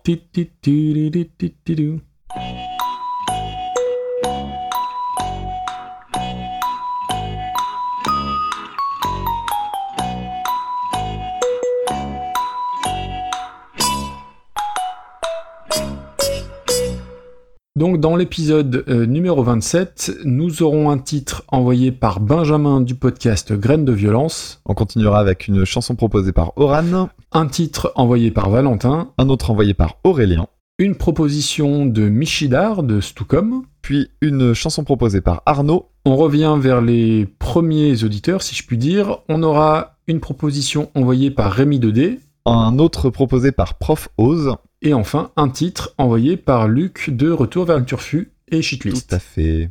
Plus le Plus le pins auditeur, bien évidemment. Exactement. Et ben, une belle mission en perspective. Un petit coup d'actu, comme on fait à chaque fois. Ça te va? Alors Maxime, c'est quoi ton actualité pour les semaines à venir? Alors, mon actualité, euh, donc au moment où cet épisode sortira, je pense que les deux parties de mon double épisode sur Mark Lanegan euh, bah, seront sorties. La première, c'est déjà le cas. Gros morceau, gros épisode, et j'ai été très très très peiné par sa mort, hein, qui est assez assez soudaine finalement. Et j'ai pris beaucoup de plaisir, et alors je suis content d'en sortir parce que c'est des musiques qui peuvent être un petit peu plombantes, mais le fait en plus d'avoir confié certaines parties à la voix de Loïs, euh, et de monter une autre voix que la mienne, ça fait du bien, c'était cool. Et voilà, bah, j'espère que j'espère que ça marchera. Voilà. Et du coup, je serai tranquille pour avril. Il y aura pas d'autres épisodes parce que je considère que c'est l'épisode du mois d'avril. Et je reviendrai tranquillou en mai. Très bien. Et toi? Bah de mon côté, euh, j'avais fait une petite pause, j'avais encore un zig de pod qui était prêt, que je compte sortir ce week-end, euh, donc euh, bon bah là il est déjà paru du coup forcément. Et après je serai arrivé à court de zig de pod qui avait été euh, proposé par des, des personnes qui étaient arrivées sur le Tipeee. Ok. Donc c'est bien parce que ça va aussi me, me, me, me replonger dans d'autres types d'écriture parce qu'en fait j'ai envie d'écrire mais en même temps bah voilà je fais plein de trucs à côté et j'ai de plus en plus de mal à trouver du temps sauf qu'en fait j'aime pas l'idée de laisser le podcast s'étioler un peu. Donc là j'ai prévu d'écrire un épisode thématique qui sera un petit peu la suite du podcast que j'avais écrit sur la théorie euh, il y a deux ans maintenant. Et je vais m'intéresser au rythme euh, dans Ah, la musique, la question de rythme, de polyrythme, de euh, voilà, de, de comment est-ce qu'on compte tout ça. Donc un, un épisode qui, qui sera à la fois pédago et en même temps où on va aller regarder un petit peu ce qu'on peut faire sur les expérimentations autour de ça. Je suis assez content euh, de l'idée de ce que ça peut donner parce que j'ai plein de morceaux que j'ai envie de partager et de faire écouter. Puis après je verrai pour les analyses et tout ça, j'ai des choses prévues avec euh, d'autres personnes donc euh, c'est un peu compliqué de m'organiser.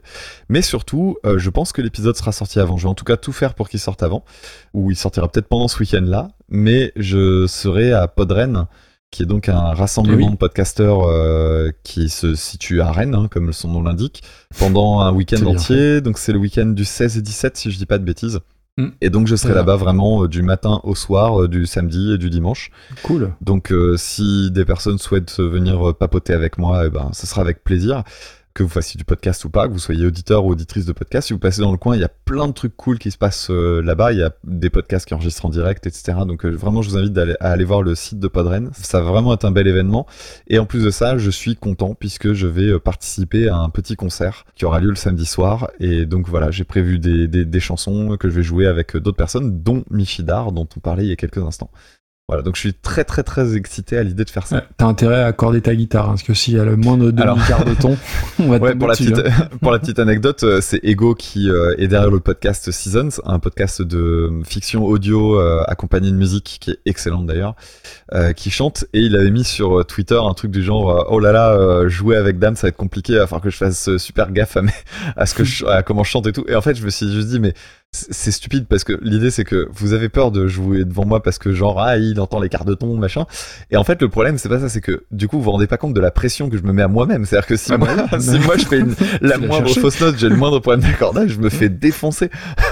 On alors que j'aurais ressortir pas les Tony Yomi, les Radiohead où il y a un pain, et oui, ouais après euh, je serais je serais jamais aussi mal accordé que Tommy Yumi euh, Oh sur, euh, la fameuse chanson mais, mais voilà. Bref je suis très content Bien, de bien, bien.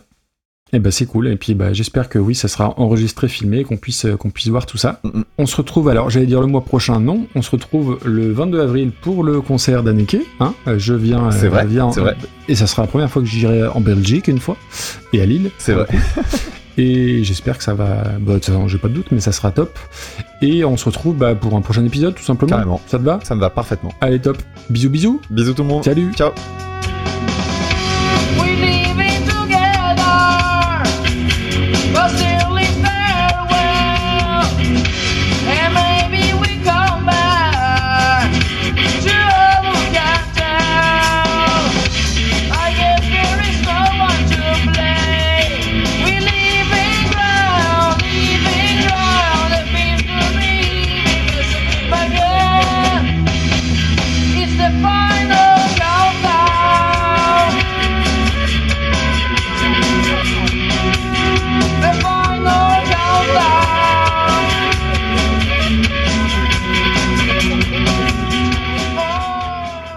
T'as des jeux de mots Ramucho?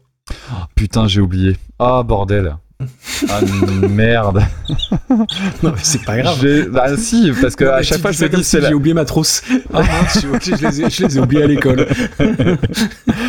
Euh, non, putain, j'en ai pas. Ah merde, bah ce sera encore toi le rigolo et moi le chien. Ah ouais, Bon, ouais. bah, Ouais, écoute, je sais pas si. Et, et, je dois bien avouer, il y, y en a un où je me suis arrêté, j'ai rig- j'ai rigolé tout seul. Et je sais pas si c'est bon signe. Alors, je, je connaissais pas, c'est un groupe. Attends, Oui. juste. Ah ouais, est-ce que tu, est-ce que tu es obligé de donner leur nationalité Euh, non, non, non. Non, bah, tu me la laisses. Euh, ok, ok. Ok, ok. Voilà, Euh, merci. Donc Outlandish, c'est totalement inconnu pour moi. C'est un groupe de hip-hop. Alors il y a des gars originaires du Maroc, du Honduras et du Pakistan. Alors c'est plus un groupe, c'est une. Merde, bah, ça sert plus à rien. Ah bon, bah non, bah laisse tomber, tu, je- bah, tu, bah, tu grilles mes vannes. Te- tu la couperas, mais je te lis ma, ma vanne qui est pas très bonne. J'allais dire, c'est plus un groupe, c'est une poule de Coupe du Monde. Et en plus, on est à fond dans l'actu puisque c'est jour de Coupe du Monde. Mais comme on, comme euh, on va Ah, le c'est sortir dans trois mois et demi, ça n'a aucun intérêt. Donc, oh là là, Ah, c'est ce sera la finale. c'est pas laborieux du tout ce soir. Alors, Attends, le- le- le- je suis comme toi, j'arrive plus à me relire. Mais sauf que moi, c'est sur un ordinateur. oui, non, mais moi aussi, mais j'ai pas comment je me suis Ah, mais on est démerdé. nuls tous les deux. Putain, bras cassé. Fait, quand j'ai mon pull, j'ai chaud, et quand j'enlève, j'ai froid. C'est très problématique. C'est fait pour. C'est fait pour. Oui, mais oui, mais il me faudrait un demi-pull. Bref, Donc un, donc un pu en fait. Un, un ou un l-